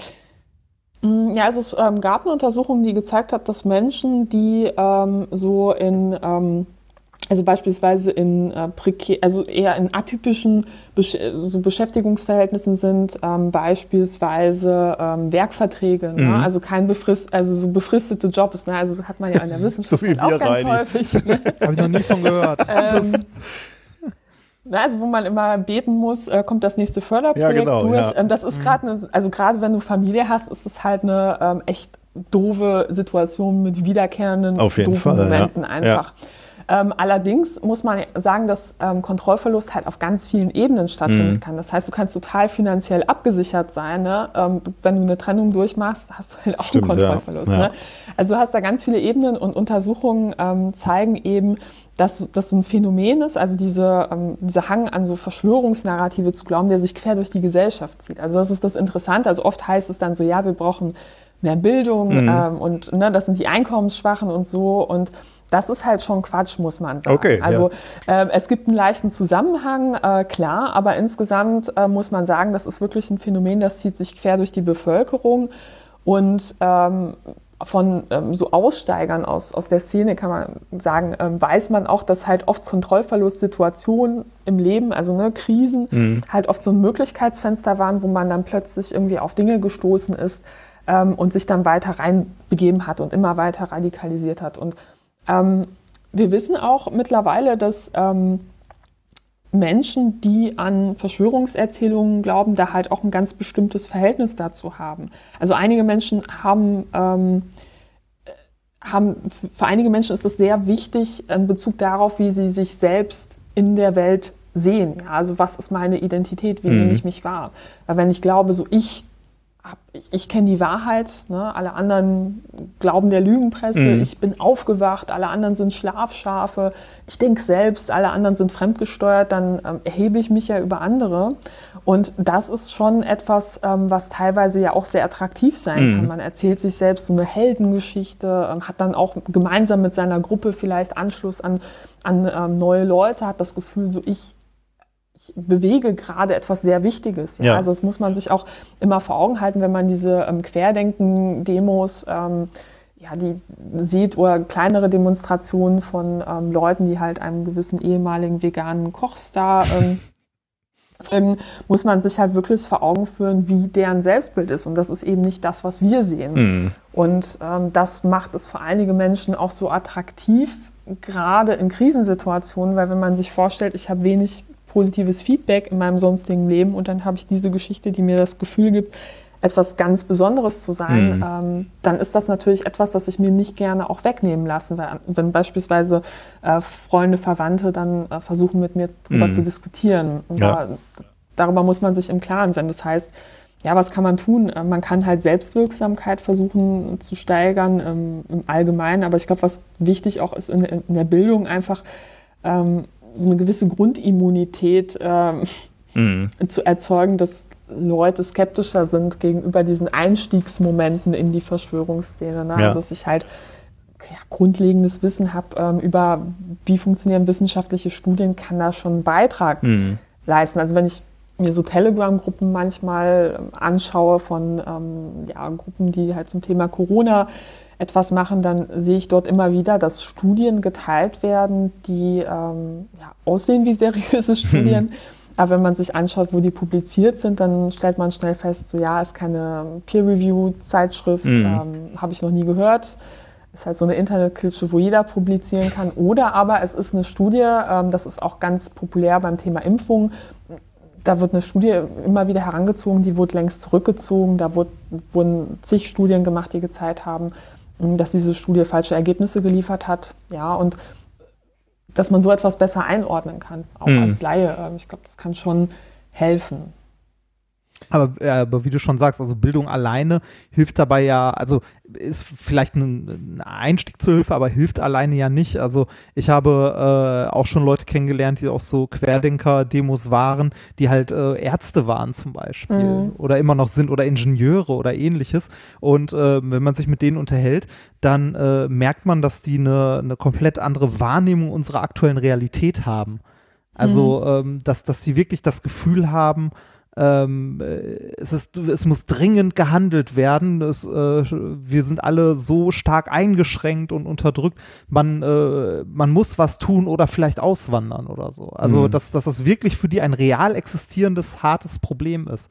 Das, das, das finde ich krass. Also ähm, viele, also viele Leute sind wahrscheinlich auch über längere Zeit in solche Kanäle abgedriftet, nehme ich mal an.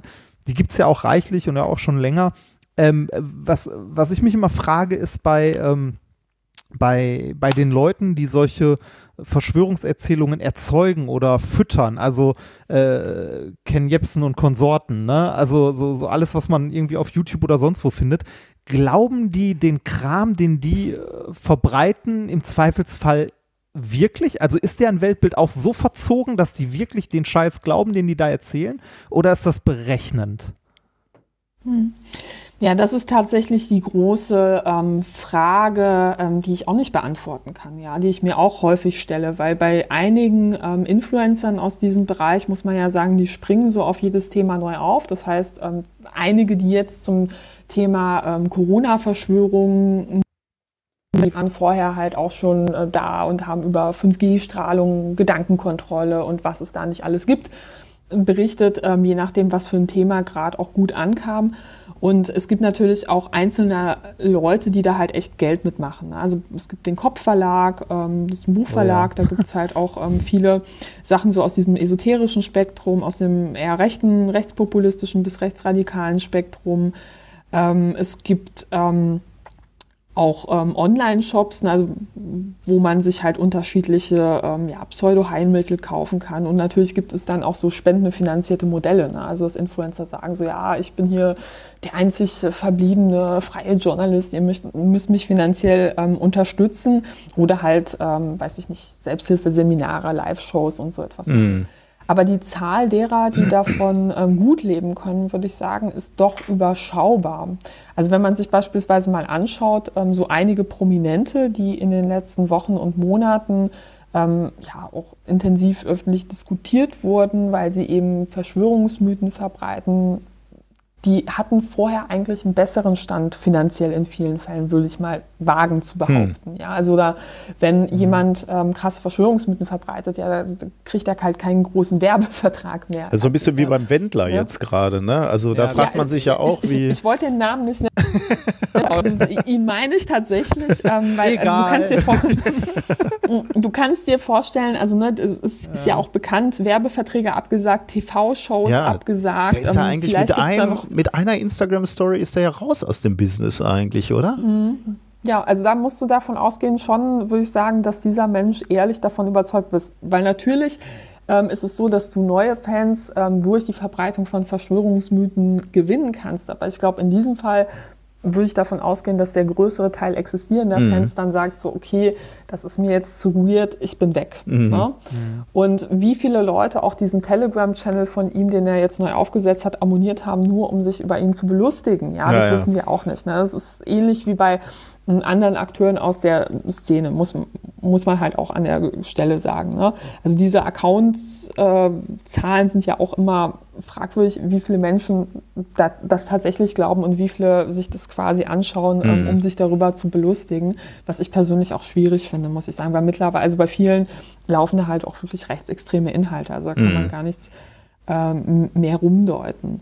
Und ähm, bei einigen Akteuren muss man sich aber, also frage ich mich halt auch schon, inwiefern das Kalkül ist. Also da gab es mal einen ähm, Rechtsstreit von Alex Jones, das ist ein bekannter US-Verschwörungsideologe, der hat einen eigenen Podcast, so eine quasi virtuelle Sendung. Dann hat er einen riesen Online-Shop. Ähm, ja, laut Zeitungsberichten ähm, setzt er halt pro Jahr mehrere Millionen US-Dollar um, hat auch zahlreiche Mitarbeiter, ne, weil der halt wirklich ein Businessmodell daraus gemacht hat. Und der war mal ähm, in einen Sorgerechtsstreit verwickelt ähm, mit seiner Ex-Frau. Und da hat sein Anwalt dann gesagt, so, naja, also dieser Alex Jones, den Sie in der Radiosendung sehen, weil der ist immer sehr cholerisch, muss man dazu sagen, ähm, das ist nicht der ech- echte Alex Jones, das ist halt quasi nur eine Rolle. Ne?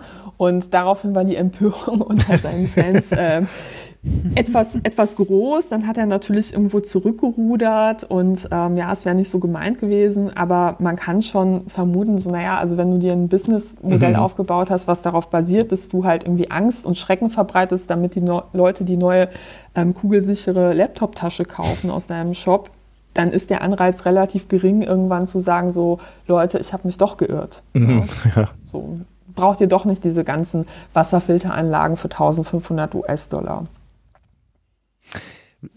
Wo fängt für dich eigentlich Verschwörungserzählung an? Also ich, ich denke da so an, du sitzt so Weihnachten bei deiner Familie und dann gibt's ja schon mal so Meinungen am Familientisch, die man selber nicht so teilt, aber die vielleicht noch äh, ganz okay sind. Aber dann äh, dreht der Onkel oder die Tante dann irgendwann vielleicht auf und man, man denkt so, okay, jetzt wird's schon so ein bisschen komisch. Ähm, wann fängt das für dich an oder wo würdest du sagen, wo, wo müsste man dann gegenhalten? Ja, also zunächst einmal meint ähm, Verschwörungserzählung so eine bestimmte Form von Narrativ. Ne? Also so eine Falschmeldung oder ähm, beispielsweise eine falsche Studie ist nicht automatisch eine Verschwörungserzählung, sondern da müssen diese Komponenten drin sein, dass man eben glaubt, es gäbe Einzelpersonen oder Gruppen, die man als mächtig wahrnimmt, die sich so im Geheimen verschworen haben mit einer direkten Schadensabsicht. Und ähm, das ist eben so ein Element, was, was drin sein muss, damit man das überhaupt als Verschwörungserzählung begreift. Und ich glaube, oder ich denke, es ist normal, dass man so ein bisschen spekuliert, gerade in politischen Diskussionen und sagt so, ja, hm, die Erklärung vom Geheimdienst war jetzt nicht so plausibel. Ähm, aber ich finde, es ist ein Unterschied, ob man eben spekuliert und sagt, ich spekuliere oder äh, mal gucken, was der Untersuchungsausschuss da noch ausgraben wird. Ähm, oder wenn man sagt, das ist auf jeden Fall so und davon ausgehend schon drei, vier Schritte weiter ist und halt auch so eine Immunität gegen jegliche Kritik von außen aufbaut. Also ich würde immer grundsätzlich ähm, dann sehr misstrauisch werden, wenn man das Gefühl hat, das ist so ein in sich geschlossenes Weltbild.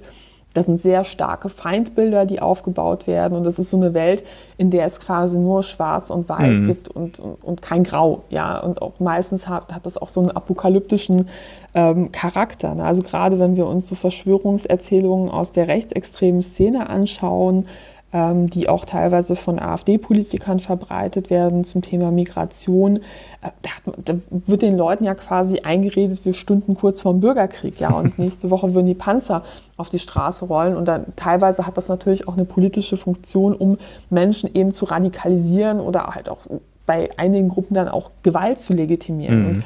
Gerade wenn es so in diese überspitzten Feindbilder geht und ähm, Diskussionen, auf der also keine Zwischentöne mehr zugelassen werden oder man sofort als Teil einer feindlichen Verschwörung markiert wird, nur weil man äh, Kritik übt, dann sollte man äh, vorsichtig ähm, werden und halt grundsätzlich auch am, am, Familientisch oder halt auch beim Stammtisch unter Freunden.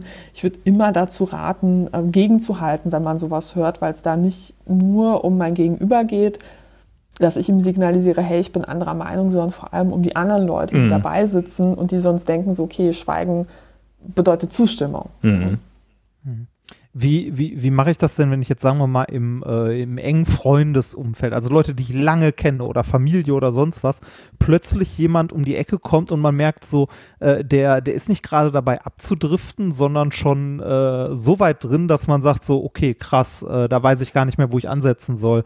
Äh, wie geht, also wie kann man damit umgehen, wenn man so, so Leute hat, wo man äh, eigentlich, äh, die einem wirklich, wirklich wichtig sind, wo man aber irgendwie äh, schon das Gefühl hat, alles verloren zu haben. Also äh, lohnt sich, also nein, lohnt sich das nicht. Äh, wie geht man mit denen um? Hält man immer noch dagegen auf die Gefahr hin, dass das irgendwann im Streit endet? Versucht man das Thema zu meiden? Ähm Gibt es vielleicht Strategien, die da wieder rauszuholen? Kommen die ja, Leute genau. da wieder alleine raus? Das ist die Hoffnung ist wahrscheinlich eher gering. Hm. Ja, also diese, also der Umgang damit ist halt immer ein Drahtseilakt und das unterscheidet sich extrem stark von Mensch zu Mensch. Ähm, ne, ist ja immer die Frage, was für eine Beziehung habe ich zu dieser Person? Ähm, inwiefern vertraut sie mir? Ähm, inwiefern, wie sind die anderen sozialen Kontakte? Ja, also es ist ein Unterschied, ob jemand sozial abgekapselt ist, dann halt Anschluss an eine neue Gruppe findet, ähm, die mhm. ihm das Gefühl gibt, was Besonderes zu sein, also ähnlich wie bei Sekten. Ne? Und wenn das die einzige, Be oder wenn man nur zwei, drei andere Bezugsgruppe außerhalb der Gruppe hat, sind die Chancen meistens schlechter, ähm, oder äh, als wenn jemand halt ein funktionierendes Sozialgefüge hat, wo man nicht der Einzige ist, der jemanden vielleicht ins Gewissen redet. Ne? Ähm, grundsätzlich würde ich immer dazu raten, ähm, erstmal zu fragen, äh, also Fragen zu stellen, woher hast du das, ähm, wie lange glaubst du das schon? Ne? Also mhm. sich ein bisschen vorantasten, um herauszufinden, so, naja, wo stehe ich eigentlich? Ne? Also wo, wogegen muss ich ja eigentlich anargumentieren? Und ganz wichtig ist auch, sich klar zu machen, dass äh, wenn jemand halt wirklich tief abgetaucht ist in diesen Kaninchenbau, man da überhaupt gar keinen Erwartungsdruck auf sich aus aufbauen sollte, dass man jetzt die eine tolle Diskussion führt und der andere da rausgeht und sagt so, boah, du hast mein Leben verändert. ähm, ich, ich, so, sofort deinstalliere ich Telegram und ähm, alles ist gut. Das wird, das wird nicht passieren. Und mhm. das muss man sich einfach klar machen. Und das ist halt ähm, eine Geschichte, die manchmal, also so eine Deradikalisierung, die braucht manchmal Wochen, manchmal Monate, äh, manchmal auch Jahre. Ne? Und manchmal klappt es auch gar nicht. Ähm, Wichtig ist vor allem auch immer zu bedenken, dass es einerseits eine inhaltliche Ebene gibt, dass ich halt beispielsweise ähm, am Anfang, wenn Leute noch nicht so stark abgetaucht sind, noch mit Faktenchecks arbeiten kann oder mit wissenschaftlichen Studien. Ja, also wenn jemand schon aber so weit weg ist, dass er glaubt, die Wissenschaft an sich, die ist korrupt und alles, was ich nicht selber in der Küche mhm. nachkochen kann, das kann mhm. nicht sein. Ja, also dann habe ich es schon echt schwer. Dann ähm, kann man halt aber trotzdem noch etwas über die ähm, emotionale Ebene manchmal ausrichten. Und da ist halt, finde ich, auch immer eine Frage, wie, gar nicht so sehr, was sind die Argumente, die ich in der Diskussion bringe, sondern auch, wie überbringe ich sie. Ja? Also wenn ich direkt in ein Gespräch reingehe, so quasi gepanzert mit meinen Argumenten und bereit für den Krieg, für das letzte Gefecht mhm. und entsprechend verbal auftrete, ja, dann wird der andere die Schotten hochfahren und sagen so, ich habe keinen Bock. Ja? Wer hat schon Bock, an, angegriffen zu mhm. Wenn ich mhm. aber reingehe und sage so, hey, ähm, du bist mir total wichtig, ähm, ich teile deine Meinung nicht zu Corona und ähm, deshalb mache ich mir Sorgen um dich.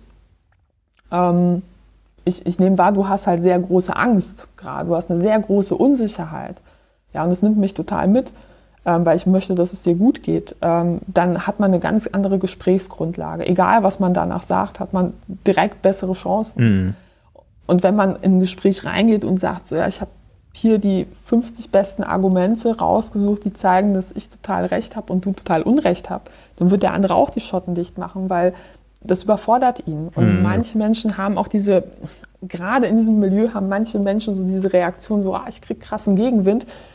Dann muss ja erst recht was, was, was dran sein. Ja, wenn ich so krassen Gegenwind bekomme, dann bin ich was, richt, was auf der Spur. Und deshalb muss man immer ganz genau abwägen, bei, gerade bei so inhaltlichen Diskussionen, wie reagiert der andere und entsprechend auch seine Strategie anpassen. Aber manchmal kann es halt auch helfen, mal das Thema ganz beiseite zu nehmen und einfach zu fragen, so, ey, wie geht's dir? Weil wenn halt man rausfindet, im Hintergrund läuft halt eine krasse Trennungsgeschichte, ja, dann ist die vielleicht viel entscheidender dafür, dass jemand sich in solche Gruppen flüchtet und da auch Anschluss sucht, ähm, als das, was diese Gruppe inhaltlich eigentlich sagt ja, oder was ich inhaltlich als Gegenargument vorbringen kann. Das heißt auch sowas wie äh, die zu brandmarken als Covidioten, äh, würdest du natürlich auch sagen, bringt nix oder also dann holst du die Leute erst recht nicht wieder zurück, ne? Ja, beziehungsweise es ist inhaltlich auch ähm, falsch. Also so, wenn man halt beispielsweise, also einerseits ist, hängt da ja so ein bisschen mh, der Unterton mit entweder so, ja, die sind halt alle ungebildet oder aber ähm, ja, die sind alle psychisch krank und weder das eine noch das andere trifft einfach zu. Ja, muss man halt ganz klar sagen, wenn man ähm, sich anschaut, was wir über den Glauben an Verschwörungsmythen und die Verteilung in der Bevölkerung wissen. Ja, also der Anteil von psychisch Kranken beispielsweise ist nicht ähm, höher unter Menschen mit so einer hohen Affinität für Verschwörungen als in der Gesamtbevölkerung. Und ich finde, das stigmatisiert auch ganz schlimm Leute, die eine psychische Krankheit haben, die sich das ja nicht aussuchen. Mhm, ja, ja. Ich kann mir aber schon aussuchen, ähm, was, was für eine Meinung ich halt zu, ähm, wo- wie, ob ich an wissenschaftliche Fakten glaube oder nicht. Ja, oder ob ich da halt rechtsextreme Verschwörungsideologien verbreite oder nicht. Mm, Und also sowas halte ich für vollkommen kontraproduktiv. Also ich finde, man kann klar sagen, ähm, ich glaube, du hast Unrecht oder ich glaube einfach, das sind nicht diese, deine Argumente überzeugen mich nicht, ohne halt eben in diese Beschimpfungsebene zu gehen, weil die eskaliert Situationen und das führt nicht unbedingt dazu bei, ähm, dass man das sein Gegenüber überzeugen kann. Ich finde, als, äh, als Wissenschaftler kann ich mich immer so schlecht in so äh, Personen reindenken, die diese Verschwörungserzählungen anhängen. Ich äh, habe auch ein Auge auf so einen äh, Kanal, wo, wo so Verschwörungserzählungen so im, im Rahmen des von QAnon erzählt werden.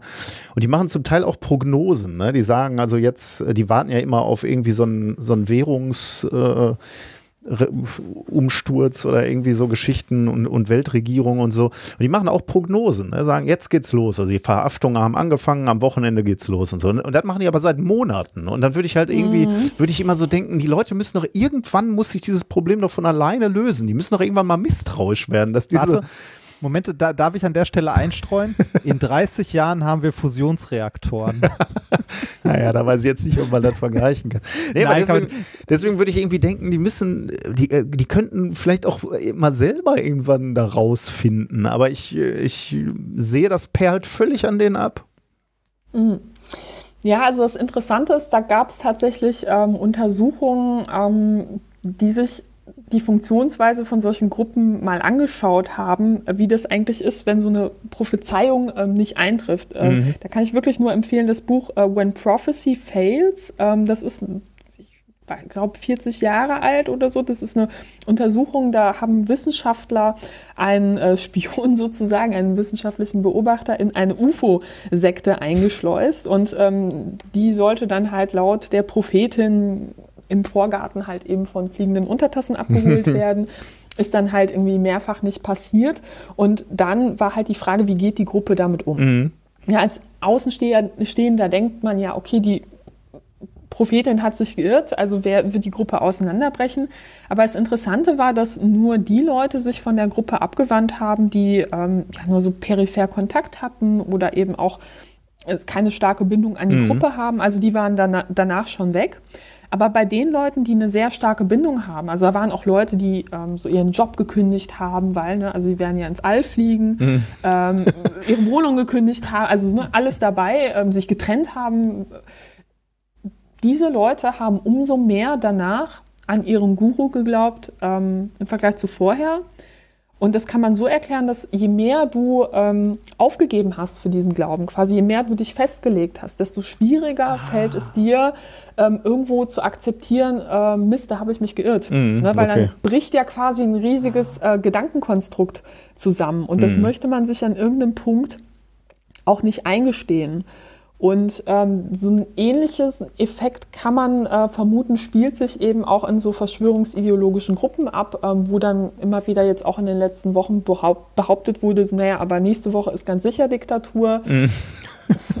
ne? und, oder übernächste Woche sind dann die Panzer und in drei Wochen kriegen wir alle, ne? also wir kennen die Geschichten, das ist ja alles nicht passiert und ähm, das, also dieses ähm, Phänomen oder dieser Erklärungsansatz ähm, kann aber ganz gut erklären, warum diese Gruppen oder Leute teilweise dabei bleiben und sich sogar noch radikalisieren. Na, also noch eher der Meinung sind, wir müssen jetzt ähm, hier die nächste große Demo organisieren. Ähm, weil, ähm, naja, also die Alternative ist halt einzugestehen, ich habe gegenüber Mm, meinen ja, Freunden okay. und meinen Arbeitskollegen mich einmal komplett lächerlich gemacht.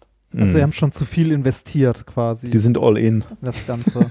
Okay. Genau. Ähm, hinzu kommt natürlich, dass einige Leute ähm, wirklich auch soziale Kontakte abbrechen und neue innerhalb von ähm, den neuen Bezugsgruppen suchen. Also ne, gerade wenn ich vielleicht auch einsam bin, ne, kann das ein Faktor sein, wenn ich ähm, Anschluss finde zu so einer Online-Verschwörungscommunity und ich hatte vorher kaum soziale Kontakte und finde da plötzlich ganz viele Leute, die gleichgesinnt sind, wo ich sofort Anschluss finde, wo man einen gemeinsamen Nenner hat, dann kann ich das auch als äh, große Bereicherung in meinem Leben wahrnehmen. Ne? Das Problem ist halt eben gerade, wenn Leute dann teilweise auch immer mehr Kontakt zu Andersdenkenden abbrechen, so dann kriegen die halt auch keinen ähm, keine anderen, also keine Impulse mehr ähm, in, in Hinsicht, ähm, naja, überprüf mal ähm, deine Grundannahmen. Und äh, hinzu kommt ja das, also, ne, also ihr hattet es ja auch angesprochen, dass man das Gefühl hat, es, es gibt halt auch so eine parallele Informationsrealität, in der diese Menschen sich bewegen, weil sie eben oft dann sehr selektiv bestimmte Nachrichten wahrnehmen oder nur noch bestimmte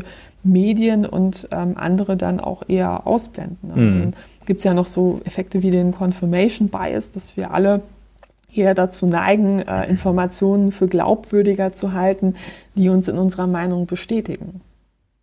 Ja, das ist dann wahrscheinlich auch nochmal ein Grund, warum du die Leute da schwer rauskriegst, ne, aus solchen Gruppen, weil sie lieber den Leuten zuhören, die ihre Meinung bestätigen.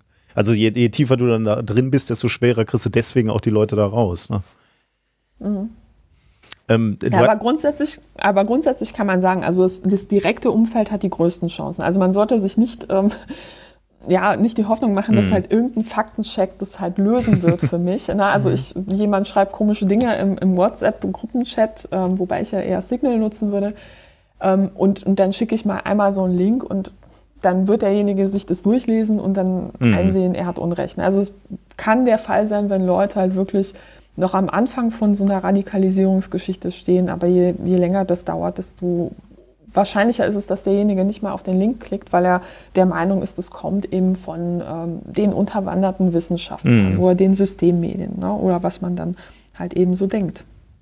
Wir, wir haben das häufiger bei solchen Diskussionen, die wir zum Teil gar nicht mehr führen, ähm, äh, mitbekommen, dass die Leute, äh, also die, diese Mechanismen, das haben, da haben wir auch schon mal im Podcast drüber gesprochen, dass die Leute, äh, die so mit, mit so abstrusen Sachen ankommen, so schnell einem immer so viel Kram auf den Tisch hauen, dass man in einer sachlichen Diskussion gar nicht gewinnen kann. Also man, man unterliegt immer, wenn man versucht, irgendwie das versucht sachlich zu widerlegen, ähm, äh, weil so schnell irgendwie neue Sachen gedroppt werden, dass man äh, alleine um einzelne Sachen davon nachzugucken, äh, Stunden bräuchte, um die entsprechenden Paper zum Beispiel zu lesen. Um da überhaupt versuchen, irgendwie einzusteigen. Das äh, finde ich immer schwierig, weil äh, man möchte eigentlich den Leuten was dagegen halten, kann aber nicht, weil es, also das wird ein Berg, der immer größer wird an Arbeit und äh, ich, ich finde das traurig, weil man da, also ich habe dann immer das Gefühl, so äh, zu resignieren und aufzugeben, ähm, aber äh, weiß ich nicht, was, was würdest du da sagen, kann man mit solchen Leuten machen, die einem quasi zumüllen mit Müll? Ja, also ich habe intensive Erfahrungen in Bezug auf Diskussionen mit Verschwörungsgläubigen allein durch meine ähm, ja, Parteivergangenheit, NGO-Vergangenheit. Ähm, jeder, der mal Infostände in der Fußgängerzone gemacht hat, äh, wird sehr viele interessante Menschen kennengelernt haben. Ähm, da war bei mir von Reichsbürgern bis ich werde Ähm, also ich werde heimlich vom Geheimdienst überwacht bis hin zu ähm, die Regierung kontrolliert mein Gehirn über Funkstrahlung, weil da wirklich alles dabei. Und ähm, ja, wenn es kalt ist und du eh nichts Besseres zu tun hast, dann unterhältst du dich halt auch mal mit den Leuten. ähm, weil ich fand das halt wirklich, also teilweise tun, also ne, hat, macht man sich wirklich Sorgen um diese Menschen. Man hat auch, man merkt auch, die glauben wirklich daran und die sind auch sehr emotional davon mitgenommen. Ne? Also das, das macht ja was mit dir, wenn du glaubst, alles wird durch eine ähm, ganz bedrohliche Verschwörung kontrolliert. ne? Also es macht dich ja nicht unbedingt glücklicher. Also du hast vielleicht eher das Gefühl, du kannst, du hast Strukturen, du hast klare Feindbilder, ja, es hilft dir irgendwo, aber auf der anderen Ebene ähm, naja, hast du ja nicht unbedingt eine positive Sicht auf die Zukunft. Und was mir immer an solchen Sachen geho geholfen hat, ist halt einfach, ähm, ich gucke, was ist die Mikroebene, was ist die Makroebene und dann mache ich einen fetten Strich ähm, dazwischen und diese Ebene überschreite ich nicht. Ne? Also was ist, äh, was meine ich damit? Ne? Also ich bin beispielsweise bei Diskussionen über 9-11 auch sehr viele geführt. Ich bin überhaupt gar kein Experte, was halt irgendwie ähm, ja, Statik von ähm, Hochhäusern angeht. Ich bin keine Ingenieurin, keine Bauingenieurin ähm, und so weiter und so fort. Ähm, aber ich finde, bei solchen Diskussionen kannst du immer auf die Ebene darüber gehen, indem du beispielsweise ähm, immer mal nachhakst, wenn so Verallgemeinerungen gemacht werden, so ja, die Medien, ne, also die Politik, äh, dann kannst du immer fragen, so ja, wen meinst du jetzt konkret? Ja, also mit die Medien, ähm, wie funktioniert das aus deiner Sicht? Ja, kriegen die dann alle, alle einen Anruf vom äh, Bundespresseamt? Wenn ja, wie viel Uhr? Ähm, wie viele Leute sind dann genau in dem Call? Ähm, ja, also, also es sind ja halt auch so Rattenschwanz an Fragen, die du dann halt einfach mal zurückwerfen kannst. Oder halt allein die Frage bei solchen, ähm, auch gerade bei Verschwörungsmythen zum Thema Wissenschaft, ne? also ist ja halt auch ganz beliebt ähm, Klimawandelleugner. Ja. Also, ne? Äh, Da kannst du ja mal fragen, okay, es gibt also diese große Verschwörung. Ähm, gut 99, äh, Prozent sagen, es gibt den menschengemachten Klimawandel an Studien, die es zu dem Thema gibt. Gut, äh, fassen wir mal zusammen, wie viele ähm, Institute und Wissenschaftler eigentlich in diese Verschwörung involviert werden. Ne? Dann bist du halt mehr, sehr schnell bei mehreren äh, 10.000, 100.000, wenn du es international denkst. Dann musst du dich fragen, okay, wie wahrscheinlich ist es, wenn wir mal die Geschichte der Menschen anschauen, dass halt so eine Verschwörung irgendwie erfolgreich ist, dass Menschen äh, sich zusammenfinden, sich an eine Absprache halten und keiner da ausschert. Ne? Also da braucht man sich ja nur mal anzuschauen, wie auch, ähm, es gibt ja wahre Verschwörungen, beispielsweise halt irgendwie so Kartelle ne, in der Wirtschaft, wo sich Unternehmen absprechen, sogenannte Frühstückskartelle. Und da gibt es ja aus groß, gutem Grund halt so manchmal so Kronzeugenregelungen, dass derjenige, der ausschert, ähm, dann halt mal feiner raus ist als die anderen. Ähm, weil ähm, es einfach auch sehr wahrscheinlich ist, dass ähm, solche Abkommen halt sehr instabil sind. Ne? Gerade wenn man beispielsweise Konkurrenten schaden kann ne? oder wenn man das Gefühl hat, jemand ermittelt ne? und ich kann da noch fein rauskommen. Und man kann halt auch ähm, wirklich immer wieder ähm, auf die Metaebene ähm, gehen und halt wirklich nochmal fragen, naja, was sind denn deine Quellen? Also du hast jetzt sehr viel über ähm, die, die Medien und die Wissenschaftler, die ich zitiert habe, gesprochen. Lass mal über deine sprechen und dann nochmal ähm, den Spieß quasi umdrehen. Und das ist bei vielen Verschwörungsmythen so, dass das dann halt schon ähnliche Milieus sind oder zumindest halt ähnliche Probleme, die sich da stellen. Also das ist so meine Strategie, die ich dann halt immer bei Gesprächen in der Richtung ähm, hatte. Also ich habe manchmal gar nicht so viel selbst geredet, sondern ich habe immer Fragen gestellt, dabei gelächelt, geschmunzelt, meinen Kaffee weitergetrunken. Und ähm, das war aber wirklich lieb gemeint, weil ich dann denke, so, okay, durch diese Fragen kann ich mein Gegenüber dazu anstoßen, dass er selbst Dinge hinterfragt, Hinterfragt, ja. ähm, ohne dass er das Gefühl hat, ich fahre ihm an den Karren, sondern vielmehr denkt, ich bin total interessiert. Bin ich Und- halt auch, in, weil ich, ich bin ja, also ne, ich lasse mich ja gerne überraschen, ob da eine sinnvolle Erklärung bei rauskommt, kommt es halt meistens nicht. Ne?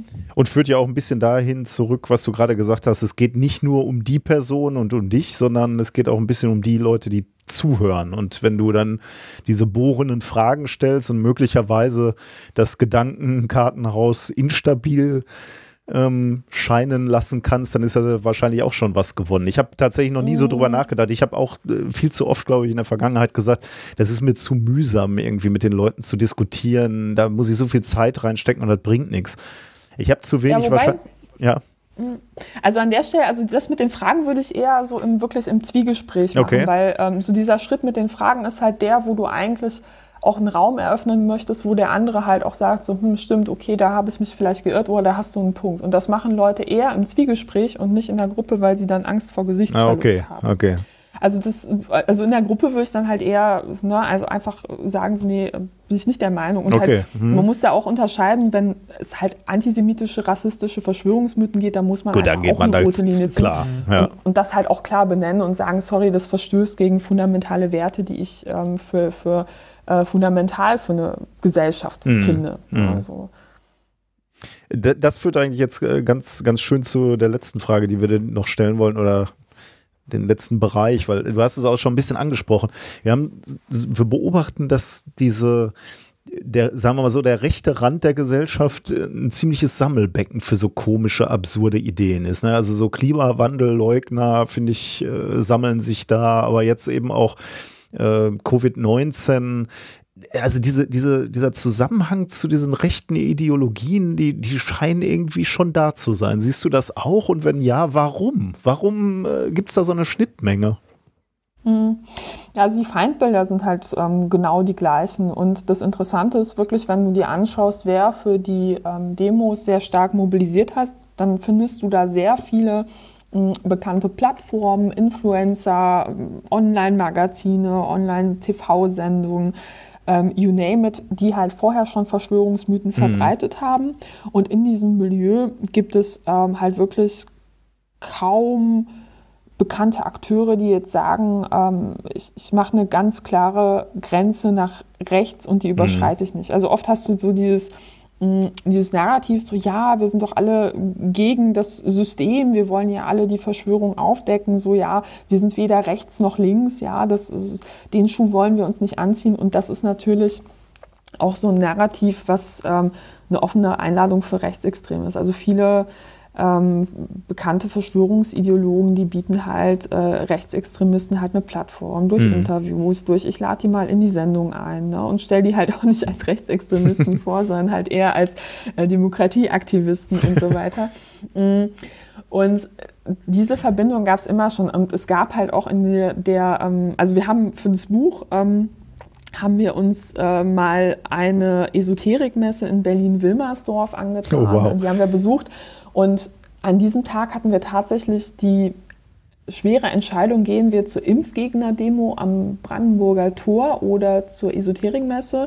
Und wären wir zum Brandenburger Tor gegangen, dann hätten wir dort äh, beobachten können, wie auch rechtsextreme ähm, Akteure da halt auch Flyer und, und Aufkleber verteilen ne, auf dieser Impfgegner-Demo. Und diese, also man, keiner schmeißt die halt auch da runter. Ne? Also zumindest nicht bei dieser Veranstaltung. Und du hattest da immer schon Überschneidungen, auch so im Esoterikbereich, ähm, im sogenannten alternativen Heilbereich. Ja, also da hattest du immer schon ähm, ja, rechtsextreme Ideologien, ähm, rechtsextreme Narrative, ähm, die da halt ähm, ja, Aber warum? Also ich, ich habe immer so das Gefühl, die, die Leute, die so, äh, die sich so Steine irgendwo um, um Hals Mhm. hängen oder, oder meditieren oder keine Ahnung, irgendwelche Dinge rauchen, da würde ich immer so sagen, die sind eigentlich so vom, vom Herzen her so gut Menschen und wollen, wollen nur das Beste und auch zu sagen, man muss ja nicht immer eine Tablette nehmen, sondern man kann ja auch mal ein bisschen was weg atmen oder so. Das sind ja eigentlich ganz gute Ideen so. Aber wo, wo kommen denn da diese, die, diese rechten Ideologien rein? Warum? Mhm. Mm, Ja, es ist ganz unterschiedlich. Also einmal hast du halt auch in der Esoterik so eine oft eine sehr schwarz-weiße Weltsicht. Ne? Also hast du die guten Kräfte, die bösen Kräfte, ne? also die Kräfte dazwischen, die werden meistens nicht weiter erwähnt oder die gibt es nicht. Und du hast so dieses Narrativ von einer verborgenen Wahrheit. Ne? Also gerade wenn du so an Magie glaubst oder irgendwelche Schwingungen oder äh, was auch immer, ne, dann hast du ja so diese, dieses Gefühl, so du hast halt ein, auch ein Geheimwissen, ja. Und das ist ja halt schon äh, sehr anschlussfähig an Verschwörungsnarrative. Und wenn du so in diesen Bereich ähm, schaust, dann ist es ja manchmal so, dass Erklärungsmuster herangezogen werden, ähm, die auf jeden Fall 1a verschwörungsideologischer Natur sind. ne? Also wenn beispielsweise gesagt wird, so ja hier, ich kann, ich kann einen Krebs heilen durch Hand auflegen, dann fragt man ja so, ja, warum gibt es da keine wissenschaftlichen Studien zu, die das belegen? Dann sind halt, äh, ist halt der ein oder andere Wunderheiler schnell dabei, von einer großen Medizin- und Pharmaverschwörung zu sprechen, ne? um das halt irgendwo zu legitimieren, was er da tut. Und das sind halt so Anknüpfungspunkte, ne, wo halt eben Feindbilder geschaffen werden. Ne? Also manchmal ist es dann halt so, ja, die Medizin, dann kommt noch Pharma dazu, dann kommt noch die Presse dazu, die halt auch noch das unterdrücken will. Und dann ist die Politik schnell auch noch ganz ähm, fix dabei. Und das sind halt auch so anschlussfähige ähm, Sachen. Also ne, die Feindbilder sind halt ja ähnlich auch in der extremen Rechten. Und ähm, teilweise hast du auch in diesem Esoterikbereich sehr, sehr konservative Vorstellungen. Also wir waren ähm, da auf der Messe haben wir uns beispielsweise mal angeschaut, äh, was denn so die Erklärungen für unterschiedliche Krankheiten sind. Und dann hieß es dann so, ja, also irgendwie Asthma bei Kindern wird ausgelöst durch mangelnde Mutter, äh, Mutterliebe. So, ne? Also die Mutter ist schuld. Das ist äh, krass, ne? Also wenn du dir überlegst, was das halt mit Leuten macht, die Ja. das glauben. Ja. Und du hast natürlich auch dieses konservative Bild, ne, Familie, Frau, halt, Frau ist halt eher natürlich, Mhm. Ja, Natur, okay. bla, ne? Und das sind ja schon, ja, also eigentlich ähm, sehr, sehr erzkonservative Bilder teilweise. Und das geht ja bis hin, dass du halt auch esoterische Gruppen hast, die von außen wie Hippies aussehen, die Mhm. aber eigentlich krasse antisemitischen, krassen antisemitischen Kram glauben. Ne? Und halt eigentlich so eine Nazi-Siedler-Gruppierung sind. Und Mhm. von außen denkst du, ja, toll, endlich mal linke Leute im Dorf. Und es ist halt eigentlich das Gegenteil. Ja, das ist echt Da, verblüffend. äh, als ich diese Entwicklung das erste Mal mitbekommen habe, war ich auch sehr überrascht. Also irgendwie gefühlt, als, äh, als ich so 15 bis 18 oder so war, da hat man Nazis immer noch an der Glatze und der Bomberjacke erkannt. Äh, Mhm. Heute kann das auch der Hipster in der Burgerbude sein. Also Ja. Und das erklärt auch, warum so wir eine sehr äh, interessante Diskussion hatten ähm, nach beispielsweise der Querdenken-Demo, wo dann halt Bilder durch die Presse gegangen sind und dann ähm, Leute gesagt haben, so krass, da waren ja halt auch viele Rechte, ne? Also weil du beispielsweise so einschlägige Symbole oder Erkennungszeichen dann gesehen hast und andere Leute haben drauf geschaut und gesagt, so ja, wie, ich sehe hier nur eine Regenbogenflagge, weil die halt so eine Reichsflagge nicht kennen, weil die halt bestimmte Gruppierungen nicht einschätzen können, weil die nicht wissen, dass ein 88-Tattoo halt nicht heißt 88 geboren, sondern das ist ein Code für HH, also Heil Hitler, ne? Und ähm, das sind halt alles Dinge, die finde ich ähm, auch so in der Jugendbildung halt vollkommen noch auf dem Stand der 90er sind. ne? Also na- nach dem Motto, nimm keine ge- selbstgebrannten Musik-CDs von Neonazis an. So. Also, Das ist Quatsch. Ne? Also die sind halt längst auf Instagram. ja. Mhm. ja, ja. Ja, ich glaube, dann sind wir einmal grob durch, durch die, unsere Fragen, ähm, die wir uns notiert hatten. Ähm, ich hatte mir neulich mal überlegt, äh, müsste es für Verschwörungserzählungen auch sowas wie eine R-Zahl geben? Also ähm, wie, wie ansteckend sind die Verschwörungserzählungen? Weißt du, da könnte man eine Unterscheidung machen. Also ich würde so sagen, in, in Deutschland flache Erde glaubt hier wohl kaum einer. Aber, aber so Klimawandel ist dann ja schon wieder so ein, so ein Thema, wo die Erdzahl vielleicht ein bisschen höher ist, e etwas ansteckender ist. Ja, wobei da fände ich, ähm, wäre, glaube ich, die Frage, kannst du das wirklich so voneinander abgrenzen? Weil es gibt ja halt auch ähm, sehr viele Crossover-Geschichten sozusagen hinter Ja. den einzelnen äh, Verschwörungsnarrativen und äh, auch extrem viele Abwandlungen. Ne? Also so, wer steckt beispielsweise hinter der Klimaverschwörung? Ne? Also hast du von ähm, antisemitisch, antisemitischen Erklärungsmodellen bis hin zu ähm, ja, weiß ich nicht, ähm, Aliens, ne, hast du halt all, alles dabei, ne? Und was, wie willst du das operationalisieren? Ja, das stimmt, ja. wäre interessant, aber es, ich glaube in der Praxis schwierig. Okay, dann äh, lasse ich diese Forschung vielleicht sein. Ja, vielen, vielen Dank, Katharina, dass du dir die Zeit genommen hast. Das war hochinteressant und ich glaube, ähm, wir sehen wieder etwas klarer, oder Reinhard? Ja, auf jeden Fall. Das, also, so, sofern man da irgendwie klar sehen kann. Ich bin immer noch erschüttert und habe irgendwie immer noch, also du, du sagtest zwar am Anfang, dass es nicht mehr geworden ist, aber ich habe das Gefühl, es ist präsenter geworden. Also, oder ich wurde mehr äh, in, den, in den Nachrichten mehr damit konfrontiert, mit sowas. Das kann Ähm, sein.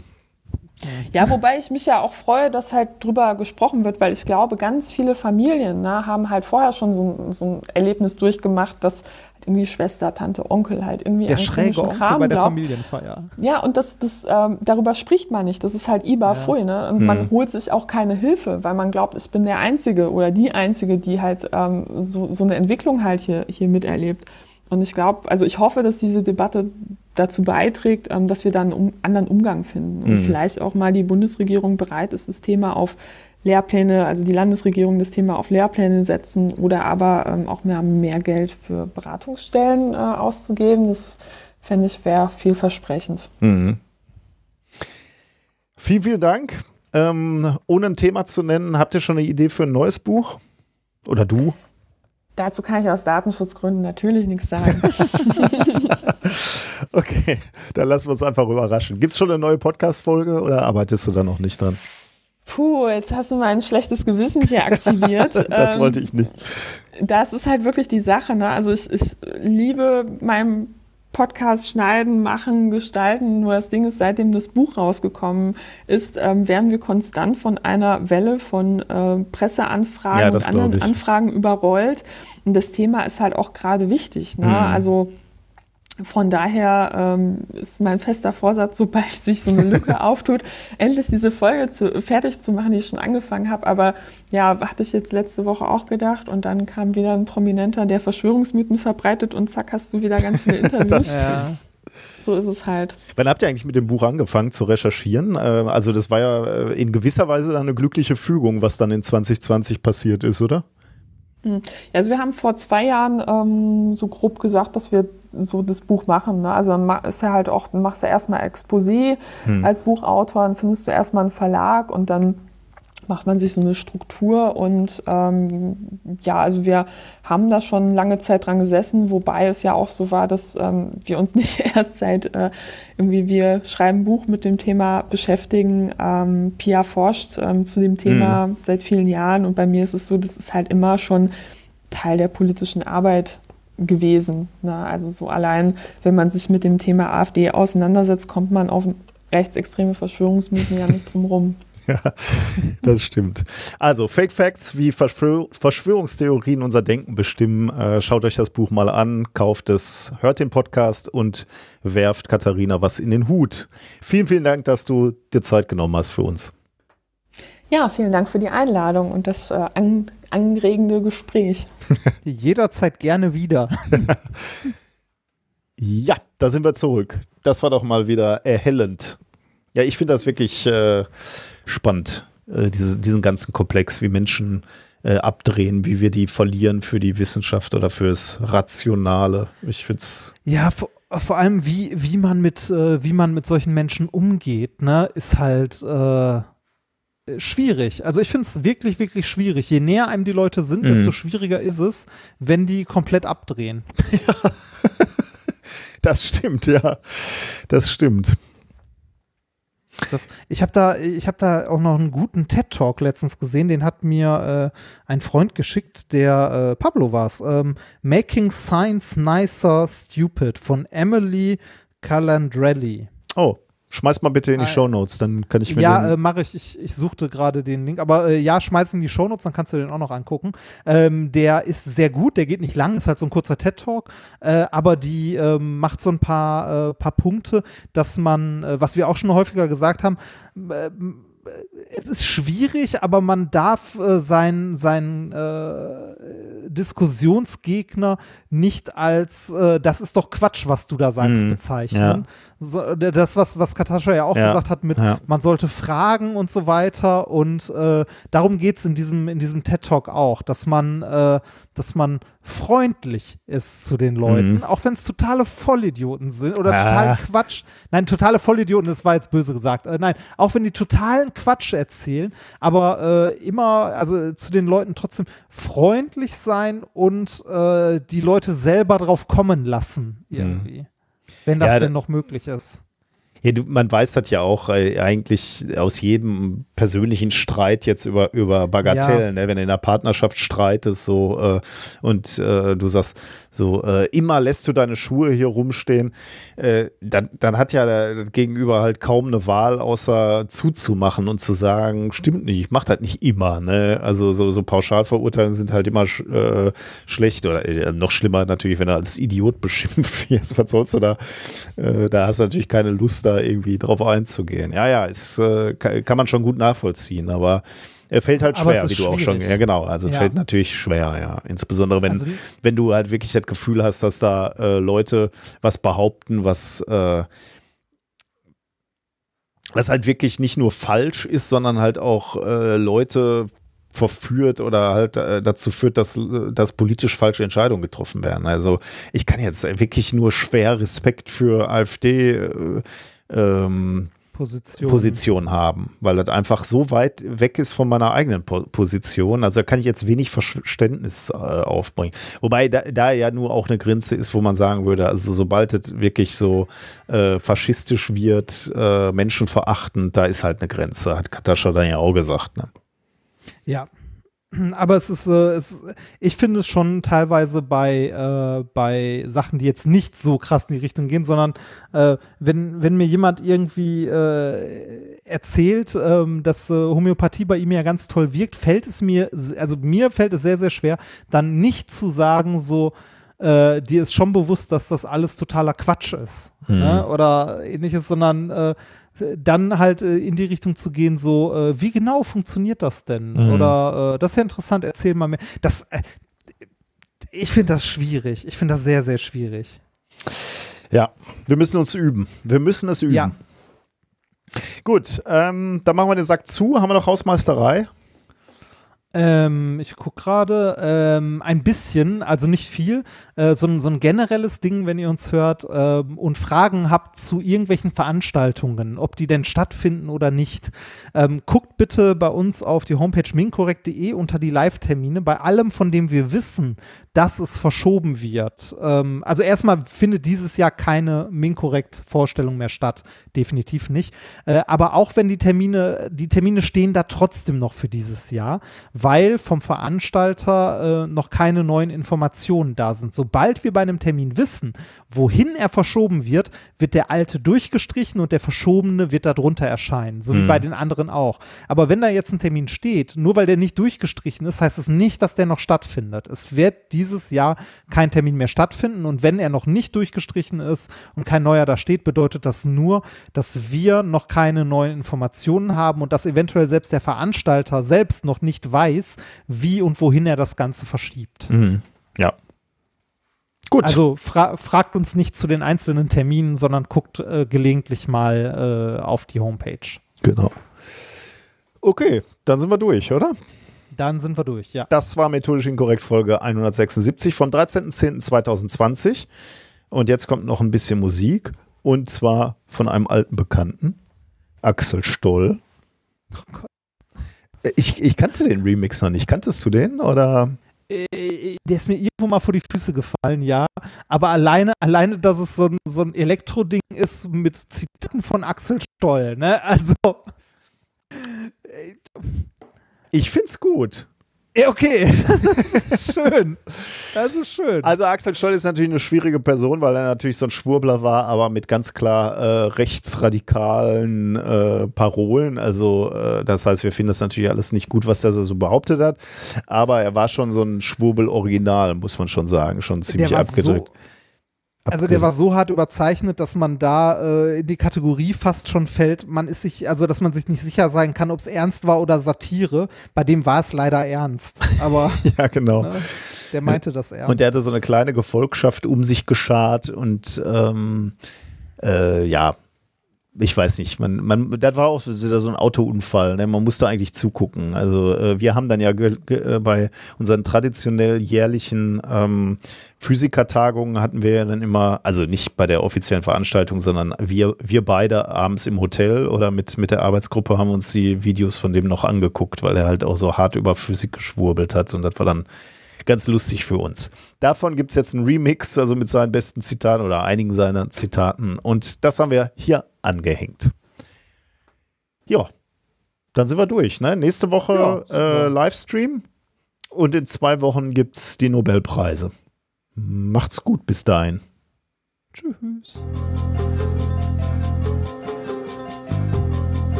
sehr wichtig. Ruhe! Ich erwähne es noch einmal. Ruhe!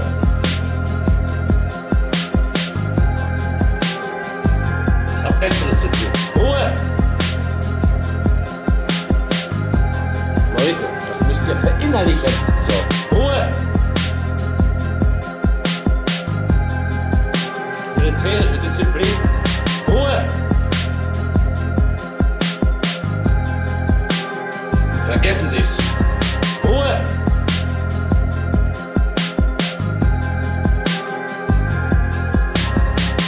Ich sage es nochmals, seit fast zehn Jahren.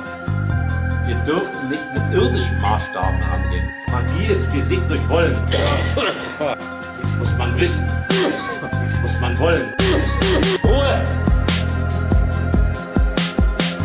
Und damit habt ihr den Algorithmus.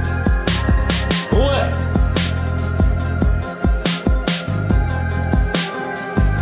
Alles künstlich machen. Ruhe! Kein Problem. Man muss nur wissen, wie. Ruhe! Ich kann auch künstlich Tornados steuern. Ruhe! Äh, Unterschätzt das nicht. So, okay.